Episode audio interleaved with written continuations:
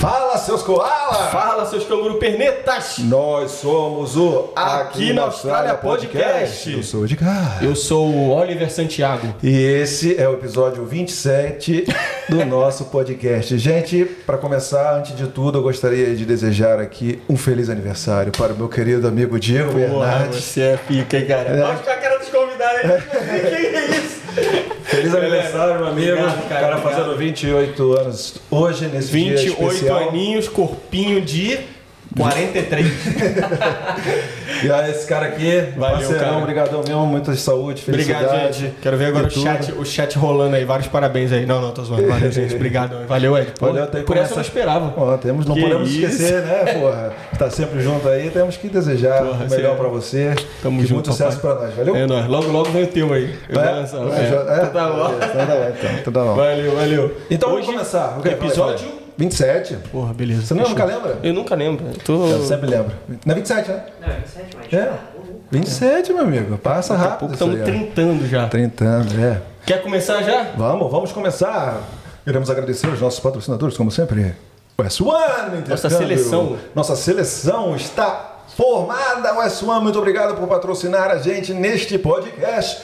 Vocês aí que estão vindo do Brasil agora ou que estão aqui na Austrália, procurem a S1 para traçar os seus objetivos, os seus cursos. Eles têm mais inúmeros cursos diferenciados para vocês e podem ajudar vocês nessa caminhada, seja no começo, seja no meio, ou seja no fim. Eu tô esperando é, a próxima happy hour da West One. Caraca, a gente não falou disso, Que você agora, não foi, né? que agora vai bombar. Próximo eu Ó, vou, prometo. Ô, Vivi, ele falou que não vai faltar o próximo. O próximo não vai. E agora Tá com a gravado, galera hein? chegando aí em peso, né? A galera chegando. Então a gente sempre deixa aquele recadinho aqui pra galera que tá no Brasil, que tá aqui em Perth, qualquer parte da Austrália, vai lá. Se tiver também Estados Unidos também, Irlanda, Canadá. E se quiser ir para esses lugares, esses destinos também, você entra em contato com a West One, manda uma mensagenzinha lá no Instagram. Não precisa mais ir na loja física, entre em contato com eles que eles vão mostrar o caminho, vão auxiliar você durante todo o processo. Quer falar agora um pouquinho da nossa querida Seven Migration? Sim, sim, você sempre deixa pra mim, mas eu vou falar. Hoje eu tô inspirado, vou falar igual um narrador de futebol. Só falou de seleção, tamo junto, né? Acho que esse é o Danone de- de- do Porto. Depois, tá bom, vai lá então. A Seven Se- Migration. A Seven, que é, se a, se a West One pra mim é o camisa 10 ali, a Seven é aqui. É o camisa 9. É o camisa 9. É o que Bota mete pra pro gol, dentro. bota pra dentro. É isso. Exatamente. Seven Migration, muito obrigado por estar aí com a gente nesses, nesse, nessa caminhada. Obrigadão aí por ter me ajudado. Como sempre, tem que agradecer aí ao Claudião, a todo mundo, toda a equipe. Tá ajudando agora o Diegão. Se vocês têm o sonho de migrar para a Austrália, procurem a Seven Migration, porque eles são os melhores. E a gente tem propriedade para falar aqui, porque todos os nossos patrocinadores aqui a gente recomenda, porque a gente Utiliza. o serviço, né? Então a gente pode falar com propriedade, né, não, Ed? Exatamente. E, para terminar, quando você tá com aquela fome, onde você vai, Diegão? Eu, eu, quando eu tô com a fominha, eu colo lá no food truck do Rio 40. É não, Gabrielino? Valeu, Rio 40, aquele cardápio yummy yummy, né? Finger licking, né? E- fala, né? Que isso é finger licking. É, Caraca, né? cara, tu De tá todo... os dedos. Ô, eu vou tirar esse vinho daqui, que o cara Eu tô tá... inspirado, meu amigo. Tá vendo só? E também, galera, pra você que quiser, que tá querendo saber onde eles vão estar durante esse mês, durante essa semana, durante o ano todo, segue eles lá no Instagram. Rio eles vão tá 40, falando, né? Perth. É Vai isso, lá e saiba onde estará o trailer da Rio 40. Muito obrigado, Rio 40, pela força. Valeu. Valeu. E agora, Ed, chegou E o agora? momento. Ah, antes, antes de a gente apresentar aqui rapidinho nossos convidados, dá mais uma- um, um gapzinho pra eles pensarem ali um pouquinho e tal, É. se prepararem. Vou pedir aqui mais uma vez pra galera que tá aqui nesse vídeo isso é aqui, ó. importante, hein? Se inscreve aí no canal, aproveita aqui, não custa nada, cara, antes de começar, porque eu prometo que o papo vai ser show de bola. Então você já se inscreve aí no canal, já deixa, já clica ali no botãozinho de curtir e acompanha aqui com a gente, É, né? tem que agradecer para aquela galera que está sempre com a gente, que eu sei que você está sempre com a gente, você está assistindo todos os vídeos. Muito obrigado. Agora eu vou lançar um desafio. Você manda esse vídeo para uma pessoa, só para uma, e fala para assistir a gente, para conhecer, o que tem muita informação e inspira a galera para vir aqui para a Austrália, não é não, Diego? E pra Perth, né? E é E isso pra aí. Perth. E também segue a gente lá no Instagram. É sempre bom falar, né, galera? Seguir a gente no Instagram. Tem muita coisinha boa lá. É isso. E É isso logo, logo vai ter uma, ter uma surpresinha vindo aí. Eu não vou falar, não. Quem segue a gente no Instagram vai ver. Prometo que Ah, vocês, é, vocês vão se enamorar. Não, do, que, é. do que esse menino vai Vamos fazer. lá. Beleza, Esse então. menino, que isso, cara? É, vamos fazer. vamos lá, Vamos vamos lá. Quer apresentar? Então você com a sua voz de, de locutor aí. Eles são! Se eu ligar pra aquele diz que quando eu quero ouvir uma voz sexy no telefone, como é Diz que paquera, cara? É, diz que paquera. Badu online? Como é que faz? tu sabe todos, hein? Pô, hoje eu tô demais, velho. Vai lá, faz aí um diz que paquera aí. Esta empresa está aqui. Já existe há 10 anos em Perth. Esse casal está aqui na direção há 3 anos. E eles trouxeram pra gente, eles oferecem pra gente aqueles doces maravilhosos. Tá gostando? Tá gostando? Nossa, você vai lá, olha aqui, ó. Tá, tá- tá até dando água nos- no- na boca. E aqui o, o Gabrielino aqui, né, tá Eu tô, com água, já. eu, tô, eu tô sentindo duas coisas aqui, ó. É, eu tô com água na boca por causa disso aqui e eu tô ficando arrepiado com essa sua voz Tá vendo só? Tá vendo só? Cuidado, cuidado. É, então, gente, eu queria agradecer a eles e vou apresentá-los porque eles representam a cultura brasileira, a comida brasileira, os doces brasileiros aqui em Perth, aqui na Austrália. Com vocês, Pedro Ita, Brasa Churros!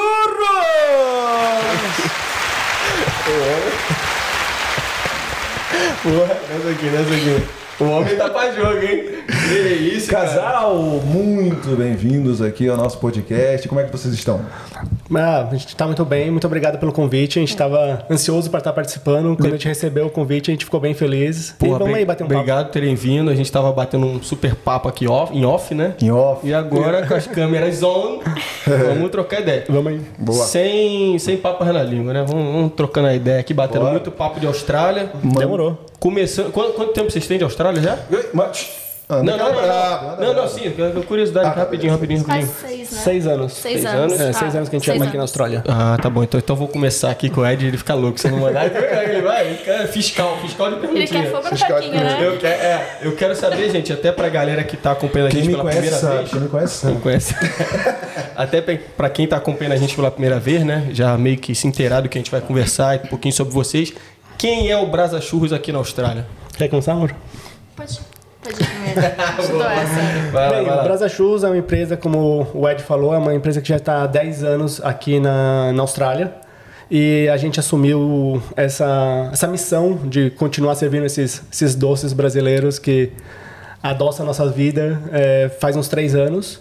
Eu sou o Pedro, eu sou um quase engenheiro no Brasil. E quando nos mudamos para a Austrália, eu me tornei marido, me tornei pai e empreendedor, né? Então estamos aí seguindo nossos instintos. Boa, porque quase engenheiro. Eu comecei a fazer uma faculdade de engenharia mecânica no Brasil. E aí lá por volta do quarto ano eu tava meio que com bastante trabalho, viajando bastante, não conseguindo me dedicar à faculdade e meio que no fim não tava meio que me fazendo diferença é, o diploma ou não, porque todo mundo já me conhecia no, no, no meio, então eu acabei abandonando a faculdade e tocando a empresa de consultoria. Então eu trabalhava como engenheiro, recebia como engenheiro, mas não, não era formado. Boa, boa. Você aí, tá? Fala pra Eu gente. sou a Ita, como todo mundo. A Ita falou que, ele é, Conhece, que ela é né? tímida, Eu né? sou então, super tímida. A gente já deu Danone ali pra eles ficarem lá tranquilo, né? Ah, eu sou a Ita, eu sou mãe, sou empreendedora. é, Vim pra Austrália, é, me reinventei totalmente, porque eu era psicóloga no Brasil. Então. cara. é, Então já eu tem mais um episódio aí reservado para psicólogos. Então, assim, eu me formei, eu tinha há 10 an- mais de 10 anos atrás, então é, depois de um, de um tempo, assim, eu, eu optar por uma nova. Um novo viés, né? Eu trabalhar numa, numa outra. Uma coisa que eu não tinha nada pensado, assim, nunca pensei em trabalhar com, com business, com empreendimento, com, com doce. Embora tenha isso na minha família, e eu fiquei sabendo há pouco tempo, e eu achei demais, que a minha bisavó, ela, ela trabalhava com, com doces também, ela era bem, bem requisitada na, na- naquela Aham. época, bastante Sim, sim. tempo, né? E eu não sabia também da onde que saiu isso, porque eu começo a fazer e os doces, assim, às vezes sem receita, sem nada, simplesmente Flui. flui. Isso e é bom. então daqui a pouco. Talento, tem talento, Um, tá no sangue, né? Tá no sangue, exatamente. E Você lá no Brasil você não fazia nada com doce. Nada, eu era psicóloga, É trabalhava com RH, trabalhava na parte de recursos humanos. Beleza. É, nada a ver com, com o que a gente optou por fazer aqui, né? Na verdade, o churros foi uma. caiu de paraquedas, É, foi né? uma Meio que uma oportunidade que a gente abraçou. É, que a gente abraçou e o Pedro pode contar, contar melhor essa, essa parte, porque É, o Pedro foi. Muita gente me enxerga no trailer e diz: Nossa, a Ita é do churros. Não, o churros é nosso, Ita e Pedro. E se não fosse muito por causa do Pedro ter, ter começado com essa ideia, talvez a gente não estivesse nesse business hoje. Então, assim. É, a gente vai contar aí no, ao, ao longo da conversa com tudo como aconteceu. Boa, É, boa. o que o pessoal precisa entender, tipo assim, vir para a Austrália é um renascimento. Então as pessoas têm que entender que tem que se desprender do que era o Brasil. Você falou de reinventar e tudo mais, É, como é, é, que o que é? o pe- o pessoal precisa entender quando chega aqui na Austrália é se desprender da vida do Brasil. Que nem eu era engenheiro mecânico do Brasil, ela era psicóloga, só que a gente chega aqui, a gente vai limpar banheiro, a gente vai trabalhar em construção, vai fazer tudo que, que precisa, né, o que pode fazer para poder é, sobreviver aqui. Então não, não pode ter essa vaidade. Bom ponto. Então vamos falar então um pouquinho do que trouxe vocês aqui, né? É, vocês falaram que estão aqui há seis anos e qual, como é que foi o começo do projeto, que é legal falar pra galera, né? todo mundo tem um projeto diferente. Então, de repente, como, como que iniciou essa ideia de, de vir para a Austrália e depois, se quiser emendar e falar os, os, os trabalhos que vocês fizeram aqui. Não, claro. Nesse tempo? É, eu vou começar aqui porque o projeto praticamente começou comigo, né? Então, eu sempre tive essa vontade de sair do Brasil, assim, há muito tempo. Eu já estive, já tive experiência de morar fora. Eu morei nos Estados Unidos por uns três meses fazendo um intercâmbio para melhorar o inglês. Sempre Estados Unidos, Sempre né? Estados- é. no, nos O Ed, o. Ed adora os Estados Unidos. Teve uma experiência lá boa pra caramba. Não, mas eu vou dar, eu vou dar a chance para os Estados Unidos agora. Depois de tantas coisas boas que falaram, você também tem coisa boa para falar. Não, eu tenho coisa boa para falar, mas só que assim, é um país que talvez eu não moraria. É, é super bom como visitante. Morar lá já. Por quê? É, é a mesma Sei. coisa você ir para um Canadá da vida e falar assim, nossa, que legal, neve. É. No- no- depois de três meses você fala assim, nossa, neve. É. Isso, então, isso, tipo isso, assim, a isso. experiência é diferente. Então, assim, eu tinha essa vontade de sair do Brasil.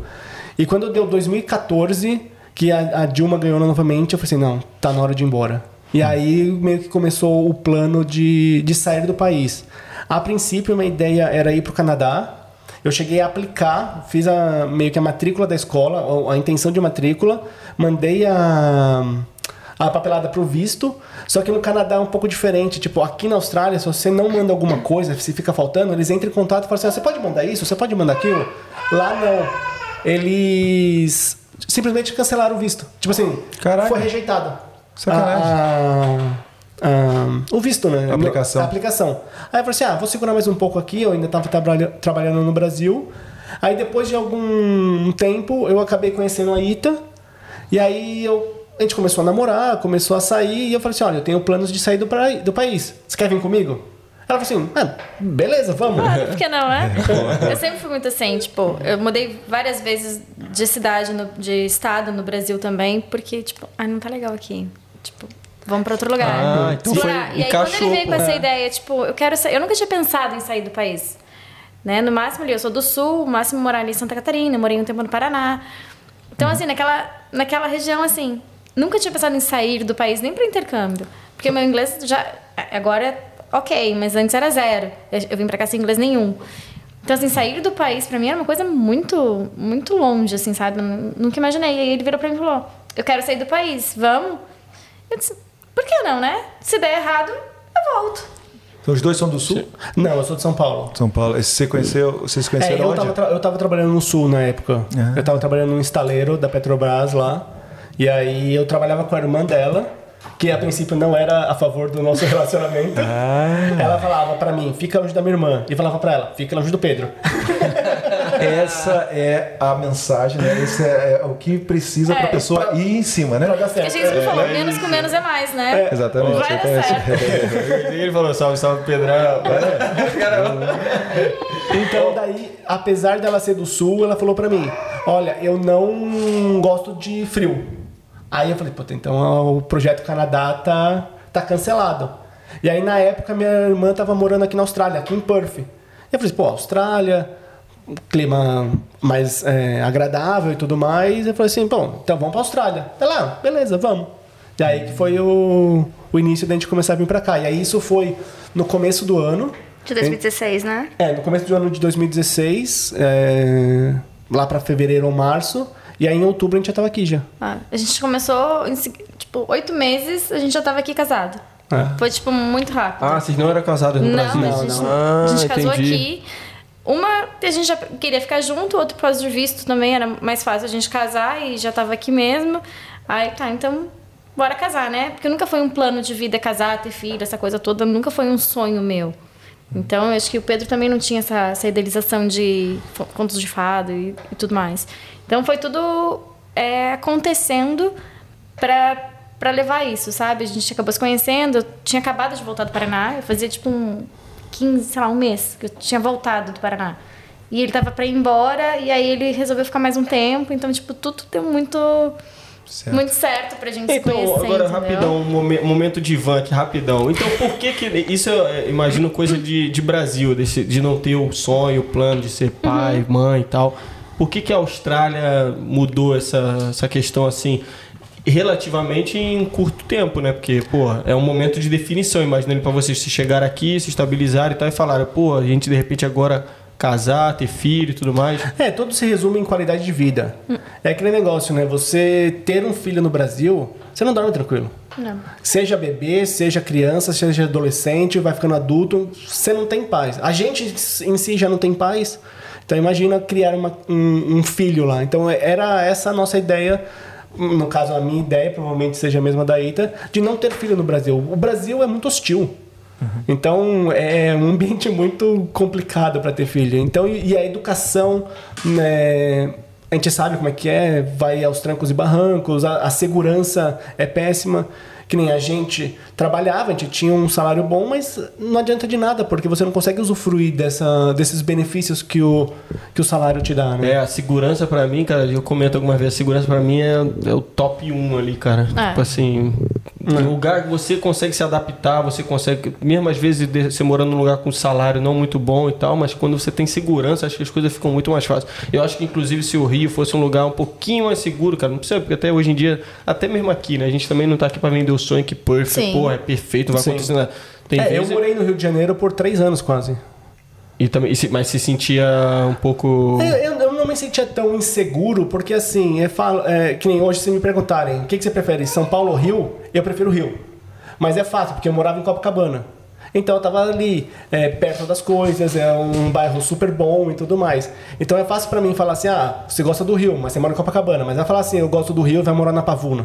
Não, nada contra a Pavuna, mas tipo, é, é, Realidades diferentes. são realidades totalmente diferentes. Então, pra mim, eu falo assim, nossa, é muito bom o Rio. Então, eu andava na orla, dava uma volta. Eu não me sentia tão inseguro Não, o próprio nesse governo. momento. Eu venho da zona norte do Rio, minha família, fui criado e tudo mais. O Ed é da zona sul. Tipo assim, eu, a minha visão da zona norte, quando eu ia pra zona sul, é que, tipo assim, é muito mais seguro. Você Sim. vê polícia em, em toda esquina e tudo mais. Isso E é uma ainda coisa... assim acontece, né? E ainda assim acontece. Exatamente, exatamente, entendeu? Então, tipo assim, é, esse é um papo que a gente vai Fala sempre... pra Rafa esse negócio de Zona Sul aí. É, também, né? Ah, quando a gente foi lá pro sul, pro Rio, né? A minha, minha esposa é de Curitiba, né? E aí quando a gente ia pro Rio, cara, ela já tinha, tipo, uma imagem assim, porque, pô, queira ou não, Curitiba, cara, é um lugar assim. Eu, porra, eu, quando eu cheguei em Curitiba, eu me sentia tranquilo. Eu falava assim, pô, nada. E tinha lugares que eu ia, alguns colegas dela falavam, não, aqui você tem que ficar pá. E eu falava, não, cara, que isso? Sou do Rio. É, vi- é visão, tipo, é visão. Pô, Eu tava errado. Hoje em dia eu falo, pô, uma coisa aqui em Perth, né? Tipo, hoje em dia aqui em Perth a gente tá em um lugar ou outro aqui, você, quando você vai escolher casa, seguro de carro, é até legal falar isso pra galera. Sim, sim. Quando você vai fazer seguro de carro, é, quando você vai morar em algum lugar ou outro, às vezes você influencia no preço, porque um bairro ou outro tem essa questão de, de ser um bairro considerado que não, não é muito seguro e tudo mais. E quando as pessoas hoje em dia, depois de um tempo a gente saber, as pessoas vêm pra cá, perguntam pra gente, eu falo, cara, não é tipo assim. É claro que qualidade de vida, salário e tudo mais, você tem uma, uma coisa mais na média ali, né? Mas não é todo lugar também que vai ser super seguro. É, até esses dias rolou um post no, no Facebook, o pessoal falando né, que uma menina teve o marido dela teve o carro roubado. Aconteceu no Facebook. Vamos lá, vamos lançar esse, esse quadro aqui agora. Episódio 2, episódio 2. Episódio 2 do, do nosso quadro Aconteceu no Facebook. Vamos E lá, aí Pedrão. o pessoal começou a começou a rolar um atrito dentro do- dos comentários falando assim, ué, mas Perth não é seguro? Tipo assim, é seguro, mas você não vai vacilar, né? Você não vai deixar as coisas abertas. você- E, e acontece, a questão da segurança é a proporção do, da que as coisas acontecem. Tipo assim, é, tipo um- em um ano, quantas vezes isso vai acontecer? Quantas vezes perto da gente isso acontece? Pouquíssimas. Então, para mim, segurança é isso, né? Fico abismado do poder da galera de generalizar tudo, né? Pois tipo é. assim, como é que. Ah, eu prefiro Não é preto. então você gosta de branco. É, então, enfim. Você, você mencionou que você se mudou muito lá, né? Você, é porque era a sua profissão de- e você tinha que se mudar. E você está seis anos em, na Austrália e seis anos em Perth. Por que, que vocês também não mudaram? Então, é, primeiro porque a gente veio com um foco, né? Do na época a gente veio com o plano do Pedro estudar e, e trabalhar os dias que, que, que davam, né? Porque ele estudava quase todos os dias. E, e eu ficar trabalhando e até ele se formar, depois a gente optava por, por alguma outra. é, por ele trabalhar na área que ele tinha escolhido, e enfim, eu começar a estudar mais. E a gente gostou muito daqui. Então, assim, e, e focou muito também no. Tanto que a gente não conhece quase nada aqui. A gente não saiu pra viajar muito porque a gente focou demais. Assim, tipo, vamos é, estudar, trabalhar e, e- e tudo mais. Então a gente acabou não conhecendo tantos lugares também. A gente vê a galera tudo viajando e tudo mais. A gente focou mais, tipo, vamos juntar uma grana. A gente. é, o Pedro tinha mais condições, né? Porque trabalhava melhor no Brasil, enfim. Então ele tinha mais um poder aquisitivo maior lá e a gente optou por usar só na necessidade. A gente optou se manter com o que a gente tinha aqui, com o que a gente conquistava aqui. Então assim, a gente acabou ralando muito. A gente fez obra, construção, tipo a gente arrancou carpete, tipo várias coisas, pintura, a gente já foi Boa, fazer boa. pintura, Não, isso aqui sabe? merece, merece um tempinho pra gente conversar sobre essas coisas de Austrália. Porque tem esse gap aí entre vocês chegarem e vocês terem o business hoje em dia. Sim. Sim, sim. Então vamos falar um pouquinho sobre essa, os- esses perrengues aí, os trabalhos que vocês fizeram. É a até- sorte, aquela, sabe, a, a sorte que todo mundo fala, nossa, como tu tem sorte. Então, É, é aquela sorte. Só para conhecer mais o seu perfil mesmo. Lá no Brasil, essa questão de se mudar seis lugares diferentes, mais porque você queria conhecer lugares novos? Ou só porque é trabalho? Porque, mesmo? tipo, Eu deixo a vida me levar. Eu deixei a vida me levar. levar. É, eu nunca entendi. tive uma coisa assim, nossa. Eu nunca tive. Isso é uma coisa que me fez mudar muito aqui, é ter planos e ter objetivos. Sim. No Brasil eu nunca fui assim, nossa, vou ficar aqui, vou fazer. Não, tipo, deixa a vida me levar. Se eu não, estiver, não estava me sentindo bem naquele lugar, É mudado. eu mudava. Entendi. E aí depois, com o tempo, eu consegui entender que isso está muito mais ligado com o meu interior, né? Do que com, com o ambiente. Mas isso é uma coisa que levou um certo tempo. E o meio também, porque eu sempre fui muito, tipo, de sair de, da zoeira, assim mesmo. Eu Sim. Sempre gostei. E aí, tipo, isso, aos poucos eu fui me desvinculando disso. Então hoje eu consigo me ver uma outra pessoa.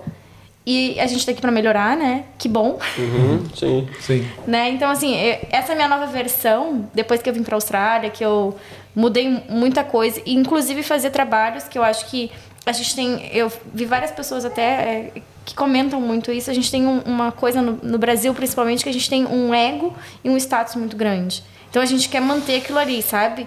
E não, não vou fazer isso. Não era o meu caso, mas eu sei que muitas vezes as pessoas viram a cara pra quem tá limpando a tua casa, pra, pra, pra pessoa que tá recolhendo teu lixo, sabe? Então, assim, aqui a gente tem uma visão que, tipo, tu vai ser aquela pessoa. E aí tu começa a valorizar outras pessoas. É, tu se coloca no tu lugar te coloca aí, no né? lugar do É. outro. E como isso é, é bom quando essa chave vira, sabe? De tu, tipo, nossa, Uhum. é, eu não sou melhor que ninguém. Sim. E aí eu acho que quando a gente vem pra Austrália, a gente cai nessa realidade, é... Nossa, tu te torna uma pessoa muito melhor. É E- transformador. né? Transformador, completamente. Você também sente falta dessas mudanças? Que você mudou e var- é, se mudou para vários lugares lá, conheceu vários lugares do Brasil É, a- e tal? As minhas mudanças eram muito mais por trabalho, né? Então eu morava em São Paulo, e aí eventualmente eu estava na Bahia, ou eu estava em Minas Gerais, estava em Curitiba, então eu não fiquei nessas. é, eu segui o projeto, né? Então tinha um projeto ali, eu ia, tinha um projeto aqui, eu ia. Aí pintou essa oportunidade para eu fazer um projeto no Rio de Janeiro, e aí já era para ficar lá. Daí eu fui, e assim, projeto eles falam, ah, vai lá, fica seis meses. Foram quase três anos. Aí eu saí do Rio de Janeiro, fui pro Rio Grande do Sul. Eu tava ali em Esteio, que é ali grande Porto Alegre. Também, ah, vem aqui ficar um mês só que a gente só precisa de uma ajuda. Fiquei um ano e meio. E aí eu saí de Esteio e fui para Rio Grande, que foi onde a gente se conheceu. Onde destino os uniu.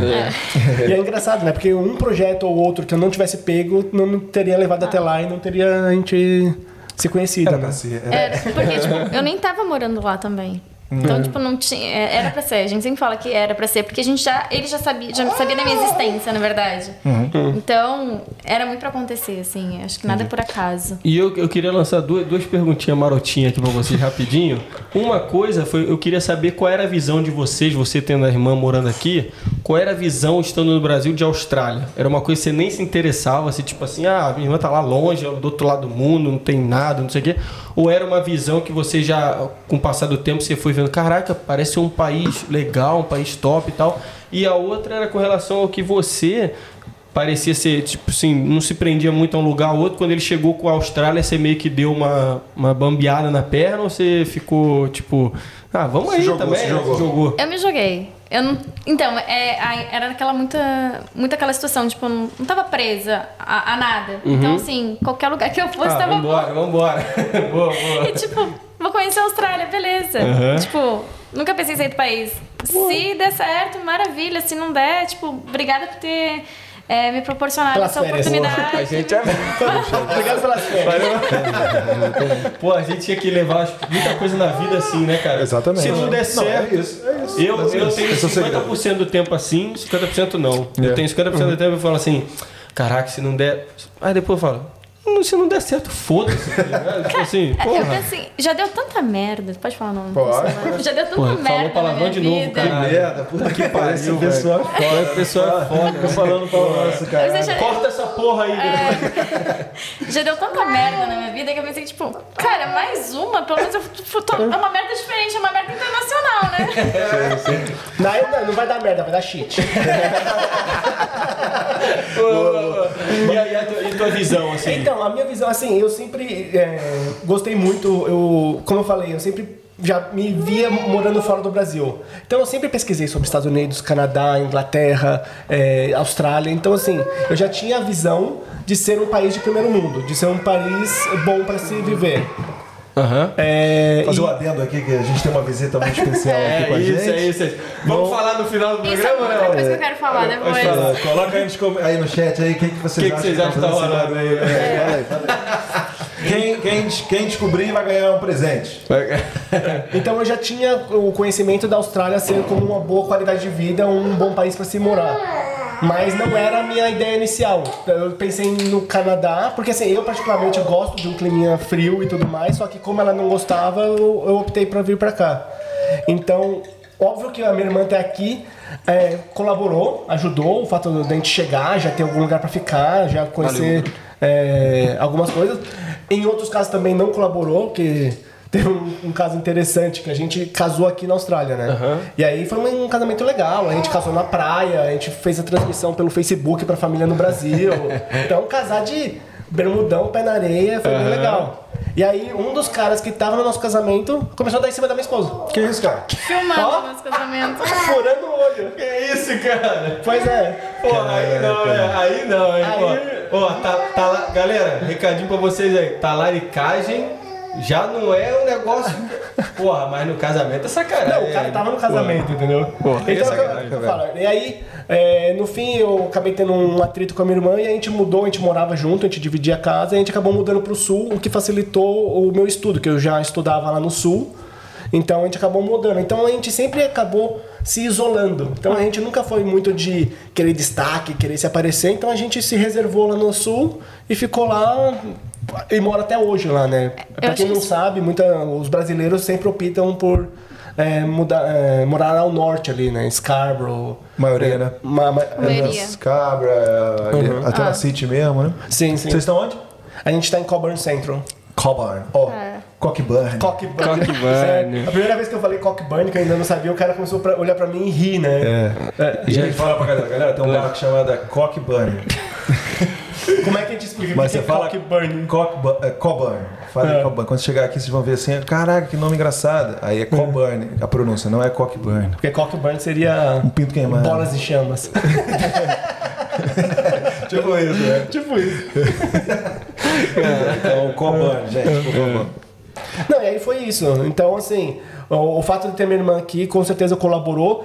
É, eu teria escolhido Perth de qualquer forma, não pelo fato da minha irmã estar Isso, aqui, boa, por boa. conta da engenharia. Porque, assim, o que eu faço é muito forte aqui em Perth. Então, tipo, se eu. Se ninguém tivesse aqui, eu já escolheria Perth de qualquer forma, porque eu ia fazer minha pesquisa de, de campo e tudo mais, e eu ia descobrir que mineradoras, óleo e gás, rigs estavam tudo por aqui, então eu já viria para cá de qualquer forma. Cidade dos milionários e tal. É o, o estado que mais tem bilionário na É. Austrália, né?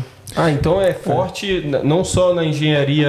Eu achei que era tipo na engenharia mecânica em si, mas é em geral. É em geral, né? Porque quando você faz uma obra dessa, entra engenharia elétrica, engenharia mecânica, engenharia é, estrutural, civil, porque tem bastante concreto. Então, quando um- um- uma obra desse porte envolve muita, muita gente, muita qualificações. Sua irmã veio também para trabalho? É, Não, ela veio meio que para estudar inglês. Ah, ela, tava- ela veio quatro anos antes de mim. Que legal, cara. E aí ela veio pra cá, ficou estudando inglês, ela e o marido dela na época. Já mandou relatório para você, né? Já. Então, não tanto, porque assim, com esse lance de eu ficar viajando muito, então, às vezes eu tava na Bahia, tava no Rio de Janeiro, eu sempre muito, fui muito independente. Então, eu nunca fui muito de ficar é, trocando ideia com a minha família, ou, ah, nossa, isso tá acontecendo aqui, eu nunca. Nunca tive esse briefing. Quando a gente decidiu vir para Austrália, que a gente começou a se falar um pouco mais, mais pelo fato de, ó, tô indo para aí, vou chegar tal dia, chegar tal hora, é, me pega no aeroporto, esse, tipo de coisa. Não um feedback do tipo, ah, não, a cidade é isso, vem para cá por causa que é bom para você, é bom pro seu trabalho. Não foi esse o caso. Até porque qualquer coisa que, que te falassem, o Pedro ia pesquisar antes, ver, não, realmente. Porque ele precisa ter um- a visão dele. Ah, A visão sim. dele, tipo.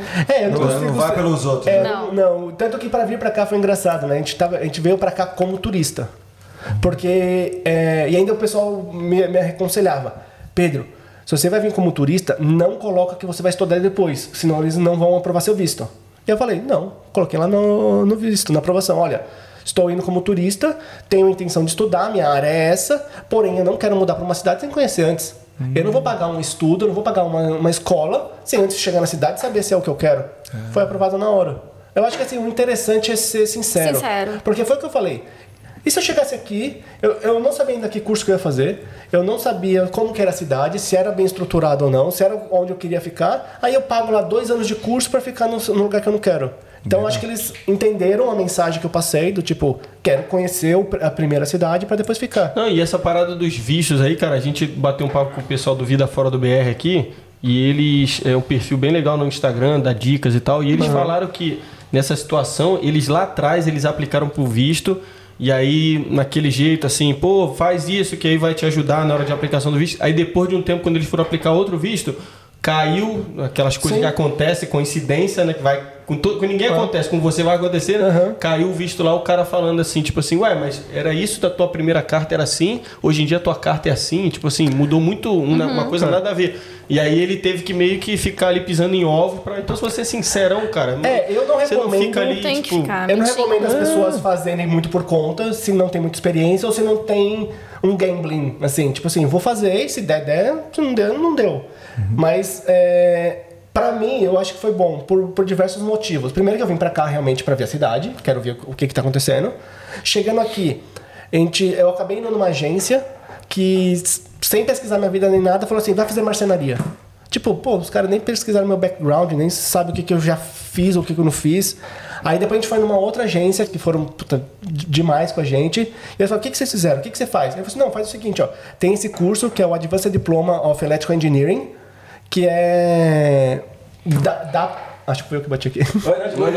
O que esse daqui dá pathway para residência e tudo mais, então, ou seja, uma agência falou vai fazer marcenaria, a outra es- estudou meu background e fez e aí eu acabei fazendo esse electrical draft person, que é o que daria para fazer o skill visa na sequência. Sim, e hoje. Só mais uma ah, coisa. vai lá, vai lá. Não, só para finalizar, o fato de eu estar aqui, vamos supor, se você sai do Brasil para estudar isso, né, se alguém já tivesse feito o, o meu estudo e falasse, ó, vai fazer isso, do Brasil você tem que sair praticamente o curso inteiro pago, ou pelo menos o semestre inteiro pago. Você estando aqui, você consegue negociar, meio que parcelar em duas, três Sim, vezes. Então sim. isso, Isso é uma coisa muito interessante, né, Não. cara? a gente tinha a facilidade que, assim, como eu tava trabalhava bem no Brasil, eu tinha uma reserva boa. Mas o que a Ita falou, a gente nunca é, pensou nessa reserva. Então, se a gente está aqui, está trabalhando como faxina, como pedreiro, a gente vai viver como faxina como pedreiro. O que também já é uma, uma qualidade de vida super boa. Pra quanto tempo vocês se planejaram pro, pra vir pra Austrália? Vocês se- não teve planejamento? Não. Falou assim, ah, vamos lá e vamos ver se a gente consegue se planejar, tem uma reserva e tal, vamos ficar um ano. Ó, a gente começou a, a- a- Quando a gente ficou a primeira vez era em janeiro. E aí a gente começou a namorar.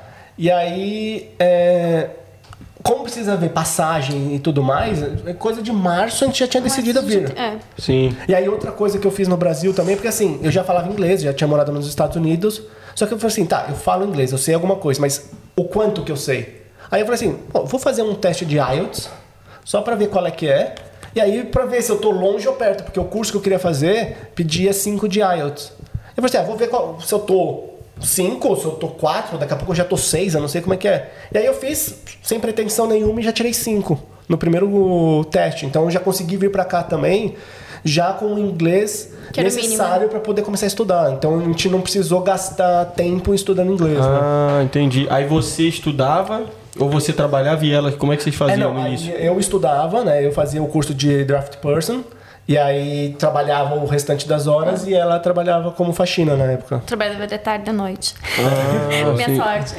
É legal falar esse plano é meio kamikaze que o pessoal acha, né? Que é o de vir pra cá como turista e depois virar estudante, né? É, mas eu, eu acho que o principal é ter legitimidade. Sim, se você fa... Então, é engraçado, porque a minha visão, essa foi uma visão muito boa que você mandou pra mim, porque eu não tinha pensado nisso, nunca ninguém tinha falado isso pra mim. Porque quando a impressão que o pessoal dá é que se você vier como turista e depois é, é, vir estudante, pode ser que dê, um problema, né? Uma, Uhum. Um plano kamikaze, kamikaze assim, porque você está gastando porra, um monte de coisa. Assim, você, sua intenção é ficar aqui um tempão, né? Você tá pagando a passagem, pagando tudo, não sabe? E, é- e só 30 dias você tem como turista ou não? Não, a gente Não, eram três meses. Três É, meses, três meses. Qual é a especificidade para pegar três meses? Não, qualquer visto de turista. Qualquer Na verdade, o visto de turista em si, ele dura por um ano. Isso, E mas aí você pode ficar só três meses a cada entrada. Ah, entendi. Então, tipo assim, tem gente que vem, vem como turista, fica três meses, dá um pulinho em Bali e volta, fica mais três meses, aí dá um pulinho. Aí a gente já viu gente que eh, não façam isso, não façam isso, porque a gente conhece gente que foi deportado É. por fazer isso. Por fazer Tava isso. como Turista. turista. Ia é pra isso, você fala o plano, é. plano kamikaze. Então, no seu caso, se você quiser fazer isso, é porque você tem um embasamento. Você vai falar, eu quero Exatamente. ficar aqui para saber se a, se a cidade é boa, mas eu quero ser estudante. É. Aí você aplica. Sim, e eu quero, eu quero ser estudante porque aqui no Brasil eu faço isso e se eu estudar isso vai E- eh, agregar mais no meu currículo. E você acha que seu background também ajudou? Ah, certeza. Certeza. Se fosse E no- uma e no- pessoa que não tem ainda um É. curso superior, assim, de repente Aham. poderia dar um problema no seu visão. É, porque que nem no Brasil, quando eu decidi, decidi- quando eu decidi vir pra cá, eu já tinha 14 anos de experiência. Então eu já tava trabalhando no Então, a bastante. Austrália já abriu o olho pro cara já. É, aí eu catei e falei, olha, eu quero ir pra Austrália, quero conhecer, porque eu quero é, melhorar meu inglês e eu quero fazer um curso que vai melhorar meu currículo. Boa. Aí eles cataram, olharam e falaram assim, não, tudo bem, é, beleza. sentido, faz E sentido. aí assim que a gente chegou, é, a gente chegou em outubro, por volta de novembro, a gente já tinha casado e já tinha é, visto a escola que a gente ia estudar, o que curso fazer e já aplicou. Então, logo na sequência, tipo, a gente nem esperou os três meses. Logo na sequência, a gente já pegou o bridging para até começar o- É, então, os estudos. Isso que eu ia falar, é, nessa questão do. Eu, eu fiquei um tempo de turista, né? Então, tipo assim, eu lembro que na época, eu, porra, quando eu vim pra cá, eu apliquei pra um visto e eu não tinha coisa me prendendo nenhuma ao Brasil. Então, tipo, a galera ficava muito assim da agência, falava assim, porra, você tem que ter alguma coisa que te prenda um pouco ao Brasil. Vai ser até legal falar pra galera, porque senão. O pessoal vai falar, porra, tá vindo pra cá, kamikazezão, e daqui a pouco ele tá voltando pra. É, eu tinha casa também no Brasil, então. Ah, então. Então, é, essas coisas pra galera até que for procurar É, e tudo eu tinha mais. casa, tinha lastro financeiro, eu tinha experiência de trabalho, então foi. É o que eu falo, legitimidade. Não adianta nada você, tipo, ter 18 anos e falar assim: olha, eu acabei de me formar, que nem tem idade pra se formar, mas eu quero ir pra Austrália por causa disso. Não, não, não vai passar muita confiança pra. Imigração. Pra imigração. Bacana. E aí vocês chegaram aqui, botaram o pé, você já começou a ver, gostou de primeira, qual foram as suas primeiras impressões? Fala pra mim o que, que te chamou mais atenção, como é que foi Quer- isso? Quer falar vocês- sobre o que- que que que vocês- você- Qual foi as primeiras impressões assim de Perth? O que, que vocês É. acharam? Curtiram? Vocês acharam? Cidade demais. Tipo, completamente diferente, né? Tipo, limpo. Aqui é extremamente. Uma coisa que me chama muito atenção: é limpo, é organizado, as pessoas são educadas, né? Tipo, passa por ti, na rua, você está fazendo uma caminhada, bom dia, boa tarde, tu nem. Tipo, é comigo? então, assim, essa educação, essa, essa limpeza, né? E, e aqui tu faz muita coisa. É, embora, tipo, pra quem não é de balada, claro, né? Mas tu tem muita opção de, de fazer qualquer coisa ao ar livre e tu não precisa gastar. Tu tem, tipo, tu ir na praia e tu ter pode fazer teu barbecue ali, teu, teu churrasquinho ali, de boa na praia, sem levar um monte de coisa. Tipo, já tem a churrasqueira ali e tudo mais. Então, assim, chama muita atenção, né? E, e tu, o, tu trabalhar, mesmo a gente que trabalhava depois com. Depois, né, que a gente pôde trabalhar no caso, tu fazer faxina aqui uhum. e tu conseguir ter uma vida. Tipo, dá pra equiparar com o que tu tinha no Brasil? É surreal.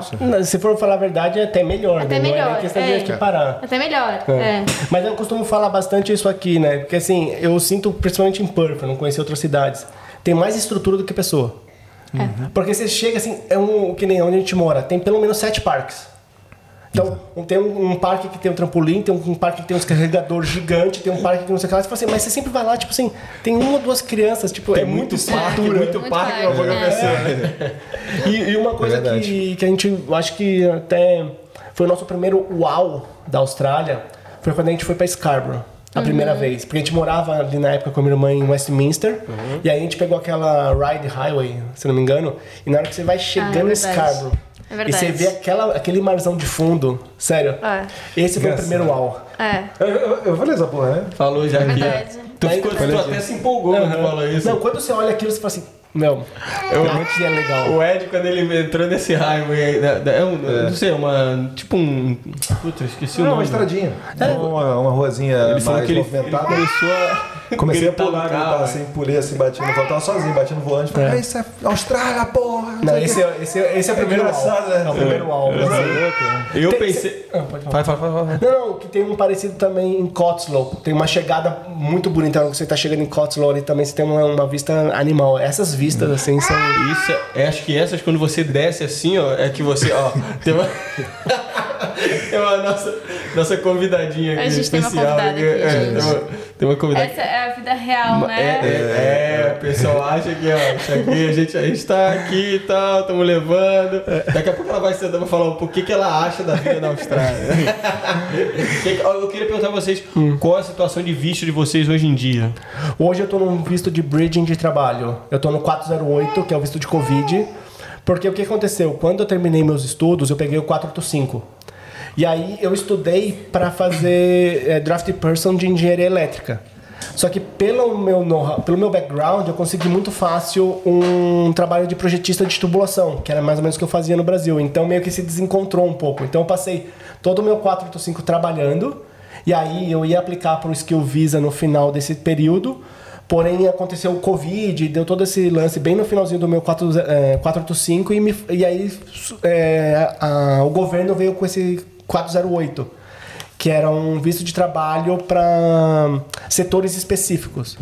A maioria era questão de saúde, agricultura e tudo mais. Só que eu entrei com um pedido falando que eu quero o que eu queria o visto por conta que eu trabalhava na área de mineração, de óleo e gás, que era um setor é, economicamente muito importante para a Western Austrália. E aí foi aceito.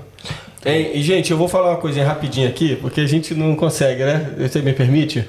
Então, pessoal, a gente está aqui, na, a gente tá aqui no episódio aqui e tem a nossa queridinha Isa. Ela, você vai ver uma hora ou outra, ela vai estar tá por aí aqui, ela vai estar tá dando uma voltinha por aqui pelo estúdio. Ah, o pessoal já está procurando ela aqui porque ela tá dando um rolezinho por aqui, ela tá chamando papai e mamãe e tudo mais, então fica tranquila, ela tá dando a voltinha, eu espero que. Pô, YouTube, dá essa moral pra gente, não tem problema nenhum, pô. A gente tá só batendo um papinho aqui, pô, as crianças estão brincando, não, o Gabrielinho tá se divertindo ali atrás.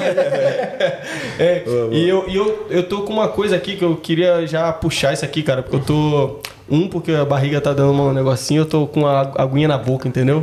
Então eu queria que a gente desse um pulo pra isso aqui, não, cara. Não, aí, cara. Quer esperar? Pô, eu queria abrir isso aqui não, pra... Chegamos lá, cara. Tá bom, vai lá, vai, vai, vai levando, vai levando, vai levando, vai levando. Tinha todo o negócio aqui. Tentei, Gabrielino, tentei. Tinha todo o negócio aqui, Vai, vai, vai, vai, leva, leva então, leva então. Leva então, leva então. então né, Mas então, aí, beleza, vocês chegaram, então. Aí, quais foram os, as profissões que vocês começaram e as experiências, como é que foram as experiências nessa, nessas áreas? É, no caso, a Ita, quando a gente chegou aqui, ela já começou a é, trabalhar como cleaner. Porque É, assim, o meu muito- inglês era muito ruim. Tipo, zero. Eu não falava absolutamente nada. Quase nada. Então, tipo, tem que trabalhar aqui. A gente tava, optou por não usar o dinheiro do Brasil e tudo mais. E até eu. A gente sempre conversou muito, muito disso. Embora fosse uma coisa, a gente tá casado e tudo mais. Eu acho que foi do trabalho do Pedro no Brasil e tudo mais. Eu acho que o que a gente tem aqui é nosso. O que ele conquistou pelo suor dele é dele. Entendeu? Eu te- Eu tenho uma pergunta já, é, já aproveitando esse gap, então. Eu tenho meus pais, não falam nada de inglês. Então, você não tendo essa, essa, esse conhecimento, esse know-how de falar inglês, como é que foi a sua visão? Assim, você ficava muito perdida, você falava, meu. Deus do céu, como é que... Ai, meu Deus, como é que era? Como é que você se sentia? Só pra falar pra ela aí, mãe, ouve aí. Mas em pra- termos de como é que é. ou de Não, não, não, Não, de de vida mesmo, vida. de vida mesmo. E aí Então- mesmo no trabalho depois. É, eu, ai- meu inglês ai- ainda não é 100%, então eu ainda me sinto às vezes, perdida. Tipo, às vezes a pessoa fala muito rápido, eu, tipo, fala um pouquinho devagar aí. É, você é Calma aí. Mas assim, eu me sentia muito perdida. Mas eu, tipo, eu botava no, no Google, sabe? Eu ia me virando. Eu nunca fiquei muito dependente do Pedro. Então, assim, em seguida que a gente mudou de casa e a gente resolveu, tipo, começou a surgir faxina e tudo mais, a gente comprou o carro e disse, eu vou dirigir aqui. Então, tipo, eu comecei a, a, a não depender dele. Isso, Então, acho que você tem que se colocar à prova, Sabe? Então, assim, meu inglês não, é, não, não era tão bom. Mas eu, eu não queria me sentir dependente dele pra fazer as coisas. Então, assim, eu tinha que ir no médico. Então, vamos no médico. Se eu não conseguisse ir sozinha, tipo, ver alguma amiga, alguma coisa, pra me acompanhar, se eu- alguma coisa que faltasse, né? Mas eu não, não é, me virava, digamos, me virava, assim. Tipo, mercado, tu, tu consegue fazer tudo. Só que vai ter momentos que tu vai te sentir extremamente impotente. Porque tu não vai entender o que a pessoa tá falando. Tipo, a pessoa vai fazer mímica, vai, tipo... Tu vai ficar tipo, cara, o que, que essa pessoa quer dizer? E aí tu vai te sentir um cocô. Você chegou a, a- a ter essa experiência? Você tem alguma que Claro. pode contar pra gente assim? Putz, É porque você, cara, depende. É porque vai ter um momento que você vai meio que pensar assim: caraca, velho, não preciso estar passando por isso, depende de mim. Evoluir meu inglês, meu. Ah. E aí é o momento que você, tipo assim, às É que vezes. nesse tá caso eu tô focando nas pessoas que vêm aqui com zero, com zero, ou a mesmo. pessoa que nem vem porque tá com medo. É, exa- exatamente. Então, ela- Então, assim, tu passa. Tipo, é óbvio que, que eu tive momentos de, tipo, nossa, eu não entendo o que essa pessoa tá fazendo de chorar ali no chuveiro. Tipo, cara, o que que, eu- que que eu tô fazendo aqui? Porque te- teve uma época que eu trabalhava fazendo faxina e, eu, tipo, teve um dia que eu fiz, acho que sete, oito casas, né? Então, assim, com uma, uma australiana que eu trabalhava. Insano, insano. Tipo, e, e ainda limpava uma academia de noite. A gente limpava uma academia de noite, né? O Pedro, como o Pedro estudava durante o dia, fazia as faxinas durante o dia, chegava, Tipo, vou descansar, não. A gente vai limpar uma academia. Então, assim, era muito cansativo. Então, além do cansaço físico, porque tu trabalha demais. Então, tu trabalha realmente, tu vai optar por esse lado de, de faxina e tudo mais, que é uma grana mais fácil, que vem muito mais fácil, não depende tanto de tu, do teu conhecimento. Então, muitas vezes tu opta por isso. E na nossa, na época, assim, como o Pedro estava estudando, era mais fácil pra gente. E eu também não, tipo, o inglês não tava entrando, assim, sabe?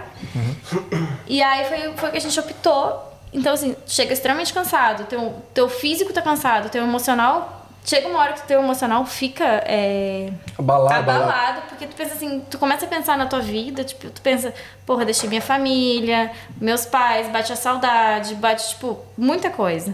E ainda não fala essa língua, as pessoas falam comigo, eu pareço uma idiota. E essa questão de trabalhar muito é, é mais pra pagar a escola? Não, pra trabalhar mesmo, pra ter Pra trabalhar, dinheiro. pra ter dinheiro. É, pra poder. E que se você quiser fazer dinheiro, você trabalha pra caramba, tem Sim. horas e tal. É, a gente tinha uma- meio que uma planilha, assim, ó, nosso objetivo é tanto por semana pra poder a gente conseguir pagar a escola, pra pagar o aluguel, pra pagar é, As despesas do dia a dia, as né? despesas, então... E a gente sempre sai pra comer. A gente tem uma. A gente não é de, de viajar, de, de fazer muita coisa, de festa, mas a gente gosta de sair pra comer. Sim. Então o nosso lazer Sim, é sair sim. pra comer. Então Justo. era uma coisa que a gente fazia muito. A gente tem, até hoje, a gente tem a nossa planilha, que tá o dinheiro da- do. Entendi, planejamento É, o lá. planejamento, assim, Planejamento. isso aqui é pra sair pra comer. pra sair pra comer. E a gente não abre mão. É Então, assim, a gente trabalhava ostentadinha, viver uma bem, né? Não ter que... Entendi, legal. É, e a faxina, no caso, é o, o, o primeiro emprego de muita gente, principalmente pra quem não tem muito inglês, porque a maioria das vezes você chega a casa tá vazia. Então a pessoa passa, ó, eu quero que faça isso, isso, isso, beleza, você não precisa se é, interagir com ninguém e tudo mais. Então quando a gente chegou aqui, a gente tinha pessoas que nos contratavam para fazer faxina, mas logo a gente pensou, não, peraí, a gente- se a gente tá recebendo por ela, ela também tá recebendo mais. Então o que a gente fez? Fez folhetinho, Ah. foi num bairro é, bem em Cude, bom, lá em Cude. Lá em Cude. Que tinha só os casarão. Falei assim, ah, se o casa- casarão tem como colocar uma grana melhor. Então a gente saiu panfletando, Panfletando todas as todas as casas, de casas. Cude. E aí começou. Apareceu um, um contato aqui, outro ali. Daí um gosta a falar pro vizinho. Então, aí no começo eu fazia junto com ela, né? Então... é, até pelo primeiro contato, a pessoa ligava, Ah. a pessoa tem que se sentir segura, Segura. também. Não adianta ligar e ela não conseguir nem atender. Então eu fazia meio que o, o agenciamento, eu era o pimp do,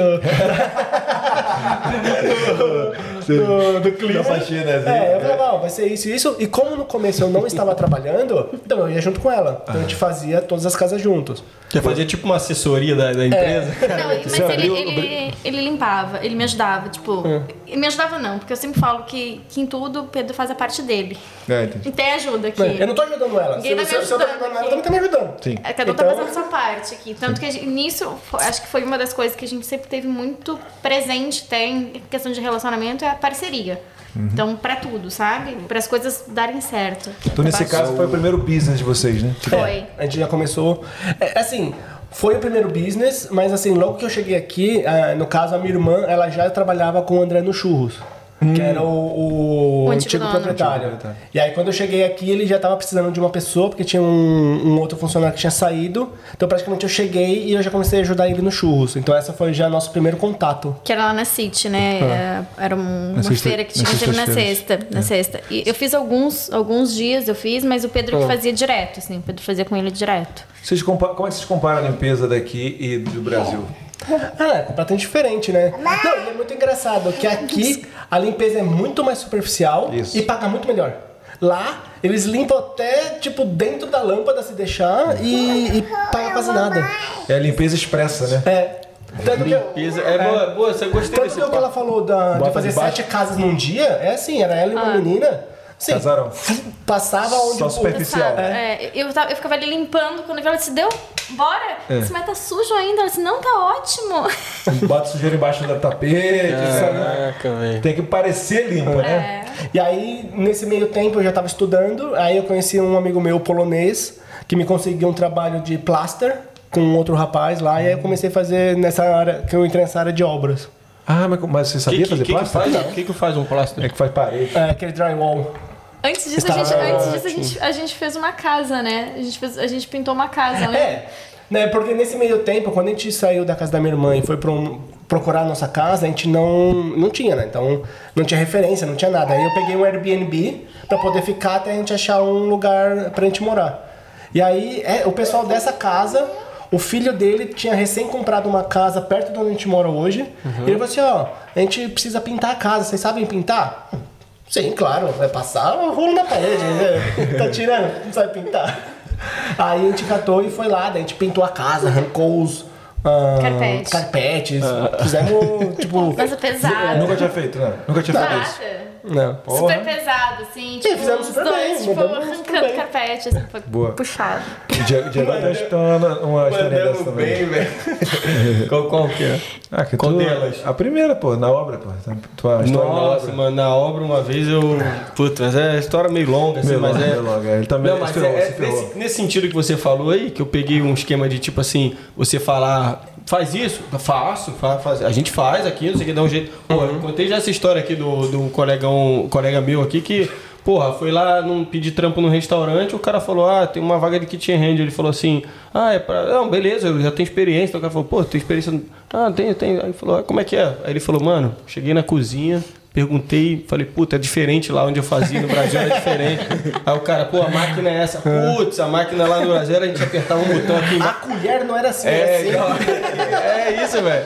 E aí o cara foi dando um jeito dele pra poder, hoje em dia, o cara, porra, tem já um tempo já trabalhando e vai dando essas dicas pra outro, que foi o meu caso, né? Aham. Ele falou pra mim, mano, é assim, assim. Eu falei, caraca, velho, como é que. Aí você vai meio que, que se adaptando, se Aprendendo sentindo. todo dia um pouquinho. Isso, aprendendo todo dia um pouquinho. Esse foi um pouco da. E pra fazer o drywall lá, você também não sabia nada. Não, eu não sabia, mas o cara sabia que eu não sabia. Ah, Aí tá eu não che... Porque assim, o, o amigo meu, que era esse polonês, chegou pra mim e falou assim: ó, tem um, um camarada que ele tem essa empresa de fazer drywall e tá precisando de ajudante. Quer, quer fazer lá? Eu falei, ah, beleza. Aí eu cheguei lá, o cara sabia que eu era cru. Ele falou assim: ó, faz a argamassa aqui, porque era, era um prédio que eles tinham. é, os inquilinos tinham saído. Então eles estavam destruindo todas as paredes para poder entrar pessoas novas.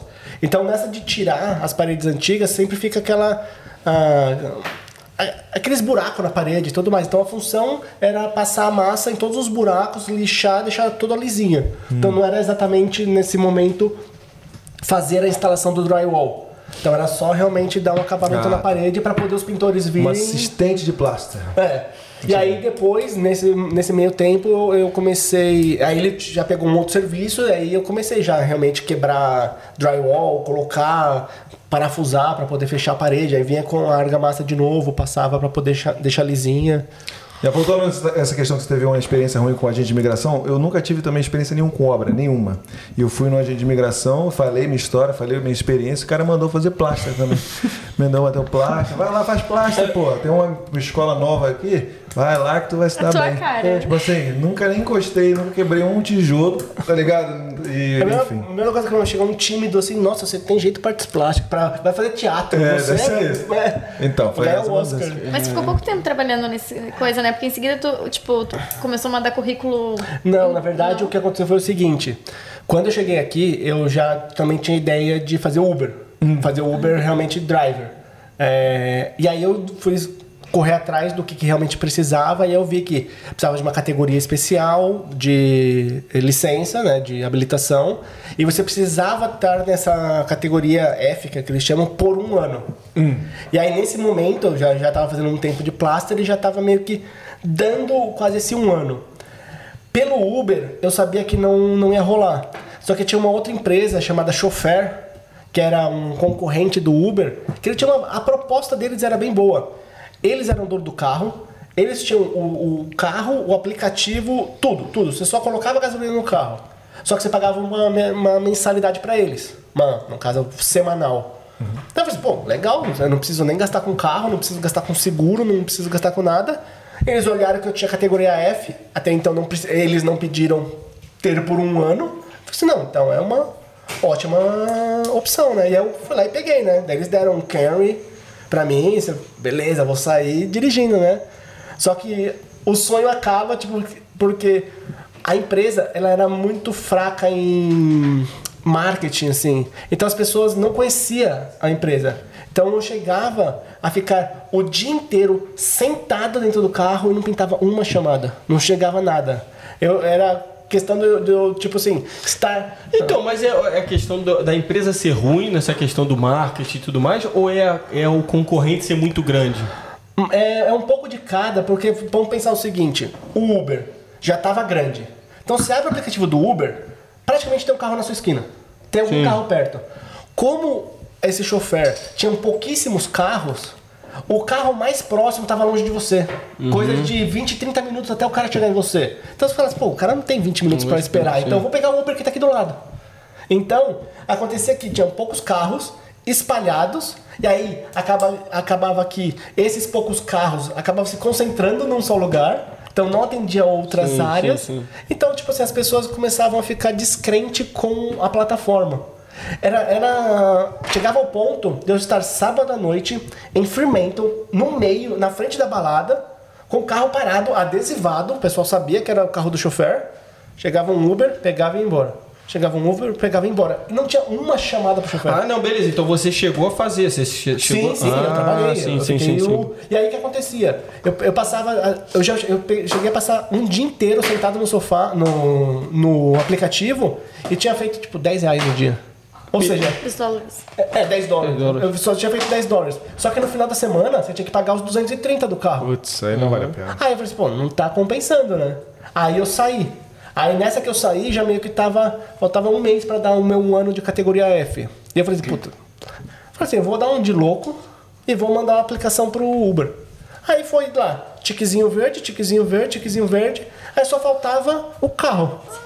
Eu falei assim, pô, eu não vou comprar um carro também sem saber se vai dar outro tiquezinho verde, né? Vamos testar. Aí o que, que eu fiz? Aluguei um carro, peguei, procurei na internet, tinha pessoas que alugam carro, por, tipo, por conta. Aí eu falei pro cara, ó, eu quero alugar o carro. Aí eu falei assim, vou, vou testar por um mês. Pra ver qual que é a renda que dá e se realmente compensa ou não. E aí no- na primeira semana já deu um movimentinho legal. Acho que em uma semana eu já tinha tirado tipo mil dólares. na semana assim, ah, então não, coisa- ent- então tem dinheiro aqui. Hoje em dia, como é que tá lá no Brasil, cara? Hoje em dia o Uber é, virou, tipo assim, é unânime, né? Hoje em dia, não- até a galera que estiver assistindo no chat aí pode até falar, mas, porra, eu não tenho ideia. Eu acho que o Uber hoje lá é. É, tem o Uber, tem o 99 Tax, que eu conheço. Só que caiu muito a qualidade do Uber Ah, no Brasil. 99 táxis É, também. Acho que sim. esses daí são os dois maiores, Dois eu maiores. diria. E aí, mas caiu demais a qualidade. E acabam engolindo os outros, né? É. E, e hoje, que nem o preço do, do- da gasolina é absurdo no Brasil e tudo mais. E aí a pessoa.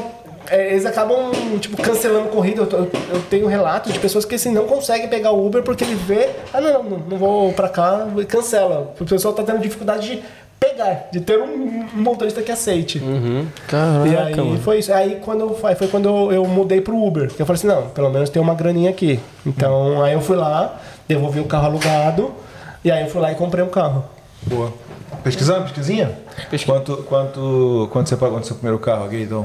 O nosso primeiro carro foi um Elantra 2005, então foi um carro antiguinho, que era o que a gente precisava para fazer a faxina. Faxina. Então não foi já esse carro do Uber. A gente pagou. Acho que mil- uns 1.700. 1.400. É, uns 1.600, eu acho. Foi tipo mil, mil e. É, mil- acho que foi mil e 1.400. 1.400. É, 1.400 Mas não já. fazia Uber com esse, né? Não, porque não, não pode, né? porque o Uber precisa ser pelo menos 10 anos. é, Aí você comprou um melhorzinho depois. Aí, isso foi quase um ano depois, né? Porque o que, que eu fiz? Como eu tinha Então, como é que é essa? O Uber precisa ser 10 anos? É, É, de idade o carro de não carro. pode ser mais do que 10 Ah, anos. sim, não pode ser Tipo, mais de 10 hoje anos. tem Sim, que sim, ser acima sim. de 2012 o carro. A gente comprou um Elantra, era. Era um Elantra que a gente comprou na época, um 2005, bem, bem pebinha, assim. É, era só pra fazer faxina, Lógico, jogar os negócios pra, pra cima. É um bom E é- preço, bom preço. É. 700 tá No bom. na tua tabelinha, como é que tá? Tabelinha é bom E o preço. segundo também era um Elantra, não era? Não, aí quando a gente comprou o carro pro Uber também era um Elantra. Boa. Só que daí o que, que acontece? Como eu vim pra cá com a ideia de fazer Uber, tipo assim, eu cheguei aqui, já fui no Detran, já fui fazer a minha prova. Então, então, quê? usar o macete. Pra poder deixar o tempo Pô, eu correndo. posso falar uma coisa? Você falou do Detran daqui, né? Que é o, D- o O DOT, né? DOT. DOT. Eu, uma vez, é, salve, salve, DOT. Uma vez eu fui lá tirar carteira sem, sem ter carteira, mano. Dirigindo. Sabia dessa história aí? Não. Isso é coisa de Austrália, né? Mas não repitam isso em casa, né? Como assim? Não tem carteira? Carteira? eu, eu, eu não tinha carteira e aí quando eu fui lá, eu tava treinando na época, né? E aí eu cheguei lá no DOT de, sem carteira pra poder marcar minha prova. Cheguei Ah. lá, parei lá, o pessoal ficou de cara, falou, mano, você é muito. Conseguiu? Você é muito abusado. parei lá, paguei ticket. Sim, paguei, paguei a, a provinha e tal, fiz a Teórica? provinha. É, teórica primeiro Ah. e tal. Acabei a provinha, ela falou assim: ah, só tem vaga para daqui a seis meses, tava busy. Aí eu falei, ah, tá bom, seis meses eu volto. Fui lá, peguei meu carro. Mas você dirigia, dirigia como? Eu dirigia. dirigia Dirigia like, É, o Vamos- problema não é fazer coisa errada, o problema é ser pego. Vamos, vamos mudar de assunto. Como diria Homer Simpson. Boa, boa. Uma, o- uma história engraçada do Detran é que eu fui reprovado sem sair, sem entrar no carro. Por quê? Eu, quando eu fui fazer a categoria F, você precisa sair. Você é com- Detran mesmo, né? É no Detran. É, não, aqui. Ah, aqui, DOT. No DOT. É. Eu, eu fui lá, fiz a prova teórica, passei, marquei a, a prova prática. E aí, pra categoria F, você precisa fazer em carro manual. Hum. Aí eu falei assim, beleza, não tenho carro manual. Catei e comecei a entrar em contato com instrutores de direção. Eu falei assim, olha, eu só preciso do carro para fazer a prova. Não quero fazer aula, não quero fazer nada. Você me aluga o carro? Ah, eu consegui uma mulher que me alugava. Aí eu fui lá fazer com o carro dela. Eu cheguei lá, o instrutor chegou, ele primeiro dá uma volta no carro para ver como é que tá a situação, ele olhou, pneu tá careca. Não vai, não vai fazer a prova. Ah, Sim, tem Eu essa quase, aqui, Quase né? caiu comigo também. É. O cara viu o, o farol ali, também tava queimado. Falou, ah, vou deixar passar. Mas É, eu tive não, sorte. Esse, esse não, esse ali falou assim: não, troca de pneu e marca outro dia. Ah, era tudo de boa, então é o carro. Você queria falar assim, ah, você tem Não, de não. Havaiana aqui, tu não pode. A sorte tu não que a pode fazer mulher- prova. É, aí no caso, como eu tinha alugado o carro da mulher, ela foi lá e pagou a remarcação da prova pra mim, né? Porque não tem nada a ver com isso, né? Ah. Ah, boa, era, era da boa. estrutura, Era da estrutura, porque eu só precisava do eu só queria fazer a- a- o exame, né? Ah, entendi. Aí depois na segunda eu reprovei mesmo, porque foi assim. O dia que eu tive a treta por causa do, do cara ter tentado furar os olhos e tudo mais, teve uma puta treta, assim, eu tava estressado pra caramba. Ah, é? Conta a treta aí, cara. Ah, quero Não, saber. a- Pô, a- a- velho, não- na moral. Não tem muito. Tipo assim, teve esse lance, a gente casou e tudo mais, e aí o cara adicionou a Ita no, Ih, no Face. Que isso, Até aí, velho? beleza, né? Aí começou com uns papinhos errados. pô. Ele tipo, Ah, não, pera, foi no dia ou Não, depois? não, Não, não, foi. depois, depois. Ah, tá. Que Eu pensei que fosse no dia, pô. Não, não, não foi no dia. Foi Ah, tá. No casamento. Eu pensei que fosse no casamento. Falei, caralho, esse maluco é um Mas daí é. Não, mas, ele, mas foi imbecil, porque, tipo, ele ma- mandou mensagem e depois falou, manda um abração pro Pedro aí. E Só Aí eu traz. "Cara, Salve, salve, talarico. Aí eu ia usar outro sobrenome, mas não vou falar, não. eu, na, na hora, tipo, mostrei pro Pedro, eu disse, ó, olha isso. Tipo, Mas eu não, não quis que a falar, gente- não. E aí teve toda essa treta. A eu tava Austrália tá cheia, É, eu tava espumando, assim, eu tava muito puto. Aí eu falei, mano, eu vou Tava dar um jeito de deportar esse cara, eu vou, quero foder esse cara de algum jeito. E aí eu falei, beleza. E ele namorava. Ele namorava. Aí, no dia seguinte. Manda um salve pra ele naquela câmera ali. Aí, mano, tamo junto aí. Foda. ah. E aí ele. Aí eu, foi bem nessa semana que eu tava estressado. Eu fui fazer a prova, mas assim, bufando. Então, passava as marchas de qualquer jeito e eu não sabia exatamente o que era o circuito de fazer a prova. Entendi. Aí eu reprovei, mas daí porque eu tinha errado as coisas mesmo. Daí na terceira vez eu falei assim: não, vou pegar um, um instrutor só pra me falar. O- porque o, o cara do DOT falou: falou assim, olha, eu sei que você sabe dirigir, mas não no padrão da Austrália. Entendi.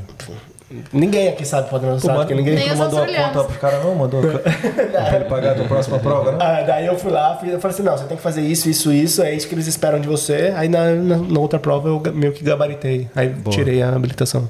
Com calma e tranquilidade. Tá, beleza. Ah. Plasta, cleaner. O que mais? É. Uber. O que mais? Aí depois do Uber, aí depois do Uber foi quando surgiu a oportunidade Então do. vamos falar disso agora. Do show. do show. Como é que é então, gente? já tá aqui. falando aqui, vamos, vamos falar do, do, do Business Brasa Shoes, que tá aí é, há muito tempo, vocês estão há três anos no business. Como é que foi essa oportunidade? Como é que foi a história de vocês, a história do business aí? Conta pra galera. É, então, quando eu cheguei aqui, a minha irmã conhecia o dono do. o antigo dono, que era o André. E eu já meio que comecei a trabalhar com ele logo na primeira temporada que a gente chegou. Então, assim, eu comecei a entender do business ali trabalhando com ele. Aí no ano seguinte, é, eu continuei trabalhando com ele, só que daí vira e mexe, ele viajava, saía e meio que deixava todas as funções. Ó, Pedro, pega o carro, vai lá, enche isso, faz aquilo, faz aquilo. Então eu meio que já tava tomando conta do business inteiro sozinho, assim. E aí quando, quando ele ia viajar, eu falava pra ir, tá, vamos junto. Então a gente já fazia isso junto. No terceiro. E aí, assim, o, isso daí era só temporada de verão. Então começava em novembro, acabava em fevereiro e era só uma vez por semana. O business só funcionava no verão? Só no verão e só uma vez por semana. uma vez por semana. Só na sexta-feira. Só aquela feirinha da City ali. Sim, é, eu fui lá algumas vezes. E aí, no terceiro ano, ele já meio que ele tava fazendo faculdade, já tava terminando, queria seguir a carreira dele, ele já tava meio que cansado do business. E eu já conhecia, a gente passava no novo junto, tava sempre junto. E aí ele catou e chegou pra mim e falou: Ó, Pedro, puta, tô cansado, não, não quero mais, quer assumir o negócio? Eu, eu vendo o business pra você. Aí eu catei, liguei pra Ita, falei assim, olha Ita, o André não, não quer mais tocar o business e tudo mais, e ofereceu pra gente se a gente quer tocar. Aí a gente conversou, estudou os valores e tudo mais, e aí que foi bom, porque assim, o valor que ele queria no business, a gente não tinha ali no bolso, né, no- embaixo do colchão. Então por isso que a, que a, a reserva que a gente tinha do Brasil foi super importante, né. E aí a gente catou e falou, não, beleza, então vamos abraçar a oportunidade, trouxe o dinheiro do Brasil, na época tava um- uma cotação boa ainda, É. eu peguei 2,40 eu acho. Já foi uma cotação bem. É, era uma, uma cotação bem boa, trouxe o dinheiro pro Brasil e aí a gente assumiu o business desde então. Bacana. Trouxe uma parte, na verdade, né? Outra parte a gente, É. conseguiu pagar com o que a gente fazia, com o que a gente conseguiu, começou a fazer aqui, a gente conseguiu É. ainda acabar de, de É, pagar. eu falei pra ele, tá, pra quando que você precisa de todo o dinheiro? Sabe, preciso daqui, sei lá, um mês. Falei, tá bom. A gente assumiu o business, já começou a arrecadar o lucro daquele período, usou esse lucro pra, como parte do pagamento do próprio business, aí você, ah, quanto que falta? Falta tanto? Aí foi lá e a gente inteirou o resto. Legal. Você tinha também é, acesso aos números, você viu que o negócio era rentável, que o negócio Sim, era porque bom, eu já, já era o terceiro rodava. ano que eu fazia lá e era muito busy. A- a- o marketing fazia filas assim, ó. A gente usava seis fritadeiras ali, ó, todo vapor. Então era. Era muito busy. É, Pra você que tá chegando em Perth, ó, toda sexta-feira, só no verão, né?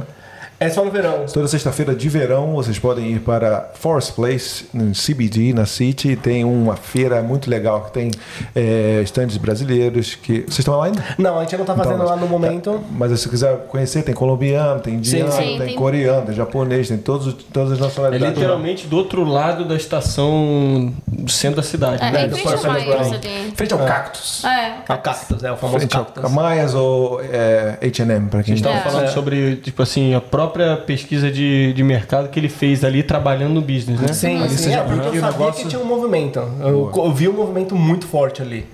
E depois de quanto tempo na Austrália você já pôde comprar um business? Então, dois em 2000, anos. é, Era 2018. dois anos, porque assim, Legal. eu cheguei e já comecei a trabalhar com ele.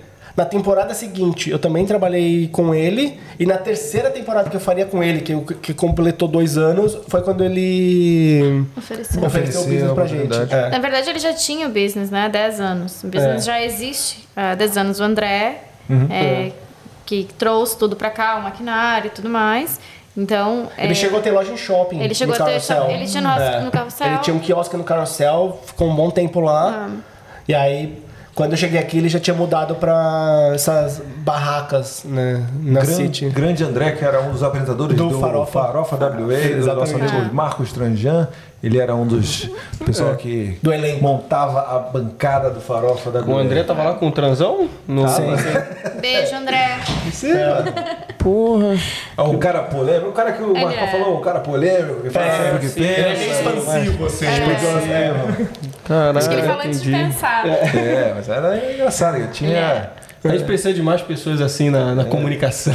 Exatamente. É, pra ele, assim, é, ele fala a verdade na cara da pessoa e não tá nem aí. E eu acho que isso é super interessante. E lá no Brasil vocês tinham ideia? Tinham, você falou que não, mas você tinha vontade de fazer um business? Montar um business, não? Então, eu, quando eu saí da engenharia, da faculdade de engenharia, eu praticamente tocava meu próprio business. Então eu trabalhava como consultoria, mas só que é diferente, porque eu era o produto. Então, e as pessoas já me conheciam. Então eu falei, ah, eu quero Pedro para o meu projeto. Então já ia.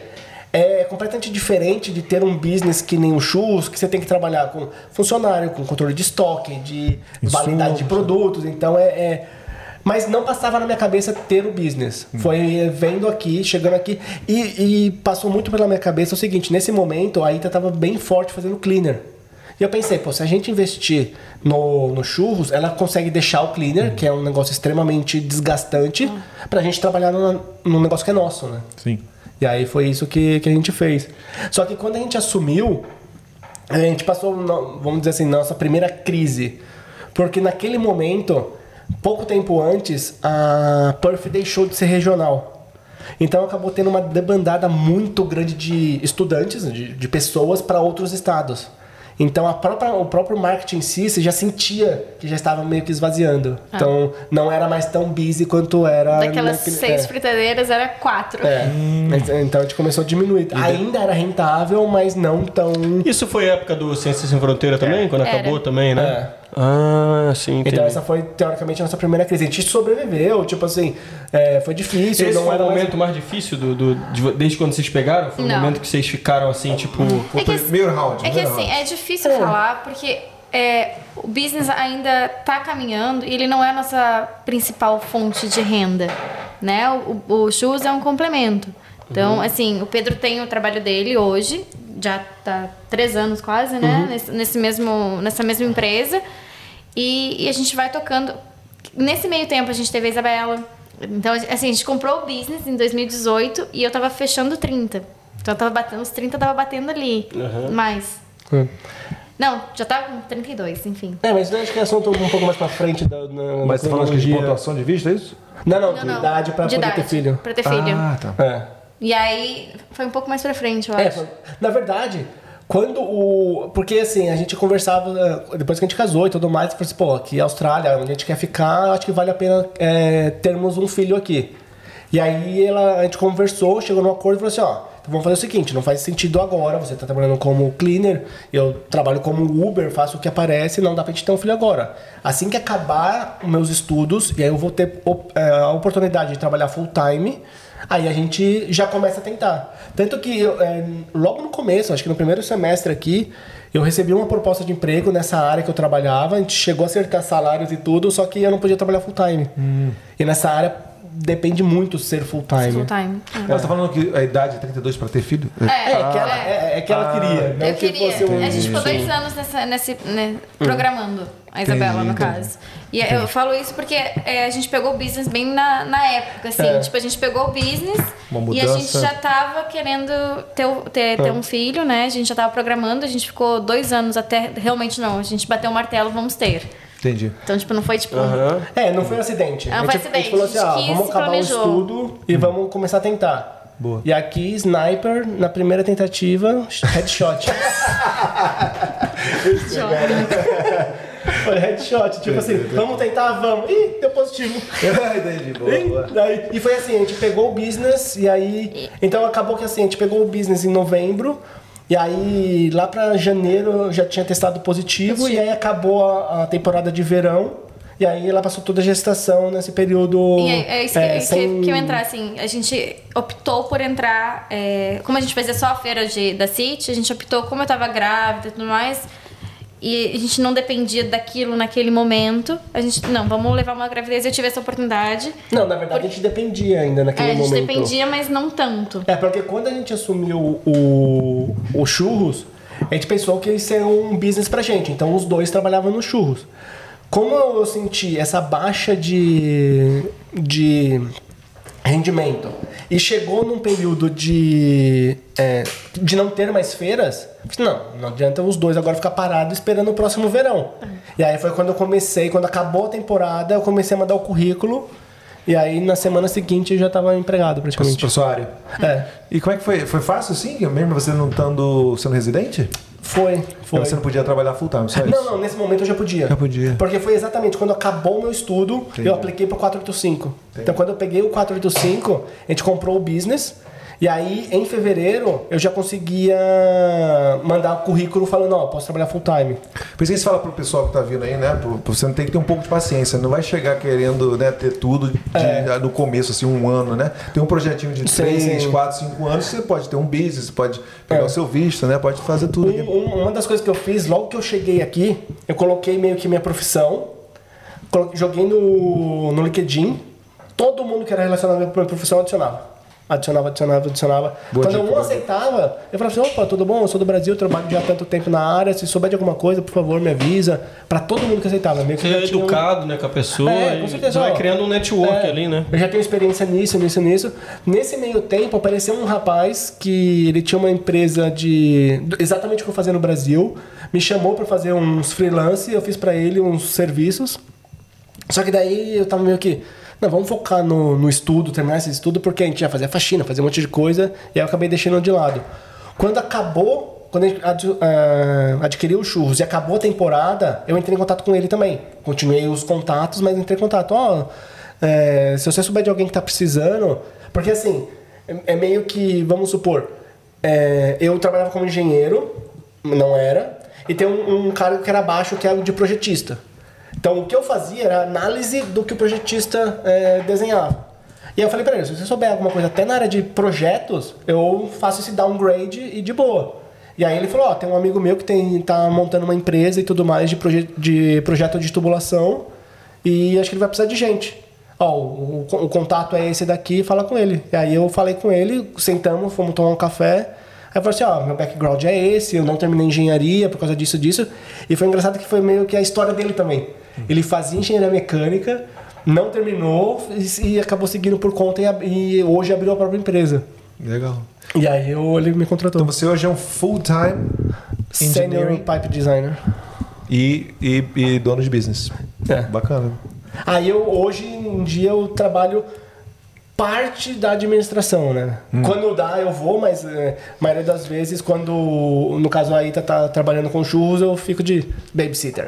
É. Então, quando, quando tá rolando as feiras e tal, ela tá lá. É ela que tá lá. É, na verdade, É. eu, eu faço tudo. É, nesse momento, quando eu acabei virando o. Quando eu acabei achando esse emprego, não fazia sentido eu colocar todos os ovos numa mesma cesta. Então eu falei assim, ó, você cuida dos churros e eu fico aqui. Então são duas fontes de renda totalmente paralelas e independentes. Top demais.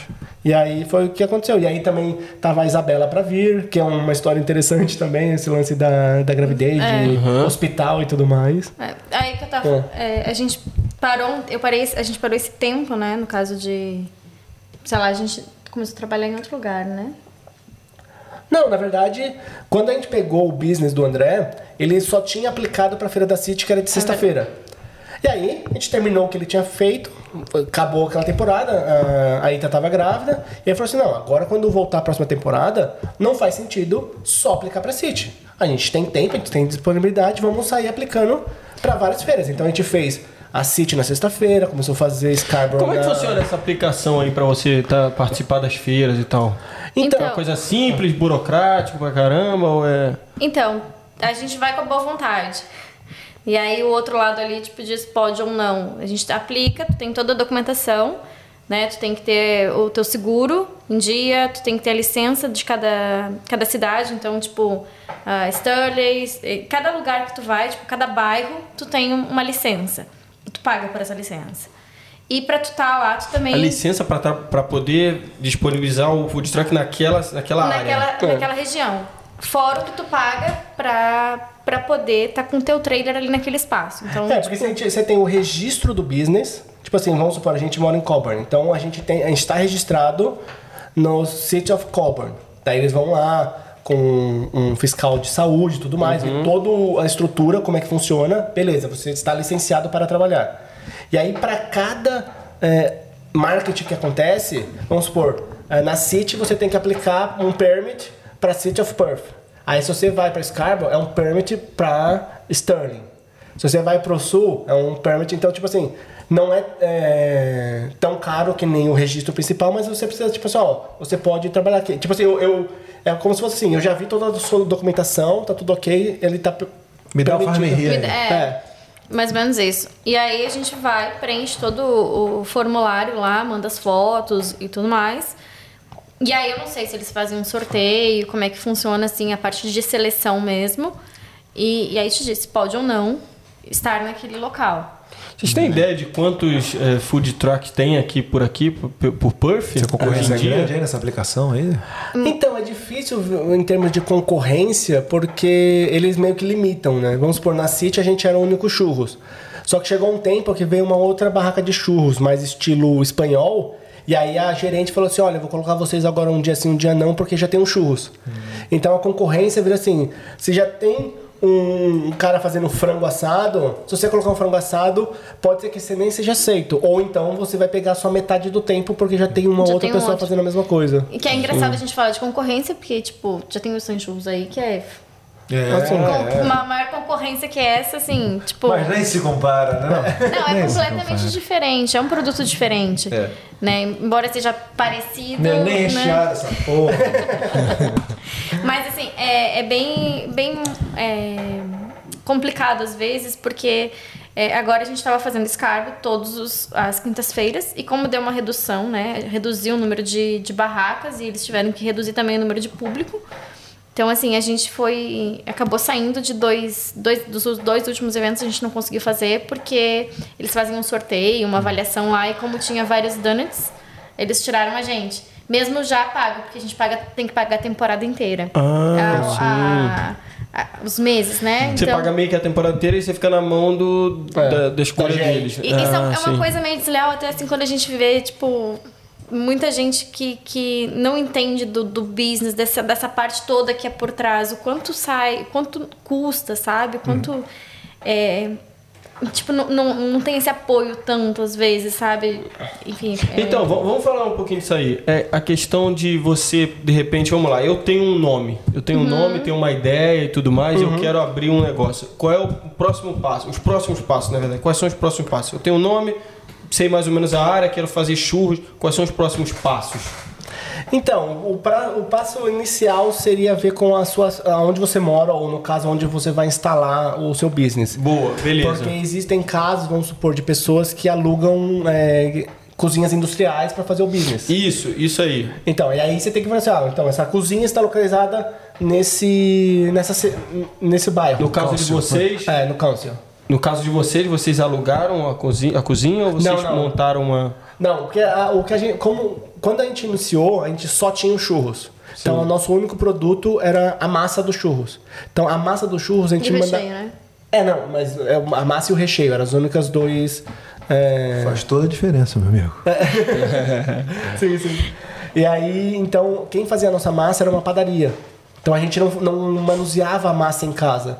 Então, quando o cônsul veio nos analisar, falou assim: ó, essa massa vem daqui, o recheio a gente faz assim, assim, assado, e é só isso. A gente armazena dessa forma, transporta daqui pra lá desse jeito Ah, e roda lá. sim. Então, tem todo. Você tem que mostrar tudo que você faz, como você faz, como é que você transporta, todo esse negócio. Então, você ganha essa aprovação do. Você pode usar terceiros, no caso, para produzir o. Ah, Porque vamos entendi. supor, numa feira a gente costumava usar, sei lá, 60, 70 quilos de massa.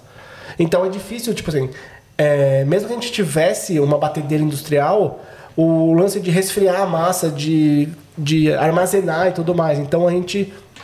E isso já veio do André. Então ele já tinha essa padaria Sim. que fazia todas as massas pra ele. Então a gente só ia lá com as esques, enchia de massa e levava pras feiras pra. Ele pra tinha meio rodar. que o setup, assim, já meio que É. organizado, E né? aí a gente já só rodava a massa para fazer o nosso formato, a gente fazia os recheios em casa, então levava lá, fritava na hora e recheava na hora. Ah, isso aí já clareia muito já, porque, É. porra, faz todo sentido, né? Mas eu não sabia que aqui você podia, tipo, usar terceiros para poder. Sim, sim. Produzir- Licenciados, é. né? Licenciados. Tem todo um, um Processo. processo. Então é muito, muito difícil tu fazer alguma coisa em casa. Por isso que eu Sim. vejo muita gente vendendo. Vende, vende, vende, mas tipo, tá, e a procedência? Porque se tu for. É, essas pessoas é chato nesse sentido, porque, tipo, se tu for ver todo o processo que tem por trás disso, muitas vezes tu não consegue andar com o business, entendeu? Então não é simplesmente chegar ali na minha cozinha e, e fazer. Eu preciso ter uma licença para aquilo ali, eu pago por aquilo ali. Sim, sim, sim. Então, tipo, É tu um tem po- que ter um cuidado. Você acha que é um pouco unfair, assim, tipo, a pessoa fazer em casa, sendo que você, porra, tem que correr atrás de uma porrada de coisa. Eu acho que tem espaço para todo mundo. Eu acho que eu, eu não sou a favor ou contra, eu acho que cada um faz o que. E também não vou ser eu que vou dizer pra alguém, tipo, ó, aquele fulano tá fazendo errado. Cara, sabe? Sim, a sim, sim, É aquilo que falou, quer fazer errado, faz, só não seja Só pego. não seja pego. Não sou eu que vou falar, tipo, eu acho que tem espaço pra todo mundo, sabe? Mas assim, por um lado, eu não acho correto, obviamente, por, por tu ter todo um processo que tu tem que fazer Sim. certo e tu despende todo, de todo um, um- um valor e tem que ter um cuidado maior pra chegar, tipo, uma, uma pessoa fazendo na tua cozinha e vender, às vezes, muitas vezes pelo preço que tu vende. Entendi. Tipo, não- é meio desleal, entendeu? Esse, nesse, nesse sentido aí, como a gente sempre é 100% honesto, assim, com o pessoal que tá assistindo, né? A gente, tipo assim, eu entendo o lado da pessoa que às vezes tá no desespero ali, de ter, de repente, ver aquilo ali como uma chance Sim. e tal. Mas eu, porra, totalmente entendo o lado, lado da pessoa que tem o business, cara. Que, porra, É, mas daí não é escalável, né? Porque mesmo que a pessoa faça isso, ela tá na casa dela, não vai conseguir, tipo, É, e com vender certeza. 100, 200 churros. Porque ela tem um limite de espaço da casa e tudo Sim. mais. Então a pessoa não vai conseguir aplicar pra um marketing que Ah. a gente Não, faz. cara, aí, porra, aí Ela você... tá ali tirando, querendo ou não, vamos dizer assim, num, mais pejorativamente falando, as migalhas. Muitas vezes tá Tipo- ali pra sobreviver mesmo. Então, Hum. assim, é uma coisa que óbvio que a gente não vai implicar com isso. Tipo, eu vejo várias pessoas fazendo isso. Inclusive, se tiver que ajudar, a gente ajuda. Não tem esse problema, entendeu? Porque eu acho que tá todo mundo aqui pra ganhar e, e todo mundo tem realmente que ganhar.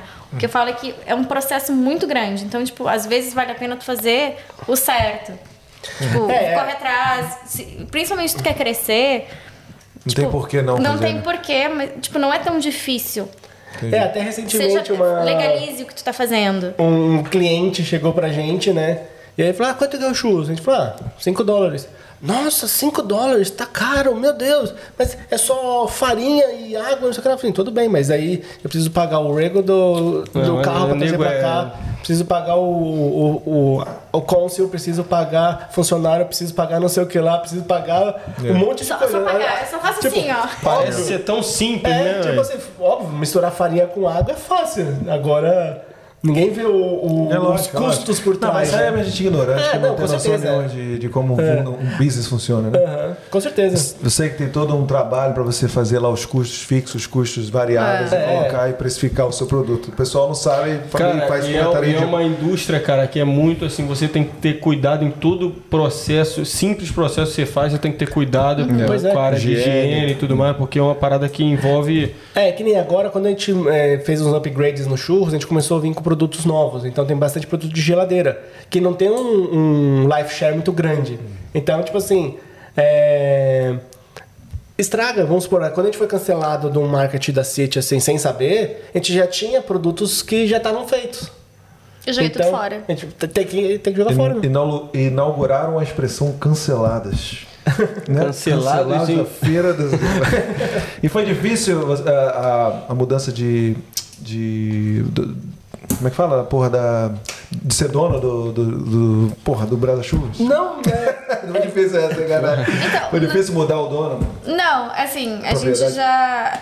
A gente levou isso. Tanto que poucas pessoas, ainda acho que poucas pessoas sabem que nós somos os donos do Brasa Churros, porque a gente nunca foi de, de aparecer muito, a gente sempre foi muito reservado. Hum. Então, assim, até outras pessoas foram deno- denominadas Vocês como, diriam que vocês são low profile?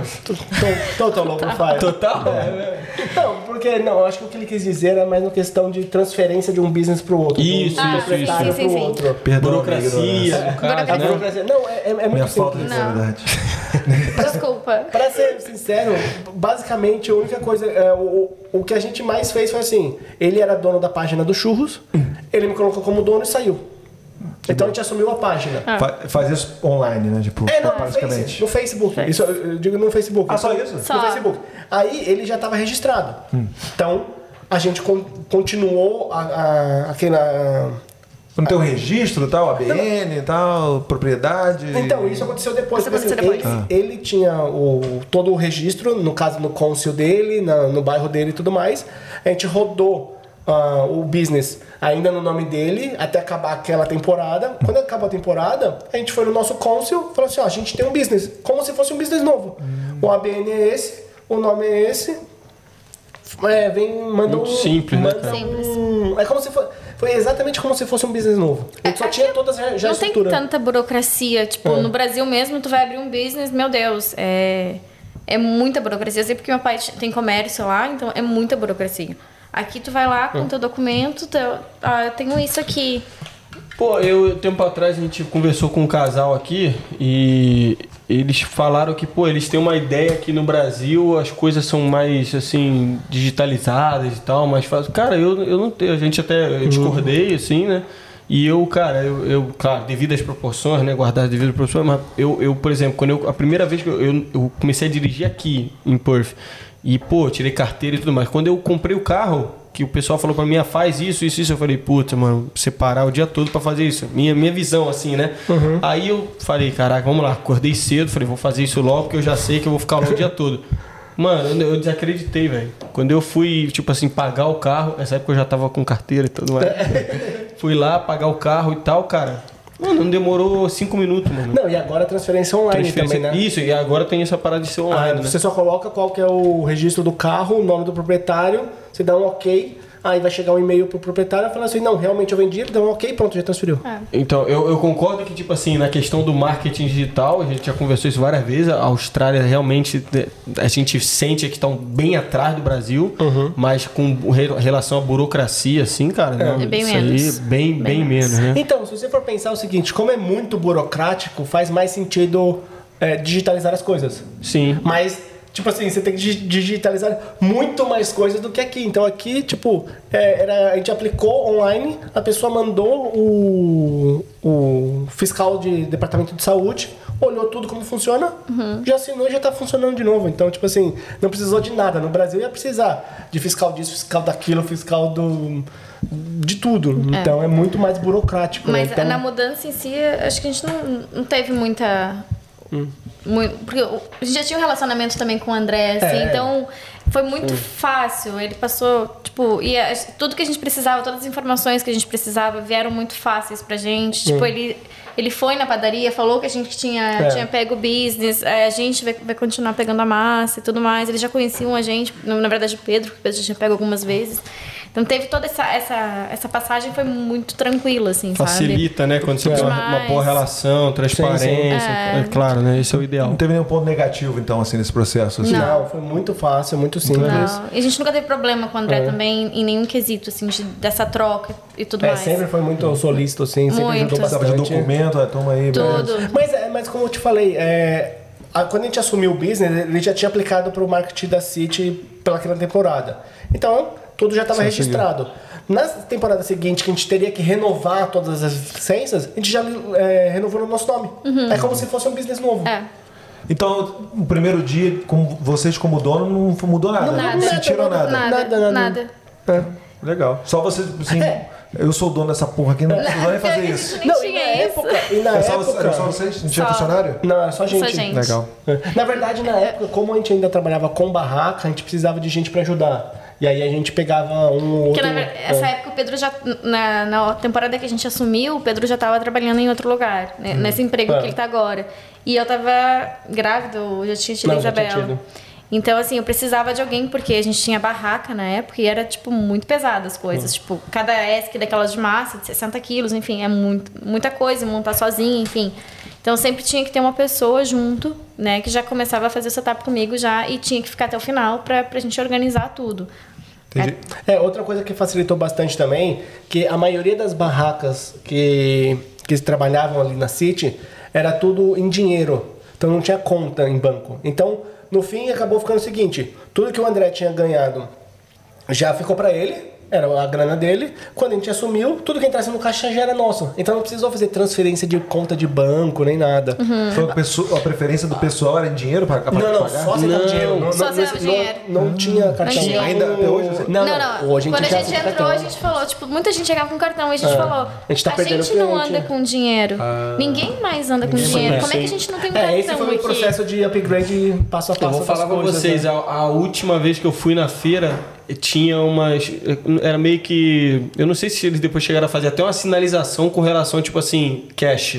Pagamento em cash, pagamento É. em cash, pro pessoal já chegar, sabendo que muito business ali recebia em cash. Aham. É. Foi a última vez que eu fui, É, né? tinha- bastante cash on. Hã? Faz tempo, então. Faz tempo? Caixão? Não, mas não, não Que eu shows, não assim, imagino. Não, outros não. Na, na, Na feira, feira, ali, sim. naquela Tem feirinha. muito, muito é, É. sinais de Pô, cash eu fiquei assim, eu, eu passei três business. Teve um que eu falei assim, ah, mas não é possível, eu vou embora sem comer, tá ligado? É. Aí eu fui, fui lá sacar dinheiro pra. Eu e o Entendeu? Pedro, a gente falou, a gente tá perdendo muito dinheiro. É. Porque, tipo, a gente perdia muita venda. E a gente fala, a gente não anda com... Eu não ando com dinheiro. Vezes eu não ando nem com cartão mais, a gente anda com celular. Nossa, celular. Então, assim, tu tem que ter uma maquininha. Sim. Porque tu perde. Não adianta, a pessoa não vai voltar. E- E a pessoa que vai embora, a pessoa não volta. É, e a pessoa não vai vai, depois, voltar, é. não vai pegar o dinheiro e voltar. Ela vai comprar em outra, outro lugar. Isso aí. E com relação a. Quer lançar algum aí? Não, é falar do dia mais busy que tá aqui. Ah, não, é Dia- vocês têm um dia, assim, um dia que ficou marcado na história da- do business, com vocês sendo proprietários, assim, do dia mais busy que vocês não esquecem? Carnaval? Carnaval, sem dúvida. Brasileirada. É. Esse carnaval último? Não, não, Não, penúltimo. não. Penúltimo. Penúltimo. O, o primeiro carnaval que a gente tava com business foi uma derrota, né? É. Ah, é? Não, é, é que assim, são, que de- são decisões que a gente toma como business, né? A gente tinha recém. A gente tinha pego aquela primeira temporada com o André. Quando a gente pegou a segunda temporada, a, a, a gente começou a aplicar para mais business. Então a gente começou a fazer Inglewood, começou a fazer. Scarborough, começou a fazer. é, continuava na City. Vários bairros É, aí. e aí pintou pra gente uma, um evento que ia ser domingo e segunda-feira, que era do dia do trabalho. Numa Sim. praça que tem ali na. Acho que era Hyde Park, se eu não me engano. Ali na City. E aí pintou pra gente também o, o carnaval, que ia ser no, no dia anterior. Só que o Bump In, né, o dia que você chega pra instalar as coisas, ia ser no Pô, sábado. Hyde Park? É. Hyde Park é do casa, lado de casa, mano. Parquezão É, bonitão, então, tem um lago. tem a festa do dia do trabalho lá, que enche de, de, de barraca Sim, de barraquinha, sim. E aí a gente chegou e falou assim, pô, vamos fazer esse, esse, esse trabalho aí de dois dias, né? E aí a gente pensou, "Putz, e agora? Vamos fazer o carnaval ou vamos fazer esse de dois dias? Aí pensou, dois é melhor que um, né? Então vamos fazer esse. E a gente não fez, porque o Bumpin ia meio que dar um clash aí. Aí, beleza. Fomos fazer o Hyde Park. Não, não, calma aí, marolei, marolei. Que Ele, ele não foi no carnaval, A foi gente, fazer o a Hyde gente Park. deixou Não, sim, de mas o que fazer. que é o Na verdade, acho que a Bumpin? gente Bumpin é o dia que você chega pra instalar as coisas. instalar as coisas. Na verdade, instalação das coisas. na verdade sim, acho que a sim, gente sim. já tinha acertado essa feira. A gente já Não, tava, já tinha- tudo, já tinha tava pago, tudo já pago. tava tudo pago. Era Antes de caro, surgir, antes de surgir, a antes de surgir o, O ca- o convite do ca- carnaval. o convite do carnaval, a gente já tava com tudo pago nessa feira. Ah, assim, quanto, quanto vocês, podem ter moral de Sim, falar? não, Sim. pra estar nesses dois dias Foi era mil 1.100 dólares, É, mil e poucos dólares. Foi muita grana. Então, o Bumpin é o dia que você chega pra instalar. Então, você fala no sentido aí que, porra, você ficou totalmente desorganizado. É, então, porque a gente, naquela época, a gente não tinha o trailer. Então a gente tinha uma barraca, tinha que levar as fritadeiras elétricas na mão, tem- tinha que fazer todo um setup Sim, assim, manual sim. mesmo, no, no braço. Então, quando mandaram pra gente as instruções do, desse marketing, falava, ó, Bampinha no sábado, não pode ser outro dia, tem que ser no sábado. E beleza, a gente pensou, putz. Ou, e aí já meio que já tava pago, né? Já tava pago, já tava não tudo tinha certo. como fazer no sábado. Aí a gente falou, beleza, vamos fazer o Hyde Park. Acabou que a gente não fez o carnaval e foi lá pra feira. Tava um calor absurdo, absurdo. E um caminhão de sorvete na nossa frente. Nossa. A fila do sorvete dava volta assim no parque inteiro. E a gente lá sentado assim. Hum, queria um sorvete também. Eu tava, eu tava grávida tava da grávida, Isabela né? naquela época. Um calor. Vixe. E aí, aí chegou na sexta-feira Por isso você seguinte. falou que foi derrota. né? Nossa, foi olhando assim, muito, tipo... Chegou na semana seguinte, a gente conhecia pessoas que tinham barraca que tinham participado do carnaval. Cadê vocês? Onde é que vocês estavam no carnaval? Todas as barracas deram sold out. Foi muito busy, foi absurdo. A gente, Puta. A gente tava E o chorando, sorvete? chorando no travesseiro. A gente tava em um também que foi bicho. Aí na semana, no ano seguinte, a Mas gente. no- qual carnaval do Scar Foi. do Scarborough? não? Descarbo, todos de Scar- Scarborough. Acho que foi 2019. É, foi o próprio de 2019. Foi do- É, 2019. Carnaval de 2019. Foi quando você tava Ah, grávida. no, então- anfiteatro, no anfiteatro ali, não? Foi. Provavelmente foi, a gente não, a gente não tava lá, Não, então. mas foi. É. Acho que foi. Mas acho que foi. É, boa. Aí no ano seguinte a gente participou e foi extremamente muito bom. busy. Foi assim. A E gente já tinha cinco pessoas trabalhando. não? De 2020? Não. Então, aí o que aconteceu? Ah, é verdade. Teve o carnaval, isso foi no domingo. Na segunda-feira anunciaram o, o Lockdown. lockdown Ah, da, do carnaval. Então mas foi muito bom. Foi, foi... Então você diria que o melhor dia foi esse do carnaval e o pior o do Hyde Park? É, Foi. sem dúvida. Sem O dúvida. Hyde Park, o Hyde Park foi Que o também foi pior. um carnaval. Foi no Que também foi no carnaval. Então isso mostra, cara, a força do carnaval Sim. aqui na, na É Perth, absurdo. né? Em Perth. E o mais engraçado é que o nosso maior público não é brasileiro. Ah, no momento ou sempre? Não, sempre. Sempre. O É, nosso mesmo lá maior na City público é na bem City, diverso. em Scarborough, que o pessoal fala, nossa, Scarborough, brasi- brasileiro, tipo, adoraria, galera. É. Bora comer churros. Mas não é. É tipo, Isso também mostra também o poder de decisão. Se você tem um business, uma pequena é, escolha errada, você pode É. se lascar Claro, totalmente. demais. Então E é também, isso que cara, é toda a diferença. É, é isso aí, tem também aquele negócio. Não Que nem pô, mudar. você é empresário, pô, você deve ser ricão, não sei o que, não sei o que. Você tem o seu poder de decisão. Se você faz uma Exatamente. escolha errada, meu amigo, Não, esse, toma. esse marketing que a gente fez foi muito, Muito prejuízo. Muito, Muito. prejuízo. Porque assim, a gente pensou, ah, dois dias de business, era mais de mil dólares pra estar lá. Aí você pensa, pô, dois dias a gente coloca aí 110 quilos de massa pra fazer. Então era muita massa, muito recheio, não sei o que lá. pegou Tipo, funcionário, Paga o funcionário. Aí. Pra ficar lá tomando sorvete. tomando sorvete. Boa. E então, hoje em dia, quais são os é, eventos que vocês estão participando? A gente tá.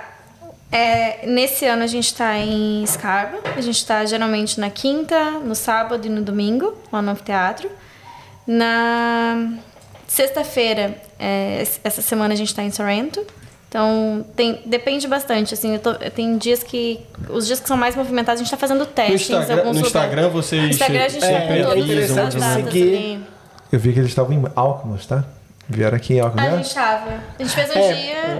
Como é que foi? Ó, vocês falam assim do, do canguru, ó, faz, sabe, faz sempre essa gracinha fala aqui. piadinha, Quando fala. começa a ver Explica, a explica. placa de canguru, é porque tá longe. Alckmin é 20 minutos daqui. Daqui Não, então, é, deixa eu longe. explicar. O Ed, o Ed, ele mora mais ou menos uns, uns 30 minutos do centro. Isso. Então, pra galera que tem, toma um centro ali como base ali, quando vem pra cá, fala assim, pô, 30 Longe, minutos, né? a galera sempre fala, quando, pô, você sabe que é longe quando você começa a ver as plaquinhas de canguru. Isso. Ou seja, Só que mais eles- afastado. Só que eles foram pra Alckmin, A que é gente 20 foi. minutos, que é um, é um bairro novo, que tá se crescendo, perto da praia, bem legal. É, eu, eu- eu super sugiro que as pessoas que tenham interesse sigam a gente no Instagram, No Instagram. porque a gente tá sempre postando onde vai estar. Porque assim, quinta-feira e domingo é quase certo que a gente vai estar em Scarborough, porque já são feiras fixas.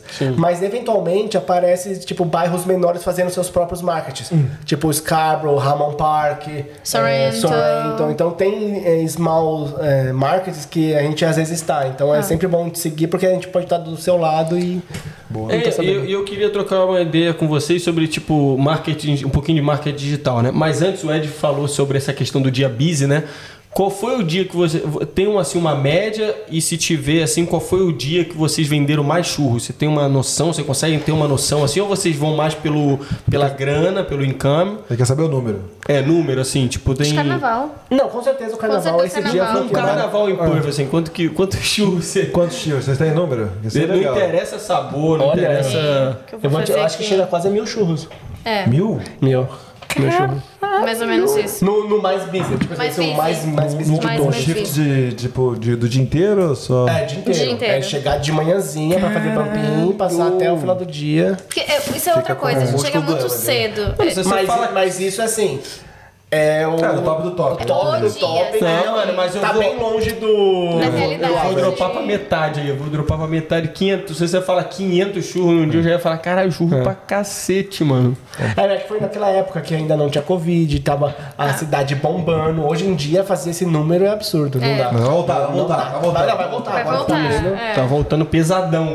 a galera chegando. chegando, aí. Mas assim, eu acho que a gente não pode é, reclamar, porque nessa época de Covid, que tá, tipo, a gente viu muita empresa, muito business que depende, sabe? Vive daquilo ali, que infelizmente teve que fechar, que, que, que não conseguiu sobreviver, porque é uma época muito difícil pra gente. Sim. Sabe? É muito difícil de manter. Pra tu vender, tipo, se a gente vender 200 churros num dia, a gente vai falar, caralho, tá bom. É. Sabe? É, no caso, muito o Covid foi a segunda crise, né, que a gente é, passou. segunda crise. A primeira foi aquela debandada de, de pessoas de Perth e Então o depois... Covid foi pior. Esse é, o ponto. É que assim, depois que, depois que a gente, a gente pegou, quando a gente pegou ainda tava bem bombado. E aí a gente sentiu essa queda por conta sentiu, de, ah. da própria economia. Eu, como trabalhava fora do churros também, eu senti a economia. Você, você andava na City, você não via o mesmo número de pessoas andando lá. Sim. E aí, desde então, a gente seguiu a mesma média. Então, não, não estamos, ainda não estamos nos tempos áureos como era antigamente. Agora vai voltar, o pessoal voltando. Voltar, voltar. Deus quiser. Mas a gente conseguiu, graças a Deus, Se manter, manter. essa média, assim, que a gente consegue manter o business pra, depois da turbulência, Porque assim. aproveitar o, a tem, calmaria. tem outros lugares que, que vendem churros, não que nem o nosso, mas vendem. Uhum. E assim, a gente preza muito a questão do. De levar uma coisa de qualidade. Uhum. Tanto que a gente teve um evento, isso eu falo e eu não tenho vergonha de falar, porque eu acho que. é, a gente foi fazer um evento e a massa tava uma- péssima, porque a gente mudou de padaria. Agora a gente tá numa padaria perto de casa, mas nesse processo de mudança. Não, a gente tava na padaria Não, antiga mas, ainda. é, na verdade, o que aconteceu foi o seguinte. A gente sempre fez nessa padaria. Tanto que era longe pra caramba. Era lá em Maylands que a Ah. Gente buscava hora, essa quase. padaria. E aí a gente mantinha lá, porque eles faziam a massa, já sabiam toda a receita, fazia tudo. E aí a gente notou que a gente começou a pegar essa massa e os churros começou a vir, ficar ruim. Ele ficava, ele não, Ele ficava ele não muito ficava cozido. Não, ele não ficava cozido. E, e quando, quando cozinhava ele inteiro, ficava maçudo. E a gente voltou pra padaria e falou assim: Meu, vocês mudaram alguma coisa? Não, que não sei o que, não mudou mais. Aí ele falou assim: Parece que o fornecedor de farinha mudou a farinha deles. E aí começou esse problema. E aí. Ficou a gente- dormido. Hã? Churros dormido. É, É, ficava- mas não foi tipo um tempo longo, assim. Foi É. tipo umas duas, duas, três feiras que aconteceu isso. E aí tinha um evento grande pra acontecer. É, o. o- Não, foi antes desse. Não, foi o. o Festa Junina. Festa junina. Aí que deu lockdown. junina, que no dia do lockdown, No dia do foi lockdown. travado. E aí o Pedro foi pegar a massa de manhã. E aí o pessoal, tipo, deu aquela história toda e tudo mais, e o Pedro pegou a massa e o Pedro me ligou. É, na verdade, o que aconteceu foi o seguinte, na quinta-feira a gente tinha Scarborough, a gente pegou a massa deles e tava ruim. E aí a gente falou pra eles, ó, a gente vai ter uma feira no domingo, eu preciso que mais massa, mas eu preciso que vocês mudem essa receita, porque não está funcionando. E aí ela foi fazer o bumping no... Eles faziam a massa especificamente pro business Pra de vocês? gente. Sim, a Eles- gente eles dava a receita e falava assim, ó, eu quero A gente tem a isso. nossa receita. A gente tem a nossa Ah, receita. E aí, aí a gente teve essa feira na quinta-feira, a gente sentiu que o churros não estava saindo bem. E aí ela catou, falou assim, ela foi fazer o bumping no domingo de manhã e eu corri pra fazer, acho que foi Pra pegar sábado. massa. E eu corri pra pegar a massa na padaria. Só que quando eu peguei lá, eu falei assim, meu, vocês estão. tá alguma coisa errada, essa farinha não tá mais funcionando. Quando a gente voltou, quando eu tava voltando da padaria, falaram, ó, teve lockdown. Mas Não- esse ele já tinha me ligado e disse, ó, a massa não tá legal. E aí tava aquele burburinho, sabe? Vai fechar, não vai fechar. Chamaram todo mundo, né, pra, pra, pra reunião lá, todo mundo que tava organizando e tal, que tava participando. E vai ter o lockdown. E aí a gente pensou, cara, agradeço todo mundo que veio, sabe? Pra, pra ajudar e consternado com o business, mas eu não vou vender isso aqui.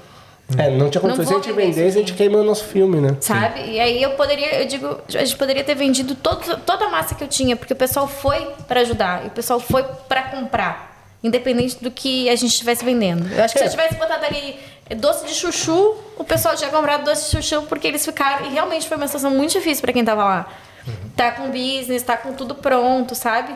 E eu só vendi o que tava pronto. E eu disse pro Pedro, eu não vou botar isso. E eu botei toda a massa no lixo. Eu tive um prejuízo assim, ó, bem grande. A gente teve um, preju- um prejuízo bem grande naquele dia. E eu disse pro Pedro, eu não vou vender isso aqui. É, porque toda a massa anterior, que já tava ruim, foi pro lixo, e aquela que a gente pegou nova também tinha ido pro lixo. E aí, como deu o lockdown, que foi nesse dia, a gente falou assim, meu, não vamos vender churros, vamos vender os produtos prontos que a gente já tinha, que é- são os produtos novos que a gente incorporou no cardápio. E aí, como teve o lockdown, a gente ficou meio que um, um hiato, assim, de uma feira e outra, que a gente Hiato. conseguiu... Hiato. Ah, bom. Você esse cara que é uma enciclopédia. Gostei, gostei. E aí, a gente não conseguiu... Ela tá no tema. Eu tive com esse tempo parado e a gente falou assim, não, não dá mais pra depender dessa padaria. A gente aí- fez massa em casa, a gente É. fez teste, a gente comprou uma, uma Batedeira batedeira industrial. industrial. porque a gente- é, Ansejo é, tipo, na- a... Explicar pra galera então o que Porque- aconteceu. Fala, fala, termina aí. Porque na minha, na, na minha cabeça, assim, na nossa cabeça, era inconcebível eu ter um business em vender uma coisa ruim. É É, que nem se um cliente chegar pra mim e disser, esse churros não tá bom, eu não vou ficar puta. Eu vou ficar, tipo, eu vou ficar puta comigo. E, e- e eu acho que isso pode acontecer, porque, tipo, às vezes é frito, é frito ali, tu não sabe como é que ele saiu dentro. Então, assim, eu prefiro que a pessoa chegue e diga, cara, não tá bom, pode trocar?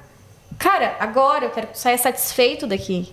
Sabe? Tu tá botando teu dinheiro, tá comprando, e e eu quero que tu saia satisfeito daqui. Olha, e tem que ter, tem que ter culhão pra, pra ter- tomar uma decisão dessa, né? Então, mano, isso aí é Não, e 100%. aí a gente foi numa padaria nova, eu cheguei numa padaria que tinha. A gente descobriu uma perto de casa. Eu rodei todas as padarias perto da nossa casa, a gente descobriu uma mulher que tava super disposta a fazer. A gente foi de manhãzinha lá com um cara que era o padeiro, falou assim, ó, eu quero assim. Ele fazia, ficou bom. Ah, não, faz o seguinte, põe um pouco mais disso, põe um pouco mais daquilo. A gente fez tipo um teste de uns 10 quilos, rodava, hum, ainda, vamos melhorar isso. Voltava lá, ó, agora faz isso. E aí a gente foi nesse vai e volta até que hoje eles viraram nossos Nosso fornecedor. fornecedores principal com todas as nossas mod- modificações que a gente pediu. mas a gente levou um tempo e, e a gente investiu, porque tipo, uma máquina, uma, uma batedeira industrial não é barata. É uns dois pau quase. Sim. Pra quem tava num lockdown, a gente acabou de comprar um trailer. É um. É grana. Sim. E aí a gente. Não, tipo, a gente não vai vender isso. Me nego. Entendeu? A gente. Se é pra vender, se é pra ter um. um, tipo, um business ainda mais, tipo, trazer um negócio do Brasil pra cá, a gente trazer o máximo parecido, né? Lógico. Não qualquer coisa ali que tu acha na esquina. Só aproveitar para explicar pra galera rapidinho o que aconteceu. Aqui a gente tem uma. A gente já conversou sobre isso em outros episódios, mas eu vou falar de novo aqui. A gente tem todo é, ano uma festa incrível, maravilhosa. É, junina, né? Que a gente organiza. Então, esse ano passado, a gente. Eu não tenho modos, desculpa. O que que eu- É de boa, agora foi. É, mas- Ah, não, de boa, de boa. Então, a gente tem uma festa junina todo ano, que é, é todo mundo vai, tem vários business envolvidos. Nesse ano de 2020, né? Foi 2020. 2020, a gente já estava com. O pessoal estava com esse evento já pronto para ir, para ser rodado. Os business já estavam lá, todos os produtos, os músicos já estavam contratados e tudo tudo estava tudo tava pronto. E aí o governo anunciou um lockdown e a gente e, e teve que ser cancelado esse, esse evento. E aí essa história que eles estão falando, estava tudo pronto para eles, mas é, teve um problema lá com o fornecedor e aí até que foi uma sorte de vocês, né? Pois é. Assim, o pessoal chegou lá, né, os brasileiros foram para esse evento só para consumir e ajudar os business que estavam lá presentes a não terem prejuízo, mas eles decidiram não vender os churros porque o churros não estava da maneira que eles queriam, não estava no sabor, não estava na consistência que eles estavam esperando e aí eles não venderam churros, venderam outros produtos que eles incorporaram no cardápio nesse dia. Né? Só para falar, explicar para galera. Pra sobre o que aconteceu, né? Porque uhum. nem todo mundo sabe. Pois é, aconteceu não, na comunidade. E, e também, é. às vezes, as pessoas podem achar, nossa, eles estavam lá e não quiseram vender. Ah, então tá. pode também ter tipo, essa visão foi, da história. Não foi, tipo, não foi ah, isso que ah, então já fica claro aqui pra galera. Que né? não foi, tipo, a gente por, por, por falta de consideração. É. Pelo contrário, foi por muita consideração, entendeu? Porque pra para tu. Acho que mesmo, mesmo se tivesse vem... ocorrido o evento, a gente não teria vendido. A gente não teria vendido. É. Então, galera. Provavelmente eu... a gente não teria vendido. Sim, sim. E, e tipo assim, vocês pensando assim, é, vamos supor, a empresa tem 10 anos, né? 10 anos atrás, tipo assim, quando a pessoa abriu a empresa, quem, quem foi no caso? O André. Era o André, o André, o André abriu 10 anos atrás a comunidade brasileira imagino que era muito menor do que uhum. hoje em dia. Sim.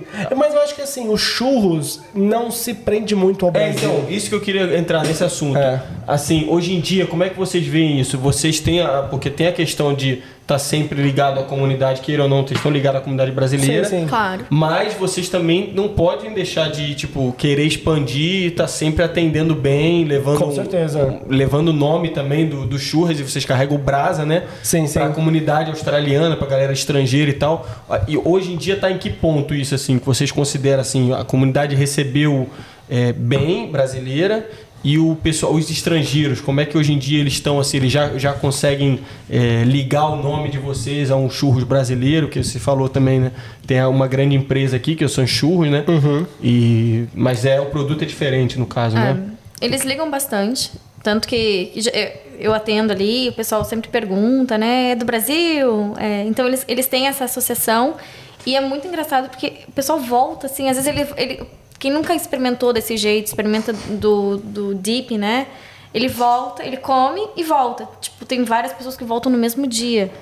Dizendo assim, nossa, e, e aí começa, começa a conversar com o cliente, eles querem saber um pouquinho da gente, um pouquinho do Brasil, sabe? Ou se já tiveram no Brasil, eles ficam contando como é que foi a história deles.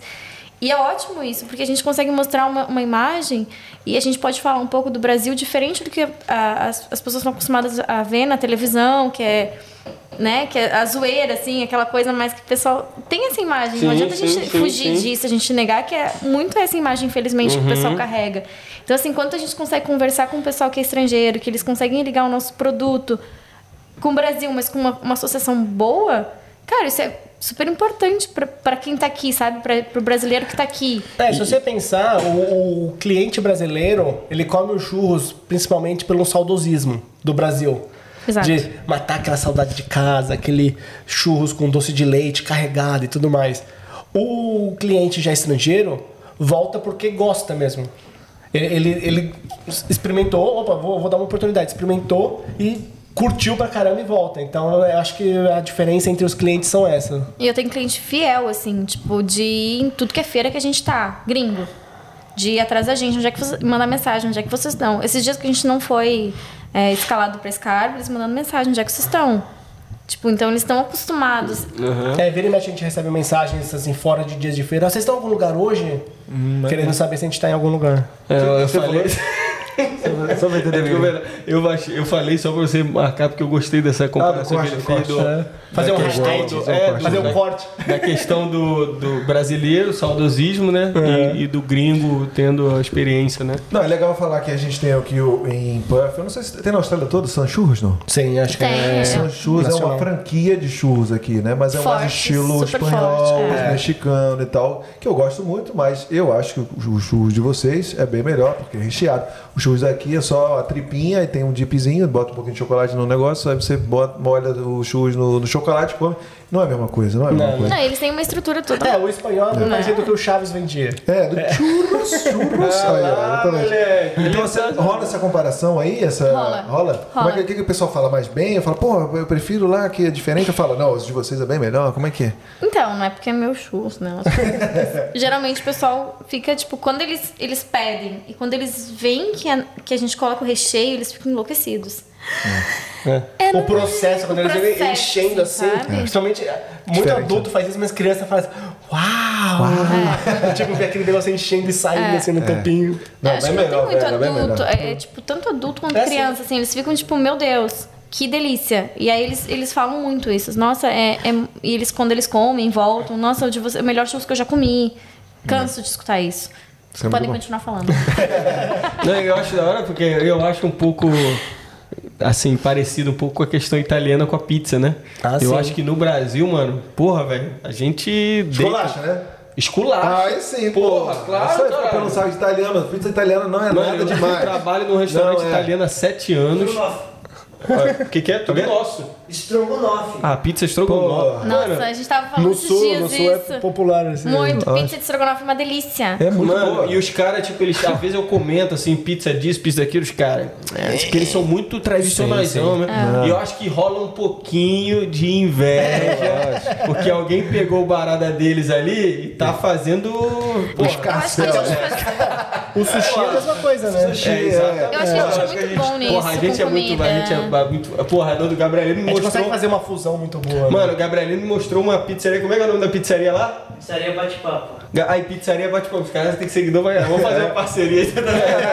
aí, ó. Parce... É, Pizza de batata pizzaria frita, bate-papo. fala aí, fala aí os sabores aí. Tem uma que tem um frango, um frango, frango inteiro assado. em cima da mesa. Pizza de galeta, pizza de galeta. Ter um bolo de aniversário, cara. Um, pneu, um botijão de gás. Um botijão. Pizza de bolo de Mas aí aniversário. os fazem pra aparecer, velho. Tem um botijão de botijão gás. de gás em cima da pizza. Mas sabor de quê? E ela tem vários sabores ao redor do botijão. o cara compra mano. e ganha um botijão. Tá caro no Brasil. É, né? Porra, olha pra Mas eu acho que a gente tem uma. A gente tem essa Criatividade, né, assim, de pegar qualquer, qualquer comida, de qualquer cultura e transformar numa coisa única. Boa. E, tipo, é muito bom, não adianta. A maior saudade do Brasil, claro, sinto saudade da minha mãe, do meu pai, da minha família, mas comida. Mano, olha o que, que a gente comida. fez com a gente hot sente dog. falta mano. de comida. Porra, você vai lá no. Eu vi um no outro dia, Só mundo uma sem fim. Purê no hot dog. Ó, você quer falar agora? Você, quer. Ó. Você, eu, eu, eu sou, eu sou carioca. Eu, eu falei pra Rafa um dia desse lá que parmesão, essas Gosta? paradas, purê e tal. Ela ficou assim, ó. Como é que é esse? Ó, desculpa, gente, desculpa cariocas aí, eu sou traidor mesmo, porque eu gosto de purê. E, e na moral, vamos, vamos é pra chutar o balde? É pra chutar o balde? Pra chutar o balde mesmo? Vai lá, vai lá, vai lá. Ketchup na pizza. Porra, aí não sei, velho. Depende, depende, depende, Mas depende. sabe que Não, no eu sul, gosto, depende. meu- minha família, pelo menos, eles comem ketchup na pizza. Eu não gosto de ketchup, nem mostarda, nada disso. Eles comem ketchup na pizza de longe. Depende, Eu depende. boto, eu boto ketchup, eu Eu boto vi um meme da eu boto Fátima Bernardes, ela falou assim, ó. o- Como a- quando a pizza não é muito boa, aí você precisa do ketchup. pra Então, mas tem poder esse papo fazer com a, isso. com a macarrão também. Quando o cara enche de queijo, é porque o cara quer esconder o seu sabor, bota queijo parmesão em cima, pô, gostoso. Ah, Tá, mas Papai só tá gostando merda. Senão, é pô, deixa você comer o bagulho E gostar, e cara você tá bota Nutella em tudo também. Ficar... O negócio é esse aqui, ó. A gente fez uma pergunta pra eles no começo, a gente poderia falar de tudo, correto? Ah, sim, mas isso aqui foi. Isso aqui. foi vai ter. Foi pergunta de. Ah, vai- vai rolar ali? Foi pergunta de Ah, seguidor, então pergunta de seguidor, pergunta de não. seguidor. Então, então. Não, galera, e outra coisa, eu queria falar um pouquinho do, do marketing digital, cara. Manda aí, manda aí. manda aí. Porque, tipo assim, eu queria saber, é, é assim, o quão importante pra vocês hoje, principalmente depois da pandemia, a gente pode até tocar um, bater um papinho sobre a pandemia e tal, mais a fundo, né? Mas o quão importante hoje, o que eu sinto, assim, principalmente da empresa de vocês, que tem um approach, assim, pro marketing digital, que é o, queira ou não, é o futuro, cara. É o que, porra, você hoje em dia vai mostrar onde você tá indo e tal, a galera, pô, eles vão estar lá em tal lugar. Às vezes você tá, sei lá, acordou com a tua esposa lá e você fala, pô, vamos, tô afim de comer um churros hoje. Você entra no Instagram, na página de vocês, você, pô, então em tal lugar. Vou lá, vou comer um churro, entendeu? Coisa que há cinco anos atrás, seis anos atrás, você não, não tinha acesso a isso, né? Como é que vocês trabalham isso e vocês. Têm- e se vocês têm essa, essa noção assim de que isso aí pro business de vocês principalmente é uma coisa que pode é, Alavancar. Alavancar. Aí então Tem. pode falar melhor. Então, assim, eu faço toda a parte, eu, eu faço os doces, eu, eu faço toda a parte de cozinhar, de, de e fazer a parte de marketing. Obviamente, se vocês olharem a página há um tempo atrás, não é uma pessoa que sabe fazer marketing, né? Porque, não sei, não sei nem tirar uma foto direito. Às vezes minha foto do Pedro fala assim, tá tudo desenquadrado isso aqui. Não, tá legal, tá legal. Então, assim, Sendo humilde, é, a gente humilde. começou a, a analisar a possibilidade de ter uma empresa, porque assim, eu tenho. Eu me cobro muito. Então, assim, eu acho que eu tenho que saber fazer tudo. E na verdade eu não preciso saber fazer tudo, eu posso delegar. E ter pessoas que, que façam e tá tudo bem. Empresas precisam de outras pessoas. Enfim, a, eu- a gente deu uma pesquisada, a gente tem uma amiga que é amiga do Pedro há, sei lá, Claro. Lá do Brasil. 15 anos, sei lá mais. E ela tem uma empresa digital bem, bem grande, assim, já com, com- há bastante tempo. E a gente acabou fechando com eles, né? Ela tá fazendo esse, essa parte pra gente, a, a Ju e a Michelle. E aí elas fazem toda essa parte digital faz um mês, mais ou menos, que, é, que eles começaram a virar. Porque, assim, eu acho que muda muito o jeito que as pessoas enxergam. E Fala aí o nome da empresa pra É. o pessoal pesquisar lá também. Otimídia, um Otimídia, coloca aí, dá um Google, segue lá as gurias. E então assim, é, a gente precisa é, focar, né, no, no nosso público, mas tipo, qual é o nosso público? Muitas vezes é, eu me perco nisso. Então assim, se ela, se elas já, já, já tem um estudo em cima disso. Então elas podem direcionar e, e saber onde é que elas vão focar. Então a gente, eu fiz é, uma sessão de fotos esses dias com a Bruna, querida, assim, maravilhosa também. É, a gente focou nos produtos, fez as fotos e agora a gente está, tá, tá, aos poucos, está lançando essas fotos com, com esse pessoal do marketing.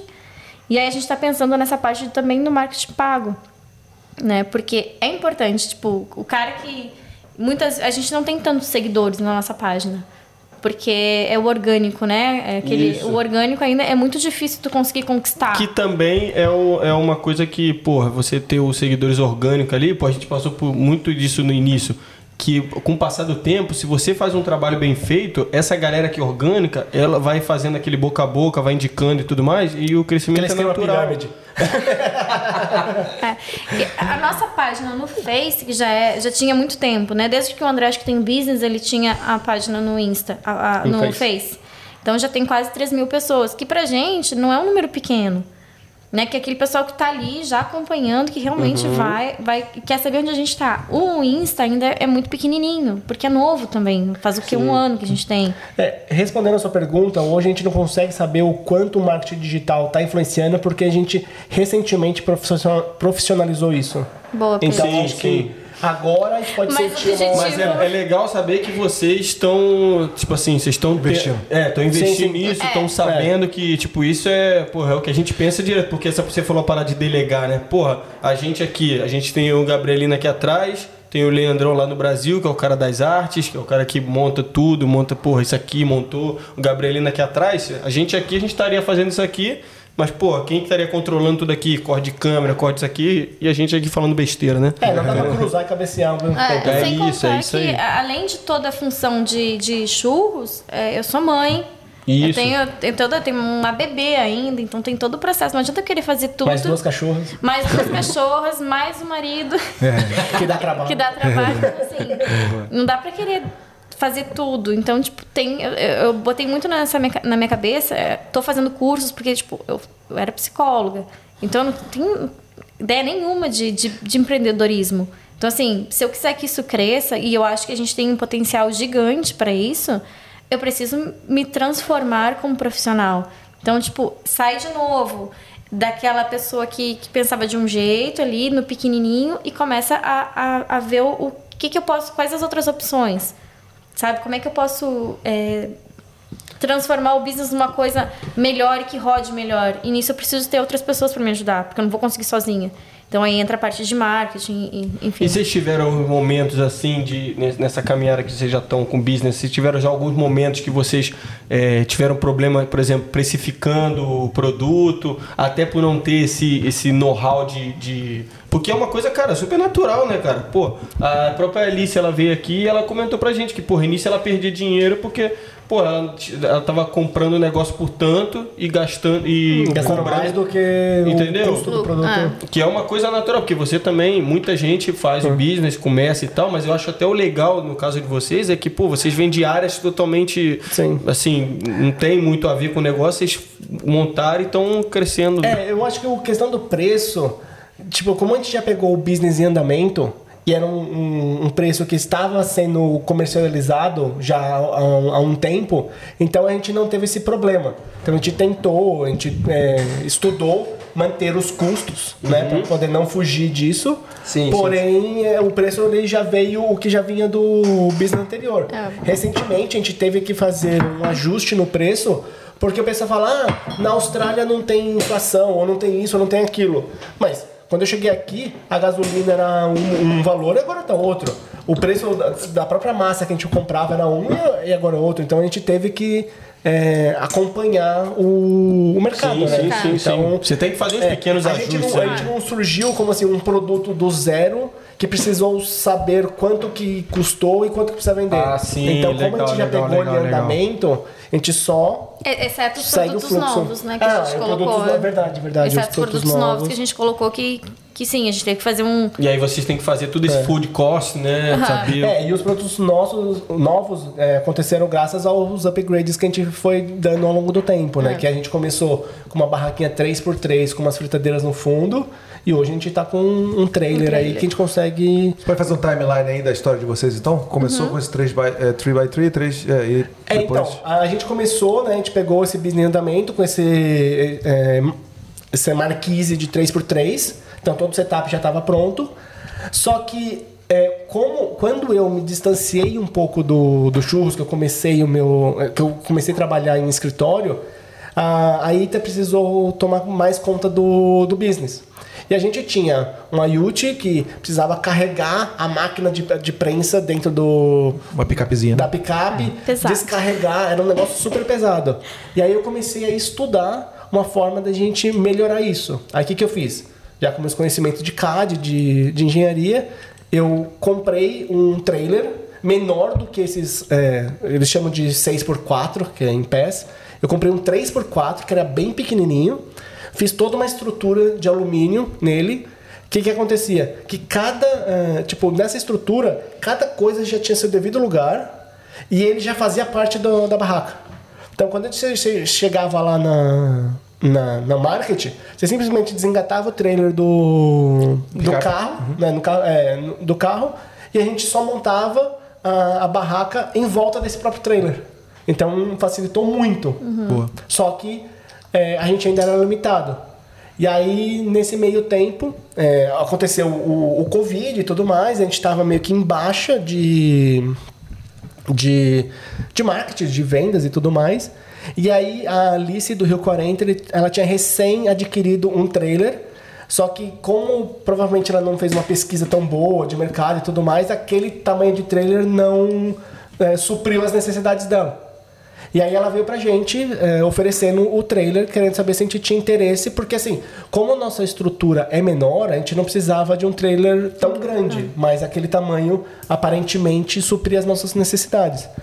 Aí a gente tinha recém é, finalizado aquele trailerzinho, aquele reboquezinho, então não estava muito no momento da gente é, comprar um trailer. A gente até pensava no futuro, ia fazer toda uma pesquisa de mercado, de tamanhos e estruturas e É, tudo Pedro, mais. rapidão, rapidão, só um parênteses aqui. A, a questão da, de um, um trailer funcionar para um ou não para o outro business, no caso, aí é questão de regu- re- regulamentação e tal, Não, questão logística. Não. Logística e Logística. Logística, Ah, porque logística, ela, ela espaço. tem muito Ah, mais é, sim. processos. Porque Sim, sim, sim, entendi. Né? Ela tem muito mais processo, muito mais produto também, Entendi, que, entendi, que entendi. exige mais Beleza. espaço. É, porque a gente, vamos supor, na época quando a gente comprou, a gente só tinha churros. Então a gente só precisava de um lugar para rodar massa e um lugar para fritar. Sim. Agora um restaurante que nem ela queria tocar dentro de um trailer daquele, ela precisava de fritadeira, tanto para batatas fritas como para as coxinhas. Ela precisava ainda de é, fogão para cozinhar feijão, para cozinhar não sei o que lá. Ainda tinha os pastéis, então ela, ou seja, a estrutura dela não acomodava dentro daquele espaço. Sim, sim, então sim, ela tinha entendi. uma fritadeira, tinha um fogão de cinco bocas, tinha que trabalhar com quatro pessoas dentro de um trailer de 3 metros. Ah, entendi. Sim, Então, sim, sim. tipo, e o corredor era, era É bem pequeno. Então, é, a, pra um churros que a gente toca com duas pessoas, é tranquilo. Porque enquanto você vai abrir uma porta da geladeira, você não tá atrapalhando outra pessoa. Que a pessoa pode simplesmente dar um, um passinho pro lado, não tá atrapalhando. Agora, dentro de uma estrutura dessa que você precisa de mais pessoas, mais equipamentos, mais logística, não, não supriu Não a necessidade suporta, dela. Então, eu entendo que é, eles não tiveram um, um apego assim de ter feito uma pesquisa tão detalhada sobre isso e aí acabou virando um elefante branco na mão deles porque eles tinham o trailer só que não tinha muita funcionalidade para eles. E aí eles ofereceram pra gente pra gente comprar o trailer aí a gente chegou a conversar eu ainda falei olha não tá no momento a gente acabou de comprar essa carretinha fez toda a Tá, estrutura começou foi- na pandemia. é, e foi numa pandemia. tipo assim, não é momento de você teoricamente investir.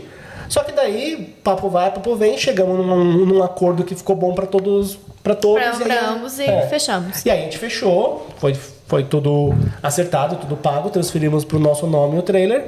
E aí com, o- com a, a adição do trailer. No nosso business, a gente teve oportunidade de expandir nossos produtos, que daí a gente conseguiu trazer é, mais coisas, trazer pudim, trazer mousse.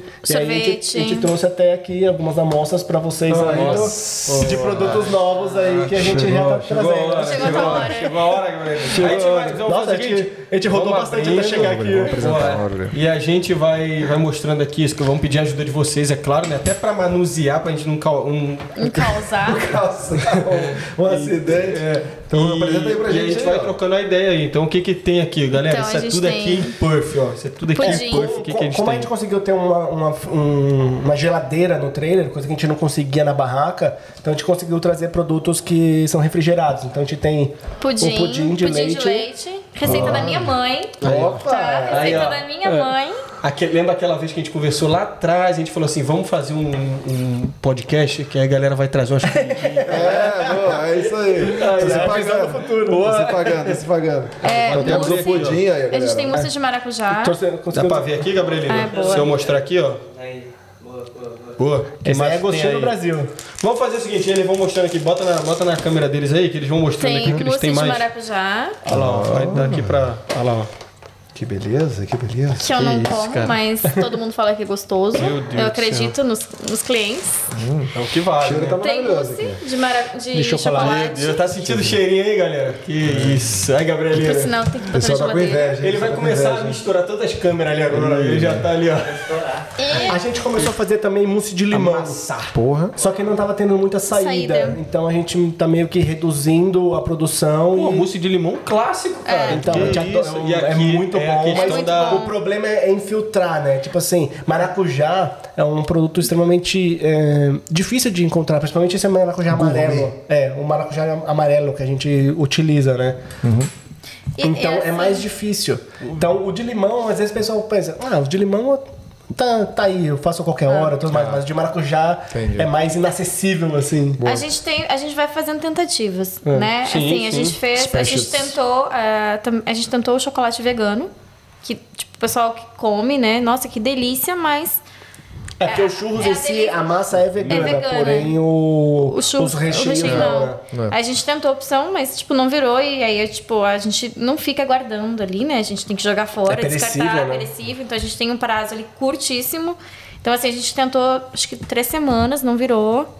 Sinto muito, gente. É, e a gente trouxe também algumas, Então, assim, a gente trouxe- algumas amostras de churrinho. Na moral, aí, rapaziada, perdão aí, perdão aí. Então, a gente fazia. experimentar. A É, gente, fazia, a gente fazia os mini churros pra aniversário, né? A gente fez alguns pra, pra evento, assim, pequenininho. Mas ele dá um pouco de trabalho e aí eu fiquei com um pouco de preguiça também. E como é muito corrido, é, a gente parou de fazer. Mas em especial eu trouxe pros guris. Piaço. É que também, como a gente não ia ter condições de trazer a, a máquina pra encher os churros na hora, então a gente fez esse estilo de. Nossa, espero gente, que seja obrigado. bom, isso, cara. gente. Tô me sentindo especial, cara. Mas Que- para continuar falando, deixa eu falar de come, então. Dá o Esse close eu aí. vou botar na geladeira porque ele fica. Dá o close aí, dá o close gente aí. trouxe aí pra todo mundo aí, pras patroas também. Aí, Opa! chupa, são churros. Meu Deus do céu, que isso, cara. Ô, na moral, na moral, eu vou amassar isso aqui. Vamos, deixa pra lá, né? Rafa e Carol. Aí. Eu não provei. Geralmente eu, eu, eu faço e provo. Muito bom, gente. Mas Vamos aí, eu- vamos aí. Eu, eu queria lançar aqui uma questão pra vocês. A a gente, só um parênteses, a gente Vai. tem churros com sorvete. Opa! Que é uma Que delícia. teve a ideia lá quando vocês ficaram vendo aquela barraquinha de sorvete vendendo. Na verdade, foi, foi- foi um dos insights, porque, tipo, pessoal, pô, tem sorvete. Tudo a ver, pô. É, é muito calor. Então a gente precisa combater isso. Então. E um Churros churros com sorvete. nossa. E, e assim, dá um- eu não, Meu Deus nem eu céu. tinha essa, essa coisa assim, será que é bom? Mas aí coloquei, cara. É, tem uma boa saída. E uma coisa que o pessoal pede muito, o churros plain, que é churros sem nada. E eu ficava tipo, plain? Eu acho que eles estão errados. Eu acho que eles estão errados.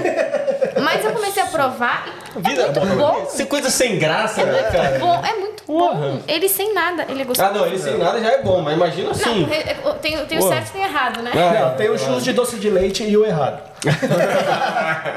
Pô, como é que a galera, perguntinha, como é que a galera é, normalmente prova uma coisa dessa aqui? Aí se o cara chega pra você e fala, pô, isso aqui é bom. Ele- Eles não chamam, eles chamam de caramelo, Então, chamam... a gente anuncia como caramelo, né? Tipo, caramel.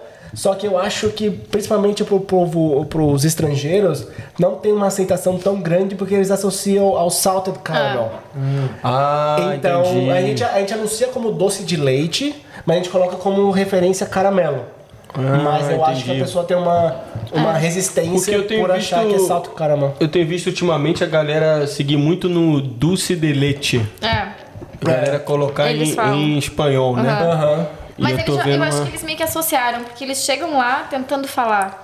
Já, Ah, eles porque a chegam gente, já a tentando gente tem falar. ali no, no, no- no nosso menu, a gente tem caramelo e entre parênteses é, doce de leite. E eles já associaram, a maioria, a grande maioria, assim, porque eles já chegam pedindo o doce de leite. Sim. Mano, muito bom, Que é velho. Que, que, isso. antes era muito chocolate e o doce de leite agora, tipo, Acho que se quiser pegar uma colherzinha pra experimentar o pudim também, é- Aí, ó. Nossa, cara, eu ultrapassou. vou, eu vou começar a massa. Vou, vamos fofocar um pouco, né? Focar, focar. Pode comer, pode comer. Beleza, beleza. Senão, Aí, ó, ó, Gabrielina, tem algumas coisas que eu quero perguntar ainda. Eu acho legal. Inclusive, tem algumas coisas aqui que a gente separou pra perguntar, mas alguns seguidores da página mandaram. Hein, Gabrielina? Pedir as tá- perguntinhas agora? Tu tá. Tá e a gente, ali, e a tá gente vai trocando a ideia com isso, que ainda tem umas coisas, vai ter muita pergunta que a gente pode mim, meter tô um parênteses. Satisfeito. Tá de Vamos boa? mandar as, as perguntinhas. Ei, Gabriel, eu ainda tenho algumas coisinhas que aí quando o nego mandar uma perguntinha a gente vai, vai trocando a ideia. Tu Adicionando, consegue aí ou tá com a mão toda suja aí? Eu quero ver como é que tu vai limpar esses, esses equipamentos todos depois aí. Tá amassando aí que eu tô vendo, hein? Ah, você pode, de repente, enquanto tá- o Gabrielino tá, tá botando lá, é, falar pra galera é, que quer empreender aqui, se tem alguma dica, qual é, qual é a dica que você dá pra galera que sonha em... Pesquisem. Coisa de bate-pronto, assim, que vocês pensam. Pesquisem, pesquisem tudo. É, tudo. estudar. Estudem. Estudem. Estudem Estudem antes de fazer. abrir. Estudem, É. estudem todos os, os, os prós e contras. Estudem como que vocês vão, manter isso, porque abrir um business é muito fácil. Agora, tu manter e tu ter uma consistência é muito difícil. O, o- acho que, assim, até associando meu, um pouco no, ao- meu, no meu ver, né? associando um pouco ao poker, que eu gostava de jogar bastante e hoje eu tô mais afastado. Se o seu sustento depende daquela, daquela jogada, você vai ficar meio que apreensivo. Então você não vai apostar direito, você não vai ser é, agressivo nas apostas e tudo mais. Por quê? Porque a sua sobrevivência tá ali. Então, quando você tem uma segurança, vamos dizer, você já fez uma estrutura boa, você consegue apostar melhor. Então, é, se uma pessoa, vamos supor hoje, tem 30 mil dólares para investir, mas é toda a vida dela, é difícil. Porque se der errado, deu muito errado. Então, se a pessoa não tem um lastro, não tem uma segurança, é mais complicado. Eu acho que assim, uma das coisas que nos deu bastante segurança nos churros é exatamente isso. Porque assim, a gente comprou, a gente adquiriu o, o, o Brada Churros. Logo na, na primeira parada, eu consegui um emprego. Então, tipo assim, mesmo que tiver um dia ruim do business, a minha filha não vai ficar sem leite. Não vai, a gente não vai precisar passar apuros. Então, por isso que é, é muito bom estudar. É muito. é- eu até vi recentemente. O lápis é mais leve que a enxada. Porra, caraca, Então- ele pegou isso aí. Estuda.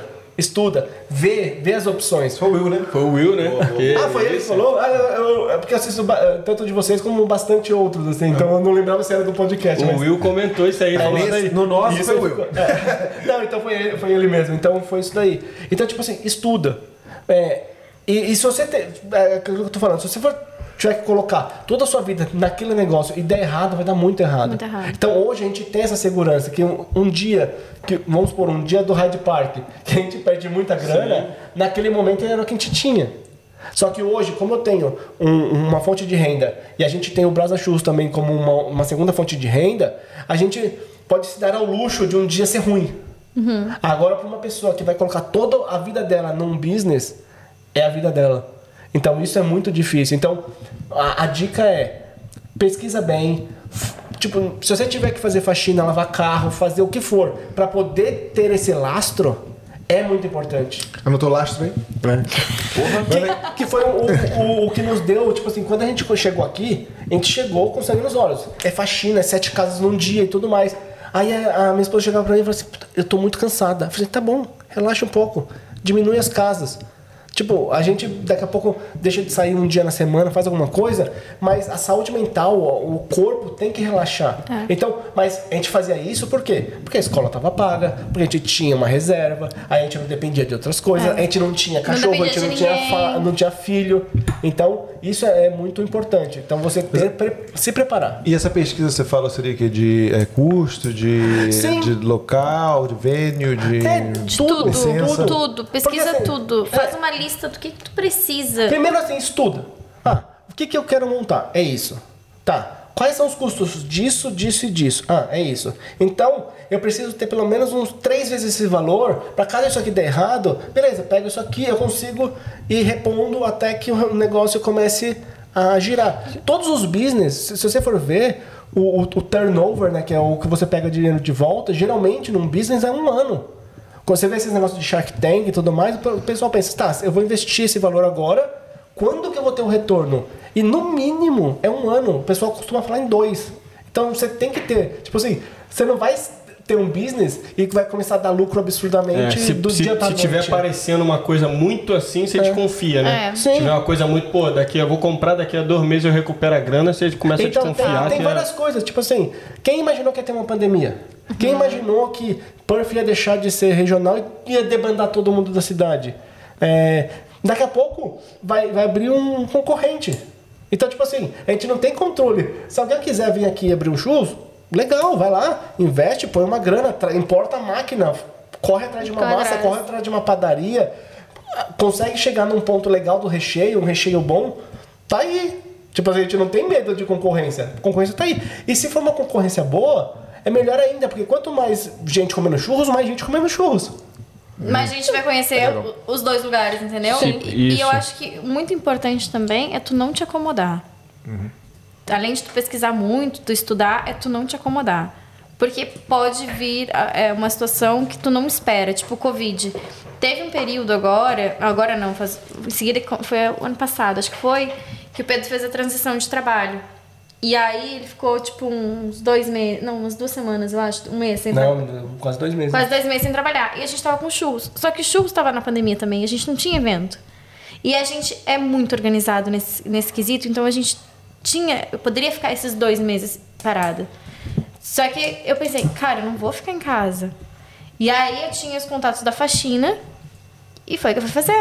Eu não vou ficar aqui. Vendo só dinheiro fa- sair da conta. Então, assim, te prepara e esteja é, disponível para mudar caso seja necessário. Porque, E disposto. tipo, disposto. Porque, assim, muda muito rápido. Então, assim, nada é certo. Tipo, tu tá aqui, daqui a pouco tu tá aqui. Sabe? Então, tipo, esteja disposto para mudar. E aceite as mudanças. Porque, tipo, pode acontecer. É, isso é outra coisa. Vamos supor, o nosso business, por exemplo. A gente tem um trailer. A gente é, precisa de um espaço para poder estar operando. E isso depende de outra- de outras pessoas. pessoas. Depende do gerente do, do marketing, depende do governo, tá liberando mais ou menos pessoas. Então, tipo assim, é um business que, querendo ou não, a gente tá na mão de outras pessoas. É diferente de, vamos supor, você ter um local físico. que é o, é o seu local físico. Ainda assim, você tem que arcar com o seu o aluguel e tudo mais. Tem toda uma despesa. Com certeza é bem maior. Mas você também tem a liberdade de você fazer o que você quiser. Pôr parede, tirar parede, colocar letreiro, tirar letreiro, mas é seu business. Agora, n- nessa posição que a gente tá, assim como todos os markets, todos os stalls, eles é, dependem do marketing. Não dá pra simplesmente você parar aqui na porta e começar a vender churros, ó, churros. É, é isso que eu vejo. Às vezes é bom a gente poder ter esse espaço também pra falar e, e vocês trazerem, tipo, várias, várias pessoas pra poderem falar de vários assuntos aqui, porque muita gente vê a gente ali na feira trabalhando pensa, cara, tinha uma barraca, comprou um trailer, nossa, que fácil. Cara, é um trampo. Absurdo, não é tu chegar e simplesmente vou abrir um, um negócio aqui e, e, e tu te manter é muito difícil. Então muitas vezes as pessoas olham, principalmente eu, eu que tô ali na, na coisa, mas tipo, Covid mesmo, se o Pedro não estivesse trabalhando, a gente dependesse disso, ia ser uma merda. Porque, tipo, tu não tem como trabalhar. Não depende de ti. Sim. Sabe? E aí tu tem filho, tu tem conta, tipo, ninguém. Isso não parou. Então, se tu não tem um, um, um backup, assim, se tu não tem uma, um pra onde correr, não é simplesmente tu abrir um business. Porque não depende só de ti. Então, tipo, é, é, é, é, tipo, analisem muito antes de, de fazer. Não, façam, façam. Se tu tem vontade, se tu tem condições, se tu, se tu tem, sabe, se tu acredita naquilo ali, faz. Mas faz Até com mesmo dando um sabedoria. exemplo da pandemia, tipo, não adianta nada. Vamos supor que o governo tivesse liberado os, bine- os business de estarem trabalhando. Se não tem gente pra sair na rua pra comprar, não adianta nada. É. Vocês tiveram alguma ajuda não? A gente não pediu. Não, a gente não. não. A gente não pediu.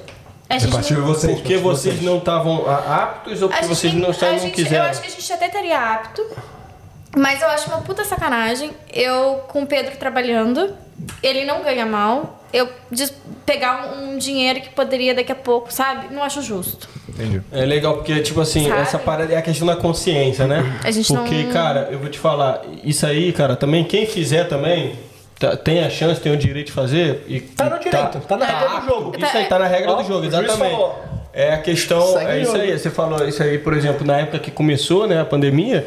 Porra, eu, cara, graças a Deus eu não fui influenciado em nenhum momento, assim, em questão de trabalho e tudo mais. Mesmo quando eu tava, por exemplo, um restaurante, só servi takeaway, eu sempre continuei trabalhando e tudo mais. E, pô, e tinha muito aquele papo de pedir desconto no aluguel, pedir desconto, não sei o quê. A gente não A pediu gente também. não pediu também. Eu não pedi, cara, porque eu fiquei assim, eu falei assim, porra, mano, é, é uma puta. Vai ter uma porrada de gente que eu vou deslegitimizar. É né, quase que não sai. Porque, porra, a galera realmente precisa e, porra, às vezes vai que de repente a agência tá numa situação de falar assim, vamos liberar pra tantas pessoas. Uhum. Porra, aí uma pessoa que realmente tá precisando. É, vai dar, mas vai dar consciência, É, né? Também. nem também, a gente não pediu ajuda no, de reduzir o valor do aluguel.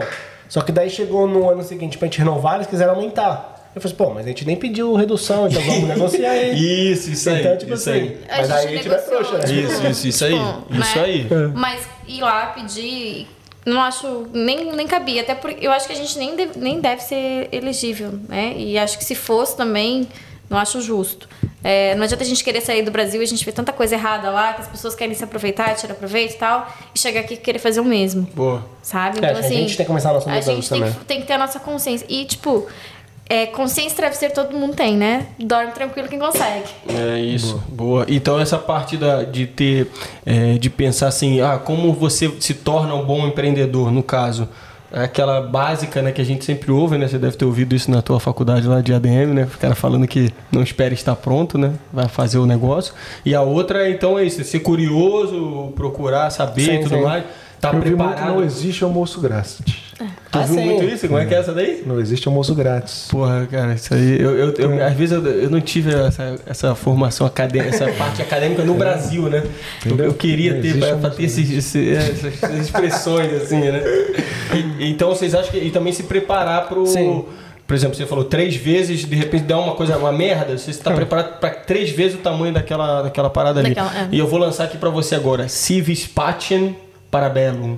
Caralho. Boa. Porra, porra é essa? É é? Isso em latim quer dizer: se você quer paz, se prepare pra guerra. Boa. Se não queres E com essa aqui a gente dá um tchau pra você. Não, A gente dá um alô pro Putin.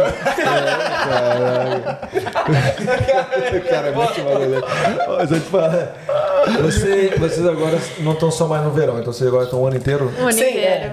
Ah, é depois que a gente é pegou o business do André, né, que ele só aplicava para sexta-feiras, a gente começou a pesquisar todos as, as- os eventos que a gente podia aplicar. E aí a gente aplicou todos no verão. E aí a gente começou a pesquisar, tá, no inverno, o que que tá rolando? Aí a gente foi atrás, e aí no inverno a gente descobriu que em Scarborough também ia rolar o market, Acho só que que- ao invés É no das sábado. quintas são aos sábados. Isso. E, e, assim, a gente faz muito teste também. Tipo, a gente vai numa feira e, e aí isso vai muito do, do pesquisar, porque, tipo, é, eu tinha feira, assim, que eu, tipo, fiz e paguei o, o- o coisa inteira, sabe? E era uma bosta. E eu não tinha o que fazer. Então a gente já aprendeu que, tipo, não precisa faz- pagar todo. Tu pode pagar aos poucos e, e testar o lugar se é bom ou não. Entendi. Então, assim, ta- tanto no inverno ta- também tem, tem alguns lugares que a gente consegue ir. Então, tipo, tu vai analisando e consegue chegar em mais lugares. Por isso que é bom seguir a nossa página lá, porque a gente tá sempre postando onde a gente tá. Geralmente a gente tá em Scarborough, no, Anfiteatro. no, no ou no, no inverno ali, no, no sábado também ali, naquela, naquela, naquela parte ali. Mas acho que no, no inverno é a única feira que a gente faz. É, no enquanto. inverno a gente só tá fazendo no sábado. Na verdade, porque é a única que tá rolando. É a eu única que não tá rolando, é. E lugar fixo, assim, estão pensando em fazer, não? Ah, Ficar- Pegar um Sanchus e ficar metendo lado assim no Sanchus. É, e, e também outra coisa que eu ia perguntar é se. Responderem, sim, caralho. sim, sim, mas com Ah, relação mas- ao teu tá. lugar fixo, também se de repente futuramente pode rolar de repente uma, uma lojinha e tal.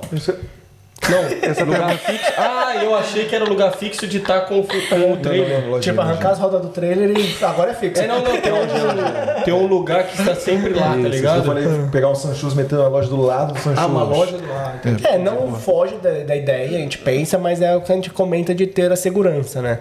Eu acho que a gente pensa, estuda, só que a aquisição do trailer foi recente, a gente ainda tá num processo de adaptação, de upgrade das coisas, então não foge da ideia de ter um local físico, uma lojinha, mas ainda tá um, um plano um caminho mais É, Gigante. mais distante. E eu ainda tô estudando também. O- é, a e gente outra tá. coisa também gente que nos barra é a questão de visto, De né? visto. Porque a gente ainda tá num. A gente não é residente, a gente tá num, num visto de trabalho. Então, se eventualmente não rola uma residência, você ter um negócio fixo é muito mais difícil você passar pra frente do que um business móvel. Legal vocês se prepararem pra quando tiver Exatamente. oportunidade de É, falar. E, E- e aí tem essa questão de eu estar estudando também. A gente tá. Tô tendo- Administração não? Business? É. Não. É, é, É, administração de é, é uma administração de business, né? Porque assim, eu sou crua nisso. Então, assim, a gente tá. A gente foi levando. Né? E o Pedro é muito mais centrado, eu sou muito mais fazer. Eu, eu cozinho, eu faço toda a parte, mas a parte pensativa, assim, tipo, porque eu sou muito coração também. E eu sou muito Emo- Emotiva? emotiva, assim, eu, eu sou muito. Tipo, eu vou, não penso muito, sabe? Eu quero fazer. Não interessa? Outra coisa E também, aí a gente, virando- precisa, tipo, parar às vezes.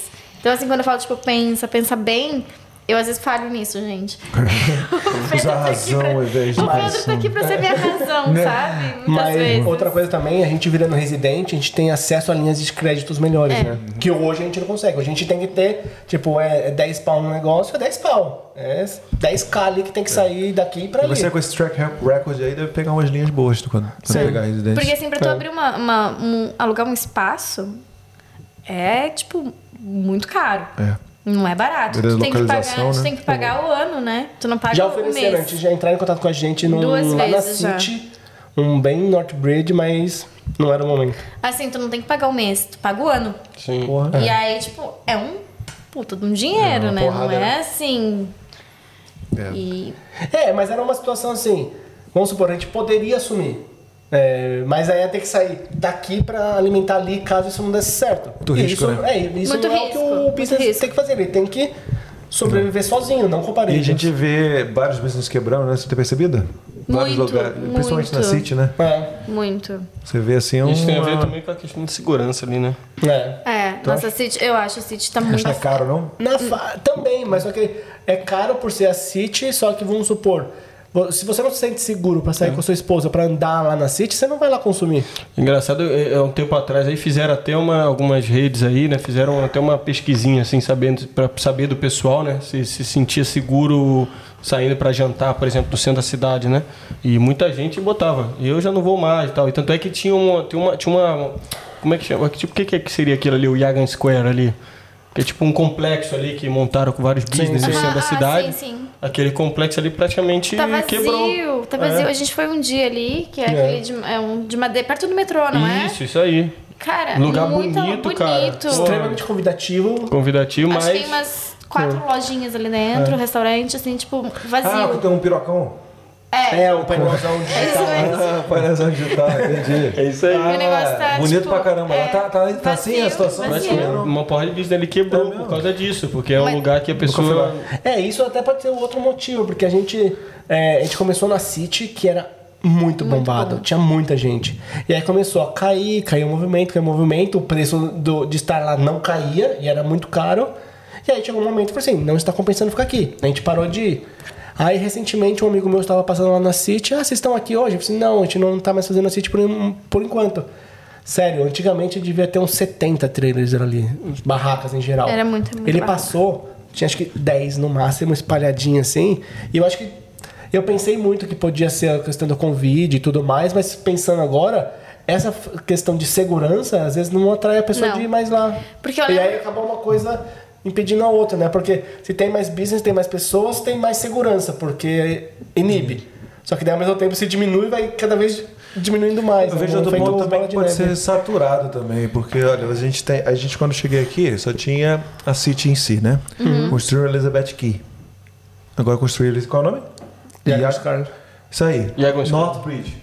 Pô, satura, velho. Porque tudo ali no mesmo lugar. Ainda tem ali o, Chi- o Chinese Market ali, os restaurantes chineses Ah, ali. sim, sim. Mas tu acha que de repente seria isso? China, Eu não sei, o ano passado, Chinatown, é. o ano passado a gente fez, a gente tava com a barraca ainda, né? Não, ano passado acho que já tava com um trailer. A última, a última feira que eu fiz lá com a barraca, eu, eu senti medo. Hum. Porque eu tava com a minha cunhada, minha cunhada tava trabalhando comigo, a Vitória, e eu falei, cara, eu tô com medo. Porque, Cracudo, tipo. né? É. E aí eles ficam se batendo. Tipo, eles estão caminhando na rua se, se dando pau mesmo. É, estão em outro, em outro se nível ali, dando né? pau é tipo. Então né, a gente é, fala- isso mesmo, velho. É, Ultimamente aí, a gente tipo, tem ouvido eles não falar fazem muito nada. sobre isso. Tipo, a polícia não faz nada, porque eles são super protegidos, tem todo um processo aí que, né? É, e aí, tipo, tu fica com medo, porque se eles. Tipo, a gente já teve um caso, um dos motivos principais, eu acho também, da gente ter comprado o trailer foi que a gente até esqueceu de falar. É verdade. Em Scarbo, o ano, o ano retrasado, a gente tava com a barraca e chegou um, um, um menino lá, um aborígene, na, na Um barraca. guri. Ah, Um guri. Um guri. Guri, o Biá. Ah, eu, eu sou, eu sou bem do sul, bem do extremo, Santa Vitória do Palmar. Vocês já viram Chuí? Santa É a Vitória última- é a penúltima cidade é a do penúltima cidade do, do extremo sul lá. Legal, né? Só pra deixar registrado. Só pra falar o nome da Só cidade, pra falar né? da cidade. E eu tenho muito orgulho de lá, tá. É, e aí, tipo, ele chegou e pediu um churros. E aí, comida e água a gente não nega, né? Na verdade, Não, não, é na esse, verdade- é esse Na verdade, ele pediu os churros e aí a Vitória tava falando. É 5 dólares. Mandou, mandou, mandou. Quem entendeu, entendeu. É, não entendi. Não podia perder, não podia perder. Não podia perder. Agora, foi- agora tempo, o tempo, o tempo. Então, Mas ela falava assim, ah, eu quero churros. Daí a, a Vitória falava, 5 dólares. Não, mas foi antes disso. Ele chegou lá e pediu. E aí eu falei, é 5 dólares. Aí ele falou, não tenho dinheiro. E eu fiquei com pena. Porque eu falei, cara, tô cheio de churros aqui. Criança, coitada. Hum, Pra mim era uma criança. E eu- por isso que eu falo, eu sou muito coração. E aí eu sou muito idiota às vezes. Porque, tipo, eu deixo me levar muito, assim, sabe? A pessoa me leva muito fácil. E aí, dei os churros pro guri. Foi difícil, viu? Aí dei os churros pro guri. Nisso ele voltou com umas, umas cinco crianças. Cinco, seis crianças. Aí ferrou. E aí eu, puta que pariu, né? Aí eles começaram, tipo, eu quero churros, eu quero churros, me dá. Eu disse, não, não posso dar. Vixe. Aí eles invadiram Pensa. a barraca. Ele, um, entrou na barraca, eles pegaram, tinha uma bandeja de churros, eles pegaram as bandejas de churros, jorra- jogaram a- a- os churros dentro da barraca.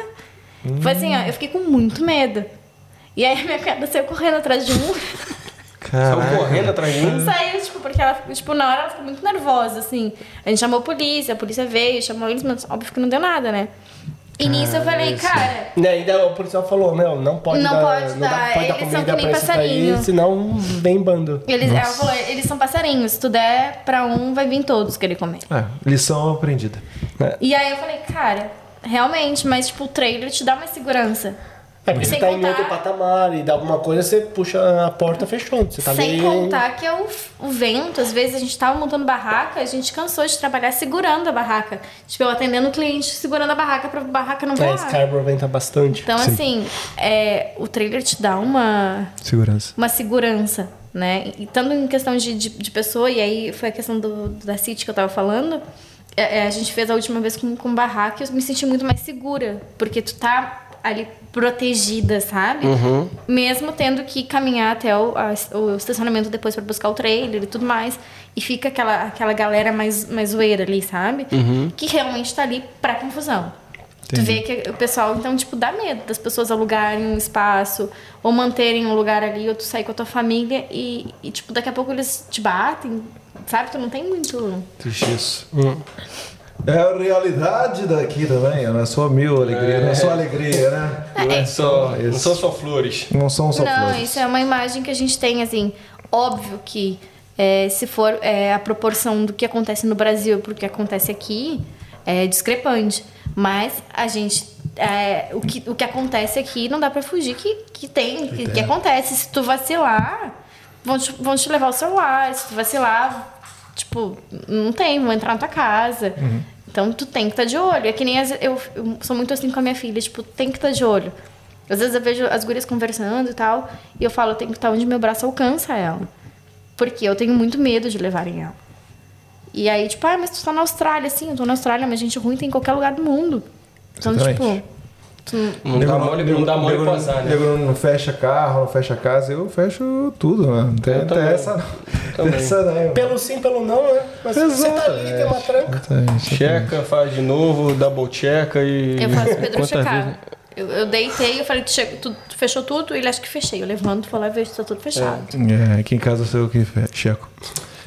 Perguntinhas, Gabrielindo! E hoje, e hoje em dia é bom, né? Porque, porra, muita gente comentando e tudo mais, você já, já vem pra cá sabendo dessas coisas, então. Exatamente, Com fica preparado. Quem pega a visão, pega a visão, né? É, exatamente. Não vai Vamos dizer lá. que a gente vende sonho de padaria, não, É, hein? e outra coisa, galera, obrigado aí pelas perguntas mais uma vez. E o que, que tá rolando aí, Gabriel? Que isso? Que isso? Oh! Pô, agradecer a galera mais uma vez aí, como a gente sempre manda um alô aí. Obrigado pela galera que tá frequentemente no nosso, no nosso DM lá, né? Mandando mensagem, é, perguntando algumas coisas e tal, tudo mais. Galera chegando também, dando um alô pra gente. Obrigadão aí, galera. Tamo junto. E claro, né, falar também que a gente- se a gente fosse botar todas as perguntas aqui, a gente também ia ficar muito tempo. Então a gente seleciona algumas que a gente acha que a gente caminha aqui na conversa. Algumas provavelmente. Pode soltar aí, Gabriel. Algumas provavelmente a gente vai já vai ter respondido, Solta né? o tantã, irmão. O Guilherme falar a primeira pergunta. Mete aí. Ah, o Edgar tem que falar a primeira pergunta. Ele tá com essa coisinha agora aí. Ah, primeira pergunta, Gabrielino! É isso que quer, né?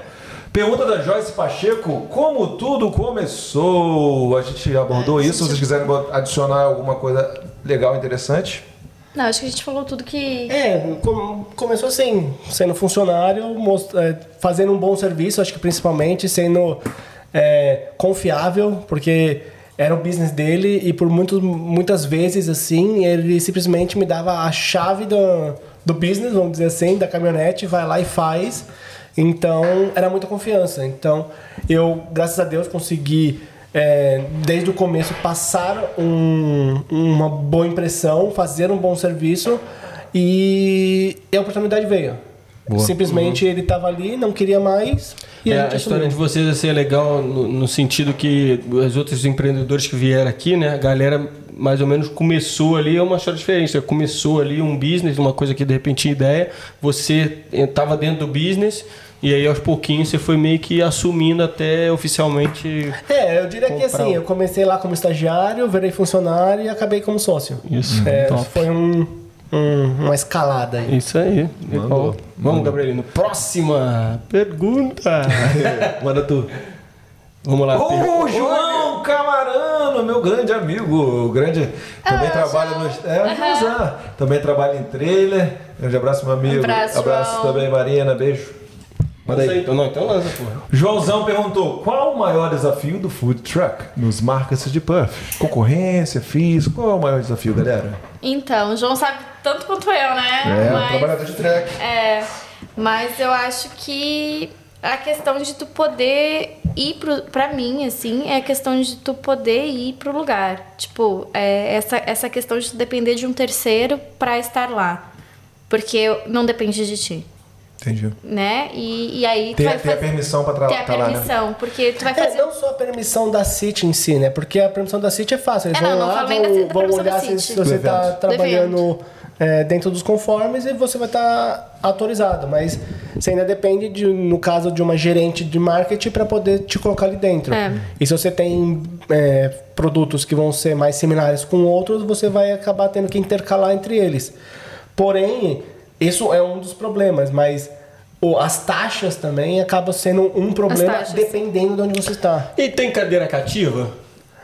Hum, eu acho que sim. Eu, eu acho, acho que, que tipo, se sim. você é amigo do técnico, você é mais escalado. Eu acho que sim. Porque é, é aquela coisa assim, é, teve uma seleção, que eu não sei qual, qual que funciona, pra quem nessa redução de business, mas tem os business que estão sempre lá. Então, tipo, é só alguns que não. E assim, tanto, da forma que, que a gente não se, mostra, não se mostrava muito, porque a gente é muito reservado, a gente também não é de ficar puxando o saco. E eu acho que isso faz um pouco de diferença. E, e assim, a gente não vai mudar o que- é- essa parte pra poder participar mais. Entendi. Então, assim, a gente vai tentar contar com a sorte. E se tu pegar o trailer e meter... bem feito, isso É, e se tu chegar no... Pô, pegar o trailer e meter na esquina lá do, do- shopping, o que, que acontece?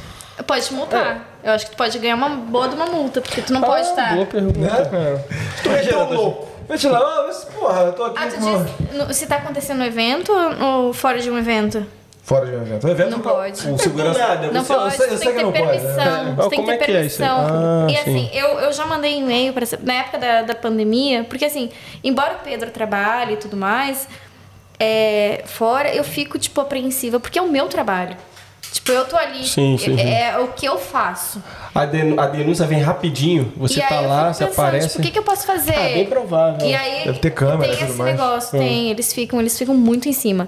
Então assim, por isso que eu falo, o pessoal às vezes vende e tudo mais, mas por fora, cara, eles ficam muito em cima. Que bom- a gente nunca chegou você- a fazer isso, né? Uhum. Mas assim, dá vontade? Dá? É, não, curiosidadezinha É, mas básica, vamos assim, supor né? que você é um, um policial de um certo bairro. Você já tá ali trabalhando, vai lá, seis meses, um ano, dois Sim, anos. sim. Então você já sabe como é que as coisas funcionam por ali. De repente, aparece uma coisa que não é comum. Pelo menos ele vai chegar, oh, tudo bem. Ele vai, com- certeza que vai provavelmente ser educado e tudo mais. Oi, tudo bem, você tem permissão pra estar aqui? E tudo mais. Aí vai, vai, vai, vai surgir Sim, uma, sim. uma pulga atrás da orelha dele do tipo, meu, nunca teve aqui. Por que, que você está fazendo aqui agora? Então, Uhum. realmente, deve li- ligar, li- ligar o botão de alerta. É. Boa. Não, Sim, foi- é, é, tem um camelôzão lá. É, ali. Ah, tá aí, não tem ninguém aí vendo, pô. Vendeu umas paradas ali. Próxima Pergunta, Gabrielina. Mensagens da Ana Browns. Quando virão pra Margaret River? Olha, quem sabe a gente não faz um tour aí pela. É, a gente chegou a sondar uns markets lá de Margaret É. River. Vocês conhecem? Não, a gente, ah, a gente conhece, a gente já foi, já Não, foi. não, essa pessoa. Não, não conheço. Não. Ai, legal. Pô, valeu Não aí, conheço. galera. Pessoal de Margaret River. Qual- quer dizer, ligado aqui, dela? lá. É, a gente não Mandar um não beijo reconheceu para. Margaret River. Não. Beijo pra Ana. Ana, beijo, Ana. Se a, gente, se a gente já te conhece, desculpa, a gente não tá lembrando. Caraca, legal pra caramba. Você acompanha a nossa página. Muito obrigada. É isso aí. Então, agora Então, vocês a vão lá gente- pra fazer um eventinho lá, A gente pô. andou olhando pra fazer um. um... Surf lá, o Mundial de Surf. É, pô. Brasileirada desce. É, a gente começou a sondar uns markets de Rockingham também, né? De. A gente, a Não, gente tá é descendo, a gente já foi pra Mandra, a Vocês gente tá uma- indo. Daqui a pouco a gente tá indo. Pra Clark. Vieram pra Alckmin. Ah, Aqui pra Clark em casa. Aqui em casa. A gente, eu não tenho problema com isso. É, o que a gente, desde que a gente comprou o, trailer, a gente sempre fala, o trailer me leva pra qualquer lugar. Uhum. Então, assim, se eu acho que tem uma boa oportunidade, eu vou. Porra, mete esse, esse Mundial de Surf aí, acho Então, que vai assim, dar se eu, bom. se eu viajei pra vários lugares no Brasil sem. Cara, eu pego o trailer e vou. Sim. E isso é uma coisa muito engraçada, porque são poucas mulheres que levam o trailer. Então, às vezes, as pessoas me veem ali e falam: quem que vem te ajudar? "Com- Quem, quem vem o quê? Ela quase não aparece sou no volante, parece que o carro é, não apareço é da volante. Tesla. O carro sozinho tá chegando ali. Eu acho muito legal isso, porque assim, isso eu falo pra. é, a gente vê muito homem nessa, nessa parte, sabe? Ou a gente tem que ter um step. E eu acho assim, tu consegue fazer. Se tu tá pensando em ter um trailer, vai. Tipo, eu não sabia dirigir, aprendi a dirigir o trailer. Não é fácil, mas tu consegue. Tipo, dá o jeito. E sempre tem uma alma caridosa quando tu não consegue, que vai dizer, tu quer ajuda? Eu vou dizer, quero, por favor. Então Boa. sempre vai ter alguém. Então, tipo, mete as caras e vai. Porque é pesado, é pesado ali, tipo. Mas é muito engraçado. Isso incentiva um pouco, eu acho, também, de quem, quem é mulher pra fazer. Porque, tipo, a gente fica meio só, ai, vou cozinhar só. Tipo, cozinha, mas vai, mete as caras, leva teu trailer, estaciona, faz, faz teu corre, sem depender de ninguém. Hein, eu, eu posso mandar um parênteses aqui que eu Manda tô... aí, manda aí. Mano, o meu cunhadão, né? Leozinho, saudade, Leozinho. Saudade, beijinho. Pô, ele uma vez ele foi ali nessa no, no centro ali onde tem essa o, o Play Forest Place ali, né? E ele foi lá porque ele tinha um trial lá numa barraquinha dessa, né? O cara queria alguém pra ajudar e tudo mais. E aí ele tava procurando trabalho e tal, arrumou esse, esse trial aí. Aí marcou com o cara, não, beleza, vou estar aí, não sei o que e tudo mais. Beleza, chegou o dia do- da feirinha, apareceu lá, ficou procurando assim, falou, caraca, como é que eu vou, como é que eu vou achar esse cara agora? Aí ele começou a procurar, falou, mano, não vou achar o cara. Aí daqui a pouco, do nada, ele achou um, um coroa assim, o coroa. Ele tava andando assim, né? O coroa pegou ele e fez assim, aqui, ó, toma isso aqui, toma isso aqui, le- leva pra lá, não sei o quê. Aí levou, volta aqui, aí faz isso aqui, bota isso aqui, me ajuda a montar isso aqui, não sei o quê. Coroa foi, pá, não sei o que, faz isso, faz isso. Ele falou, caraca, pelo menos.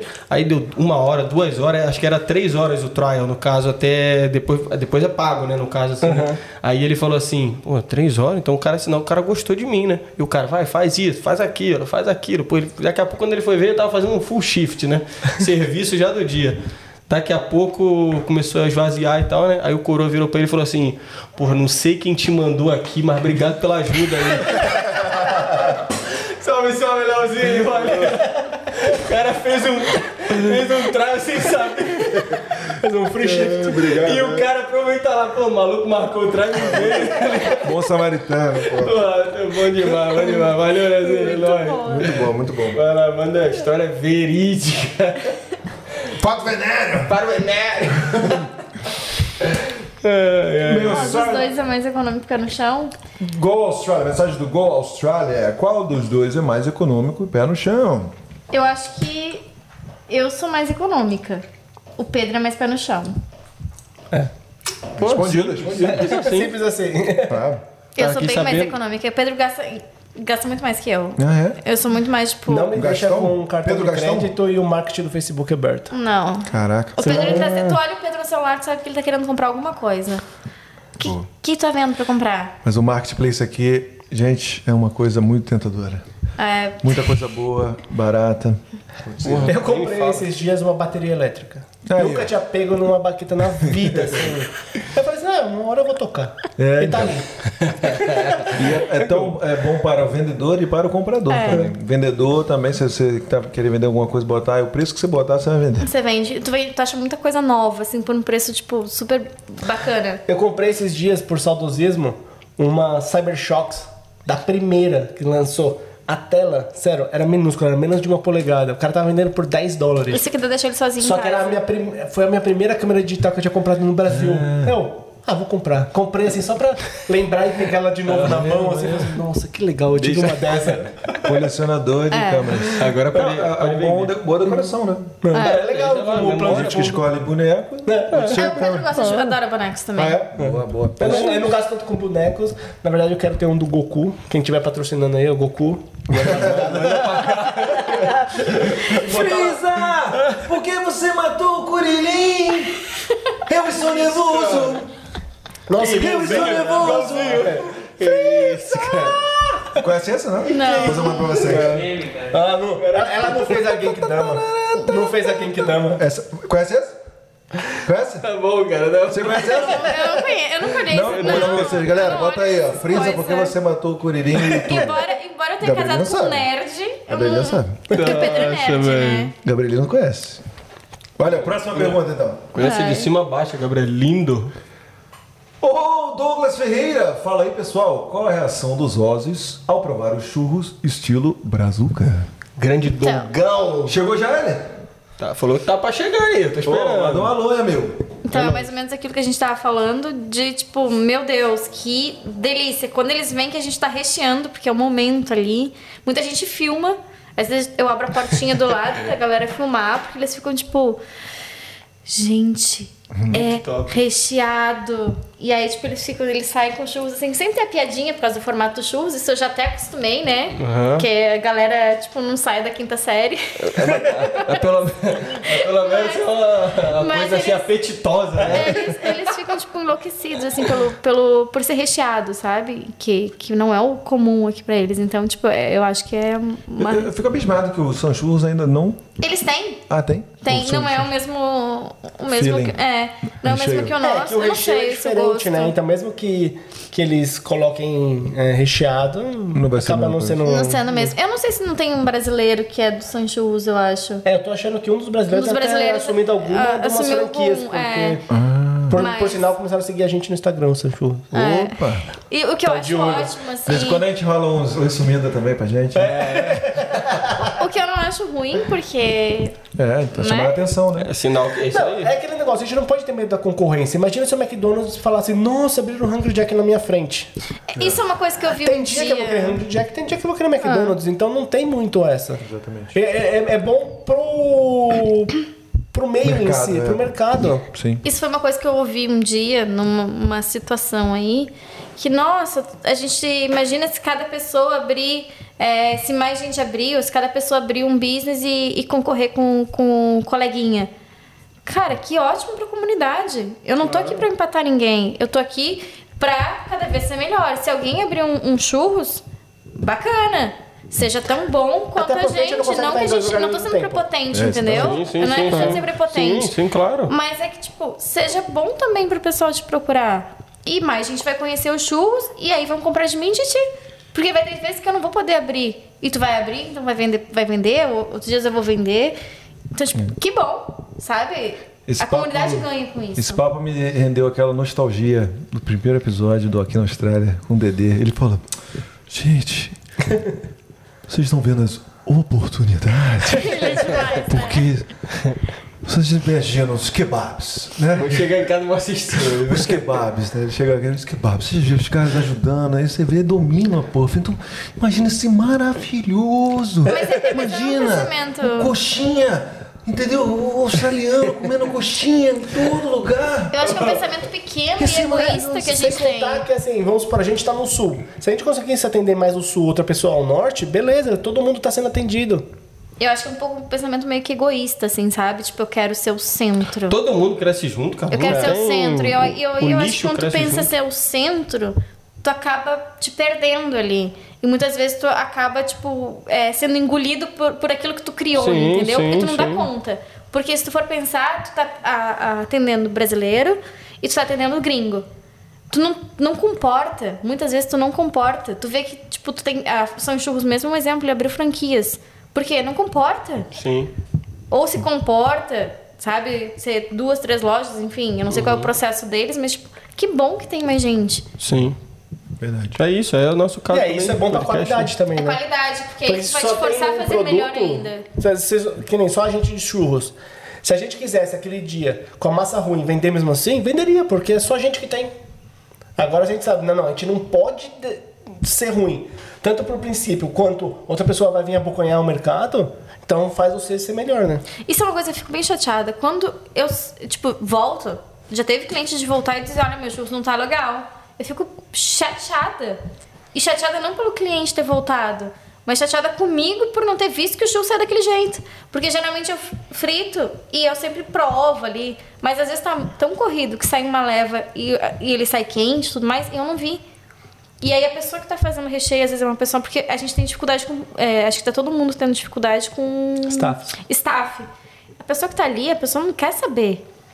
A pessoa não quer saber se tá saindo bom ou ruim. E aí é, uma- é um, é um cansaço duplo, porque além de tu fazer todo o processo por trás, tu levar o trailer, tu tem que chegar muito, muito cedo. Tipo, duas horas eu tô lá pro marco que vai começar às cinco.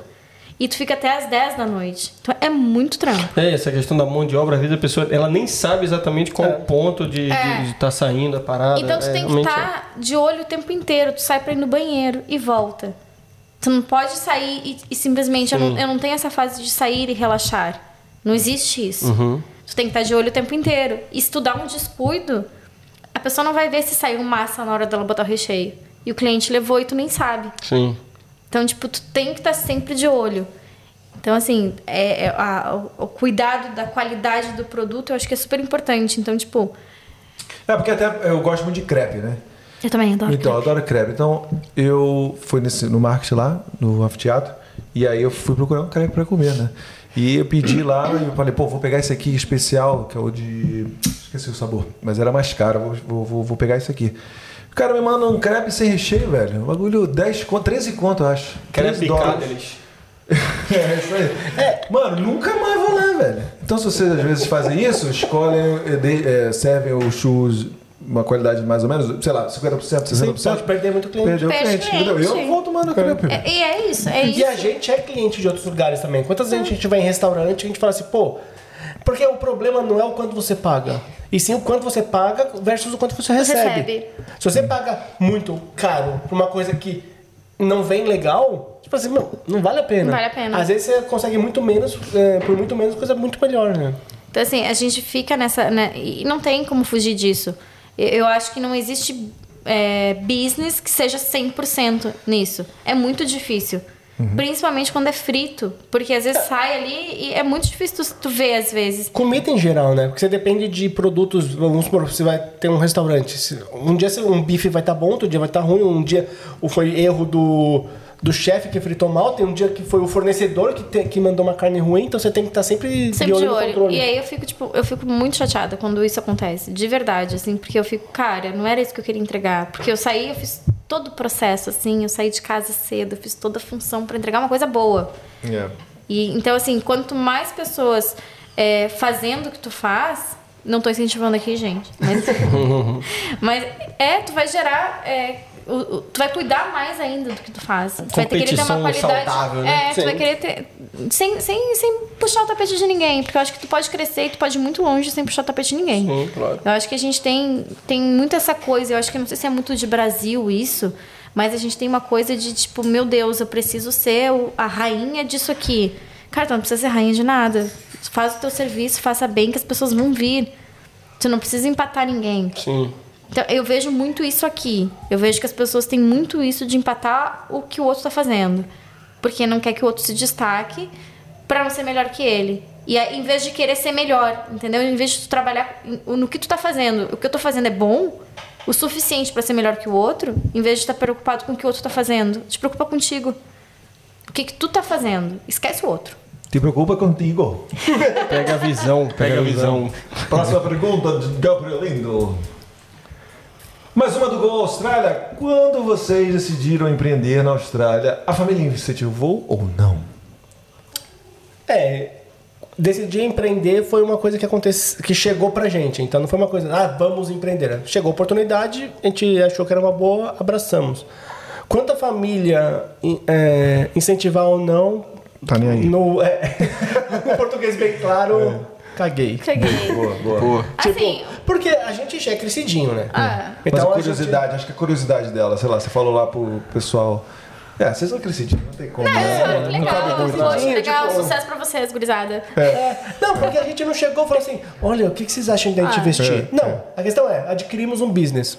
Porque Legal. essa discussão a gente tem que ter entre a gente. É. O que, que a gente acha? O que, que a gente, como casal, como sócio, a gente acha? É, a na, gente na acha verdade isso. a família incentivou, porque ela é minha família. E eu sou a família dela. Ah, tem merece. É. Você tinha falado, né? Boa. Próxima pergunta.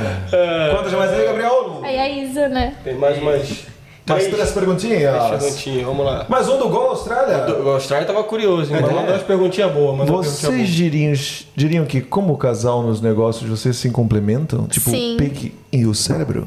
Sim. Como vocês fal- você falou, né? Você é uma parte, ele é outra É. parte. Seu Gastão. É. É muito engraçado, porque eu, geralmente eu faço. Nossa, eu gritei agora, né? a gente, geralmente eu faço tudo do business. Antes o Pedro me ajudava, agora eu faço, eu faço tudo. E quando surgiu o convite de vir aqui, o Pedro falou: amor, quer ir sozinha? Não. Não, não tem essa, essa opção. A gente, a gente é um, um Time. é um time. Não existe essa Parceria. opção, porque, tipo, muita gente, que nem eu falei, muita gente me vê lá e acha que sou só eu. Mas, tipo, o Pedro tá ali nos bastidores, tipo, de coisas que eu não, não tenho. Não tem como fazer, sabe? Eu É, não sei até fazer. se pegar por histórico, ela é, de, é psicóloga, eu sou engenheiro. Que ela é da área de humanas, eu sou exatas. Então, são áreas que se complementam. Se complementam. Uhum. E, pô, eu vi lá você no carnaval de Chaves, pô. Ah, Chiquinha. tá. Era uma mistura de Chaves com seu barriga, né? Boa. Próxima. Vai lá, Gabrielindo. Vai tu agora. Pergunta da Fran Oliveira. Quanto investiram no início do business? E aí, Acho gente? que no início do business a gente investiu uns 20. É, foi um, em torno de uns 20 mil, mas só que não dá pra levar isso em conta, porque assim, é, como a gente já falou diversas vezes aqui, a gente pegou um business e- Sinta-se à vontade para responder. Ah, não, não. Fran. Não, É, a gente foi não o tem que problema com isso. Assim, são duas coisas. Primeiro, esse foi o que a gente investiu, acho que foi por volta disso no início, só que era um business que já estava em andamento. Então é difícil falar, porque assim, ele, o André, no caso, teve todo o, o, o trâmite de importar máquina, de fazer isso, de comprar uma coisa, comprar outra. Então, não é a mesma realidade de você fazer um investimento hoje do zero. E era um business que já tinha um nome, né? Imagina, sete anos, muita gente já conhecia. Muita gente já procurava. Se Então, for, assim, se for ver, assim, vamos supor, em termos de maquinário, pode ser que nem valesse tudo isso, mas já tinha um, um peso, o nome. Quanto desses 20 mil é a marca que você acha? Ah, difícil colocar. em- Precificar? é, difícil precificar. Porque assim, a gente. como um todo, então. É, é, é um Porque todo. eu acho que, como a gente cresceu em número de, de, de eventos e de, de venda também, que eu vejo que o pessoal procura muito a gente. Eu, eu acho que esse, esse, esse valor agregou bastante, até pelo processo todo que a gente fez, pelas mudanças que a gente fez, entendeu? Pelo investimento que a gente fez no, no business hoje, eu acho que esse. É, não, é isso que por isso que eu falei que é relativo, porque assim, isso foi o valor inicial, mas para chegar ao que chegou hoje, teve muito mais investimento. Então a gente pegou o dinheiro do próprio business e vai se Reinvestindo, reinvestindo, reinvestindo pra em poder- estudo, reinvestindo É. em marketing, reinvestindo, tipo. Em trailer, em trailer, equipamentos, equipamentos e em- tudo mais. é. ah. Boa. Legal. Próxima e última, é isso? Então manda aí, ó, mensagem do Ronaldo Alves. O quão difícil é separar a relação profissional e pessoal como casal? Então, o que que acontece? A gente é, a gente é um casal que a gente não tem muita muito estresse assim, tipo, a gente não é de brigar muito, já é padrão. A gente discutiu aqui, conversou, porque o Pedro tem sangue italiano, a gente meio briga aqui um pouco e acabou, gosta. acabou, a gente conversa, acabou. E assim, não tem como não misturar, é, porque a gente não tem final de semana, que nem o pessoal, por isso que eu brinquei, tipo, a sorte, porque tipo, em verão mesmo, a gente não tem verão. A gente tá dentro do trailer no calor ali de 40 graus. A gente tá fritando, literalmente. Então, assim, a gente tem que tentar ajeitar o máximo possível. Então, a gente aproveita durante a semana o máximo de tempo junto e a gente sempre procura. ter- eu, eu falo assim: o business é, ele é muito importante pra mim, mas ele não vem em cima da minha família. A, a- o meu casamento e a Isabela estão acima de qualquer coisa.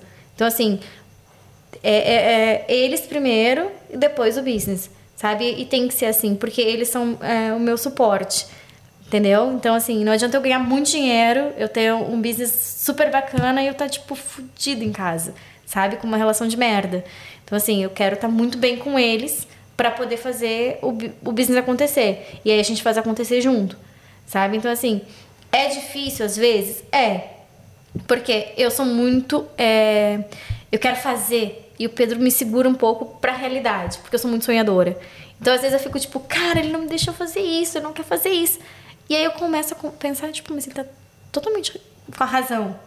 Depois passou aquela hora ali, eu falei, mas é, tá certo? Se eu fizer isso, vai ser uma merda gigante. Então, assim, a gente mistura, mas a gente não mistura acima da nossa relação. Então, o business nunca vai estar em cima da, do, que a gente, do que a gente é como casal, como a gente é como família. Então, assim, a gente tenta ter os nossos momentos, tipo, ah, a gente tá no final de semana, eu tô trabalhando, eu trabalho até tarde, tipo, até. Às vezes eu chego em casa às 11, meia-noite, né, amor? Então, o que, que a gente vai fazer segunda-feira? O que, que a gente vai fazer terça? O que eu vou fazer quarta? Eu quero estar com a minha filha. Então, eu tenho o dia da semana que é só da Isabela. Geralmente é na terça-feira.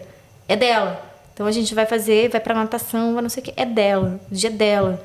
Então, assim, a minha família é sempre em primeiro lugar. Boa. É, e ao mesmo tempo, assim, a gente começou principalmente.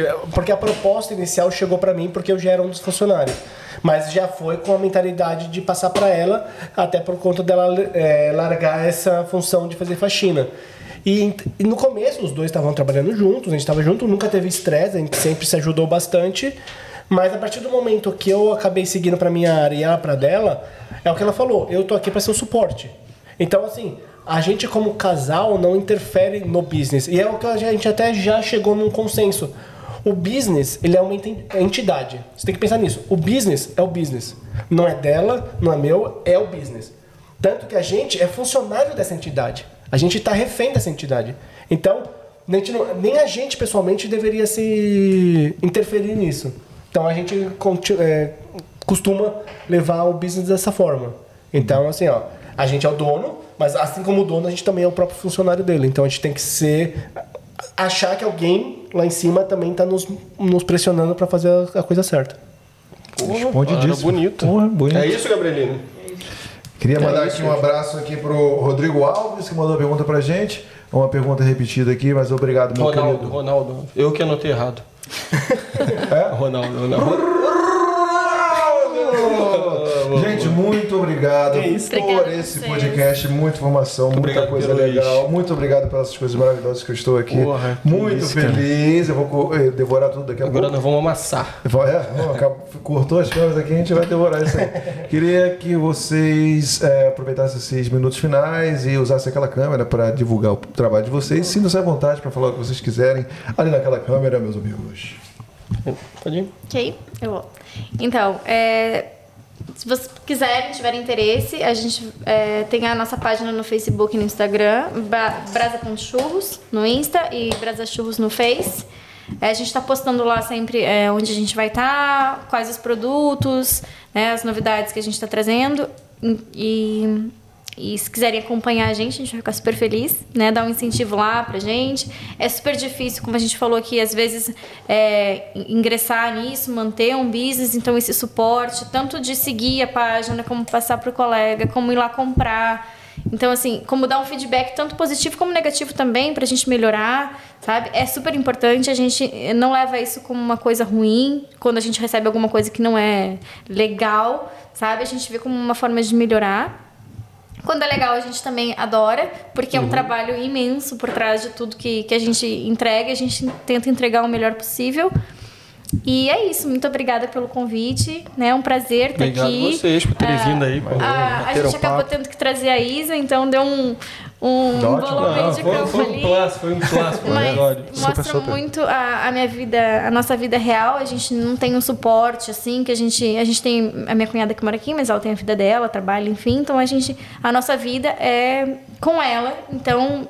Automaticamente ela fez parte daqui em algum momento, né? que nem a gente tá cozinhando, a gente, a gente tá sempre com ela. E, e é isso, espero que não tenha causado. Que isso, Ah, pô, causou um impacto positivo. É, exatamente, causou impacto positivo. Não, eu queria agradecer vocês aí pela oportunidade. Até pelo fato, quando a gente começou aqui o, o- a nossa conversa, a gente falou que a gente, a gente sempre foi muito low profile, assim, reservado. É, a gente. é, Muitas vezes as pessoas nem sabem que o business é nosso, então. É, porque a gente se mantém na nossa, nossa vidinha, a gente só quer fazer o melhor. Então, obrigado aí pela oportunidade, pelo espaço. Vocês estão crescendo bastante. Com certeza, essa nossa história vai ser ouvida. Então, para quem tiver qualquer dúvida também, entre em contato com, a gente. contato com a gente. Sempre fale com a gente. Então, obrigado pelo espaço para contar a nossa história É. e, e as nossas ah, versões e experiências, dos experiências. fatos. É, até porque a gente não teve aquela vaidade de mostrar quem a gente é e tudo É. mais. Eu acho que isso também deixou a gente mais. Né? Acho que, que acaba abrindo agora um espaço maior pra gente poder se mostrar e mostrar um pouquinho da gente também, de, de, de como é que a gente É, a é. gente tá saindo do casulo. A gente tá sendo casulo, né? E sempre tem alguém que se identifica com a É, história. e a gente tá super aberto, assim, pra, pra quem precisar tirar dúvidas, ouviu, ficou com alguma dúvida de alguma coisa, quer saber um pouco mais de alguma coisa, manda um direct pra gente, manda uma mensagem, a gente super responde, sabe? Vocês fazem também para evento, assim? Evento em... A gente faz. Esse- A gente tem. Eu fiz. Há uns finais de semana atrás eu fiz um casamento. A gente faz. A gente faz aniversário, casamento, Boa. Festa, em festa geral. em geral a gente faz. Legal saber. E muito bom, hein? Muito bom. Papo bom, Mais um.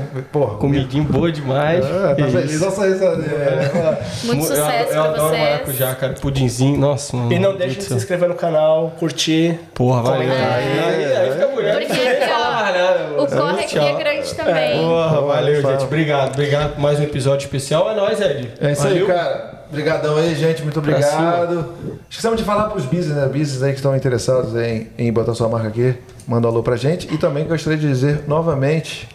Feliz aniversário, meu amigo. Porra. É, parabéns. Porra, a gente feliz não, a gente não teve aniversário. espaço de falar no começo que a gente um tava quietinho aqui, mas Vamos cantar um parabéns. Feliz Felicidade, né? Parabéns pra você nessa data querida, muita felicidade, muitos anos de vida. Ê, vou comer seu bolo.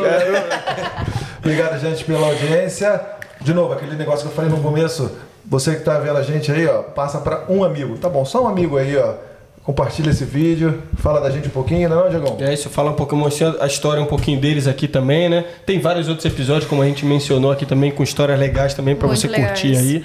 Então é isso, E basicamente fica é isso. ligado que vai ter muitas outras histórias para você. É isso, galera. A gente Valeu, vamos, provavelmente. vamos no tchau com a gente, então? Vocês sabem tchau? Opa. É, Vai, sabe, vai, sabe. vai, Então vamos lá. Manda, manda, um aba- manda batidinha, manda batidinha. Que batidinha. vamos lá. Tchau!